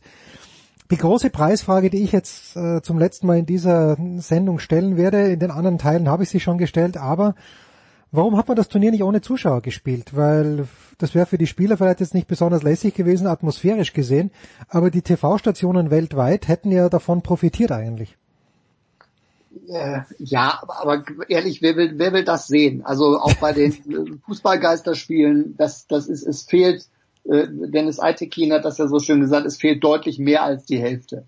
Äh, es, es kann auch bei den Spielern nicht die Emotion aufkommen, äh, wie sonst. Äh, die, die, die Qualität des Wettbewerbs äh, wird nicht erreicht werden Ähm, insofern ist es ja auch in anderen Sportarten so, auch im Eishockey, dass man sich mit diesem Thema Geisterspiele äh, nicht beschäftigt hat und gesagt, das wollen wir nicht, weil der wirtschaftliche Schaden dadurch möglicherweise sogar noch größer wird. Ja, die TV-Rechte äh, sind im Tennis natürlich extrem wichtig, weltweit vermarktet. Das äh, wird auch finanziell ein großes Thema werden für die für die ATP, aber im Sinne des Sports ist das die die einzig richtige Entscheidung, ist dann komplett sein zu lassen und äh, nicht auf diesen Unfug dann unter Ausschluss der Öffentlichkeit. Abgesehen davon können wir es auch abwarten, wahrscheinlich bis der erste Spieler, die erste Spielerin auf der Tour dann infiziert ist, dann stellt sich das Thema sowieso nicht mehr. Insofern äh, Türen zu und einfach mal vier Wochen, sechs Wochen die Füße hochlegen. Das ist die große Frage. André, was sind deine letzten Informationen? Wie, äh, wie wird es weitergehen auf der ATP und auf der WTA Tour? Ja, ich würde erstmal noch mal einen Schritt zurück machen. Ähm, und sozusagen zum Anfang des Ganzen gehen, also auch wie, wie wir es erlebt haben, äh, wenn, wenn das okay ist für dich. Ja, ja, klar. Und dann vielleicht so ein bisschen äh, die, die ganze Geschichte abarbeiten. Also im Grunde ähm, war es so, dass wir irgendwo dachten, wir leben noch in einer ganz netten Welt ähm, vor ein paar Tagen und dann kam die Absage von Indian Wells und dann, dann fing im, im Grunde ja alles an. Äh, auch was beispielsweise das Tennismagazin betraf. Mhm. Äh, wir haben also schon eine, eine Seite, Vorschauseite in den Wells gehabt, die war gedruckt und äh, im, im Heft, was jetzt demnächst erscheint. Ähm, wir hatten aber noch eine sogenannte Nachlieferung vom Davis Cup. Ja, die ist jetzt größer ausgefallen.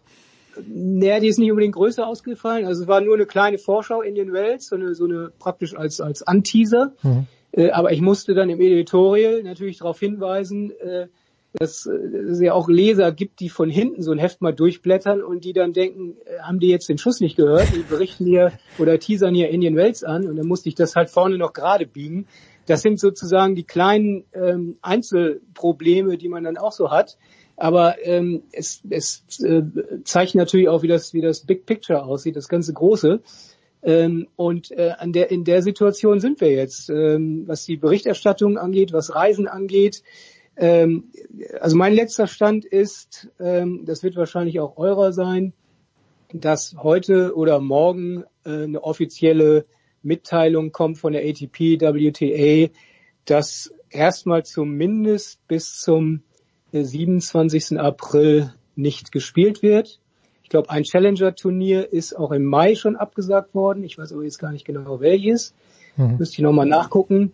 Ähm, und ähm, ja, wie geht die Geschichte dann weiter? Also äh, wenn man den Virologen glaubt, dann sind wir am Anfang der ganzen Geschichte. Äh, das würde ja auch bedeuten, dass dann wie wie wie so ähm, ähm, ja wie so ein wie so ein ähm, fehlt mir gerade das Wort, aber dass sozusagen alle Turniere dann nach und nach wegkippen ähm, das ist so das, das Szenario, was glaube ich gar nicht so unwahrscheinlich ist. Ähm, und das hat natürlich Riesenfolgen. Klar, darüber reden wir jetzt auch. Und das Spezielle am Tennissport ist natürlich, Marcel, wenn wir uns den Turnierkalender anschauen, also das, was André beschrieben hat, das würde dann, ich war mir nämlich nicht ganz sicher, ob es äh, einschließlich Barcelona ist oder ausschließlich Barcelona, aber Barcelona vom 20. bis 26. Äh, April, dann Stuttgart Porsche Tennis Grand Prix wäre auch 20. bis 26. April und wenn es denn stimmt, was André sagt, und äh, das sind ja auch unsere Informationen, und dann am, ab 27. April wieder gespielt werden könnte, es wäre für uns Münchner gut, weil dann wären die BMW Open gesichert, aber es kann jetzt natürlich zu keinem Zeitpunkt sagen, aber gibt's denn, Marcel, eine andere Sportart, die noch gefährdeter ist als der Tennissport, weil die fliegen durch die ganze Weltgeschichte, sind ständig an Flughäfen und äh, mingeln sich einfach mit den Leuten. So ist der Sport einfach. Also Tennis ist für mich die denkbar schlechteste Sportart in solchen Zeiten. Ja, wahrscheinlich. Ähm, ich glaube beim Golf und in der Formel 1 ist, ja, Formel 1 auch, ja, ja. Internationalität drin, also dass die jetzt auch einfach so mir nichts, dir nichts in die Saison starten, finde ich auch relativ sportlich, ohne da jetzt nah dran zu sein, der Insiderwissen zu haben, aber so von außen kommt es einem zumindest komisch vor. Ähm, und ja, natürlich ist der, der Tennissport da sehr anfällig und genau deshalb äh, sind auch diese Maßnahmen absolut, absolut richtig. Wie das nun genau ausfällt, da wird jetzt wahrscheinlich gerade um, um Details gerungen. Barcelona hat ja auch schon angeboten, ohne Zuschauer zu spielen, beziehungsweise es war eigentlich auch schon klar, auch für das Masters in, in Madrid äh, wurde in Spanien schon bekannt gegeben, dass es ohne Zuschauer stattfindet.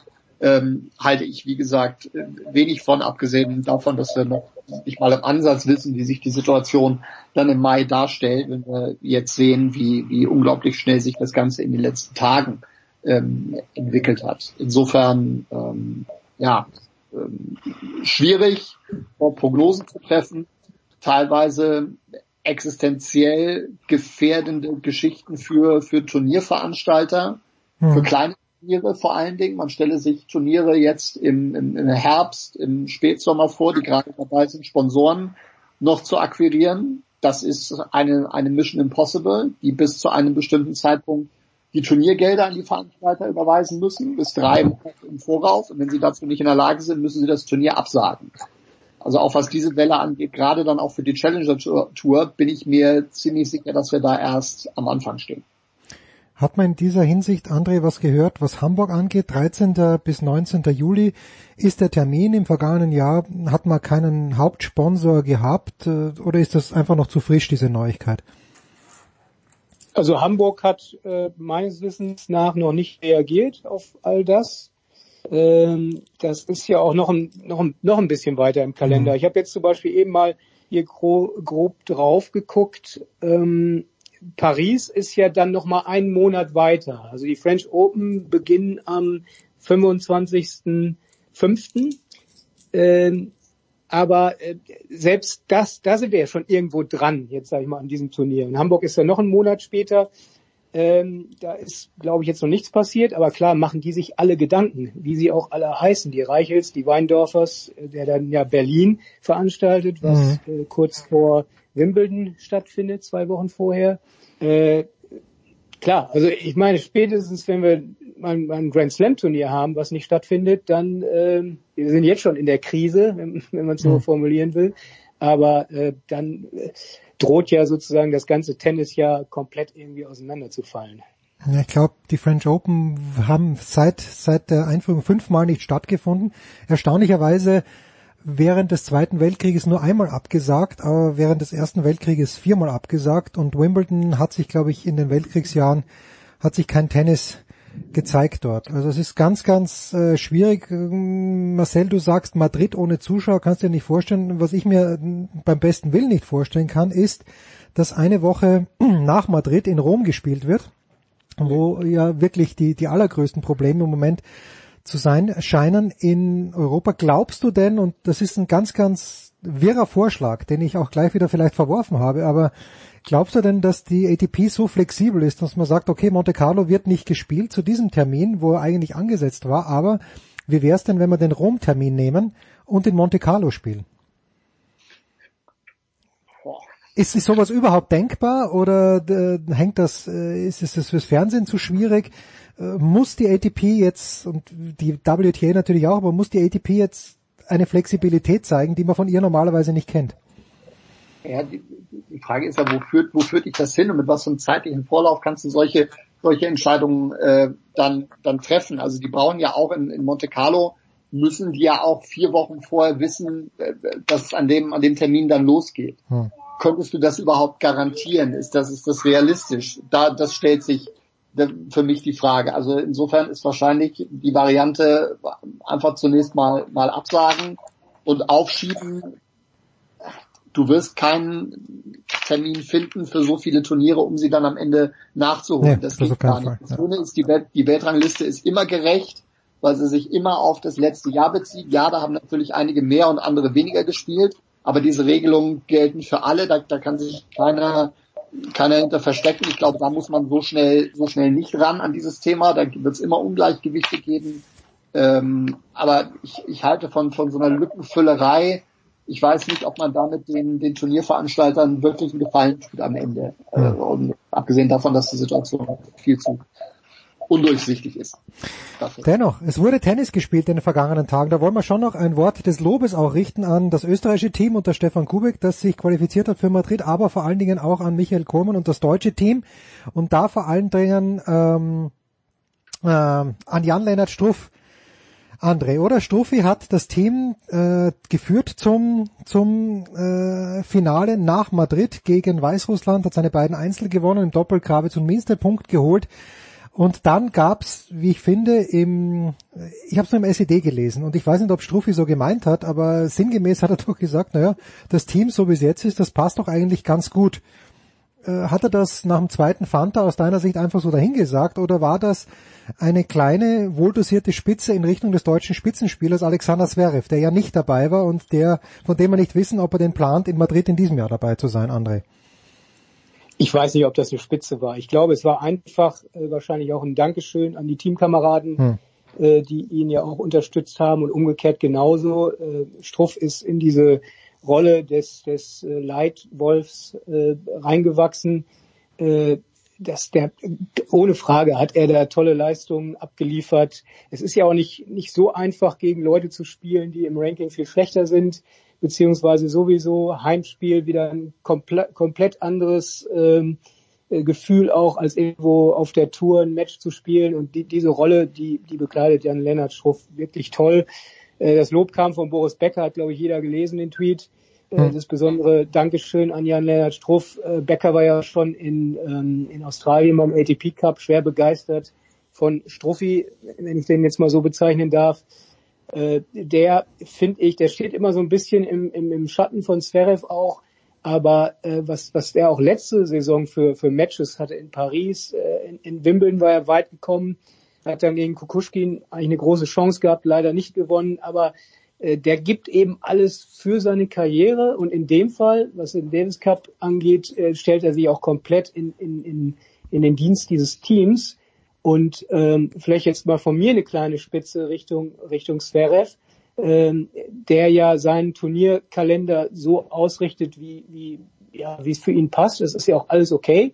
Aber man, man merkt die Priorität. Die Priorität ist nicht Davis Cup bei, bei Zverev, was, was eigentlich schade ist, denn irgendwie nach einem Jahr kann man sagen, äh, jetzt ist das ähm, die Reform so, wie sie ist. Äh, warum spiele ich nicht für dieses tolle Team? Und äh, anscheinend ist es, äh, ohne da äh, zu sehr zu Lobhudeln, aber es hat wirklich den Anschein, dass da im Moment alles richtig gut zusammenpasst mit dem Team hinter dem Team, also den Betreuern, mit dem Team. Äh, warum sagt man da nicht, ich will Teil dieser Sache sein? Und vielleicht ist es gar nicht so schwer, den Davis Cup zu gewinnen in Bestbesetzung, also mit Zverev und Struff. Mhm. Wenn man sich jetzt auch mal überlegt, dass ein, dass ein Nadal vielleicht dann doch mal am Ende der Saison nicht mehr spielt, ein Djokovic auch nicht, die haben das alle schon gewonnen und vielleicht gibt's dann eben dieses kleine Fenster und den, den Titel Davis Cup Sieger, den könnte äh, einem niemand nehmen, äh, Reform hin oder her.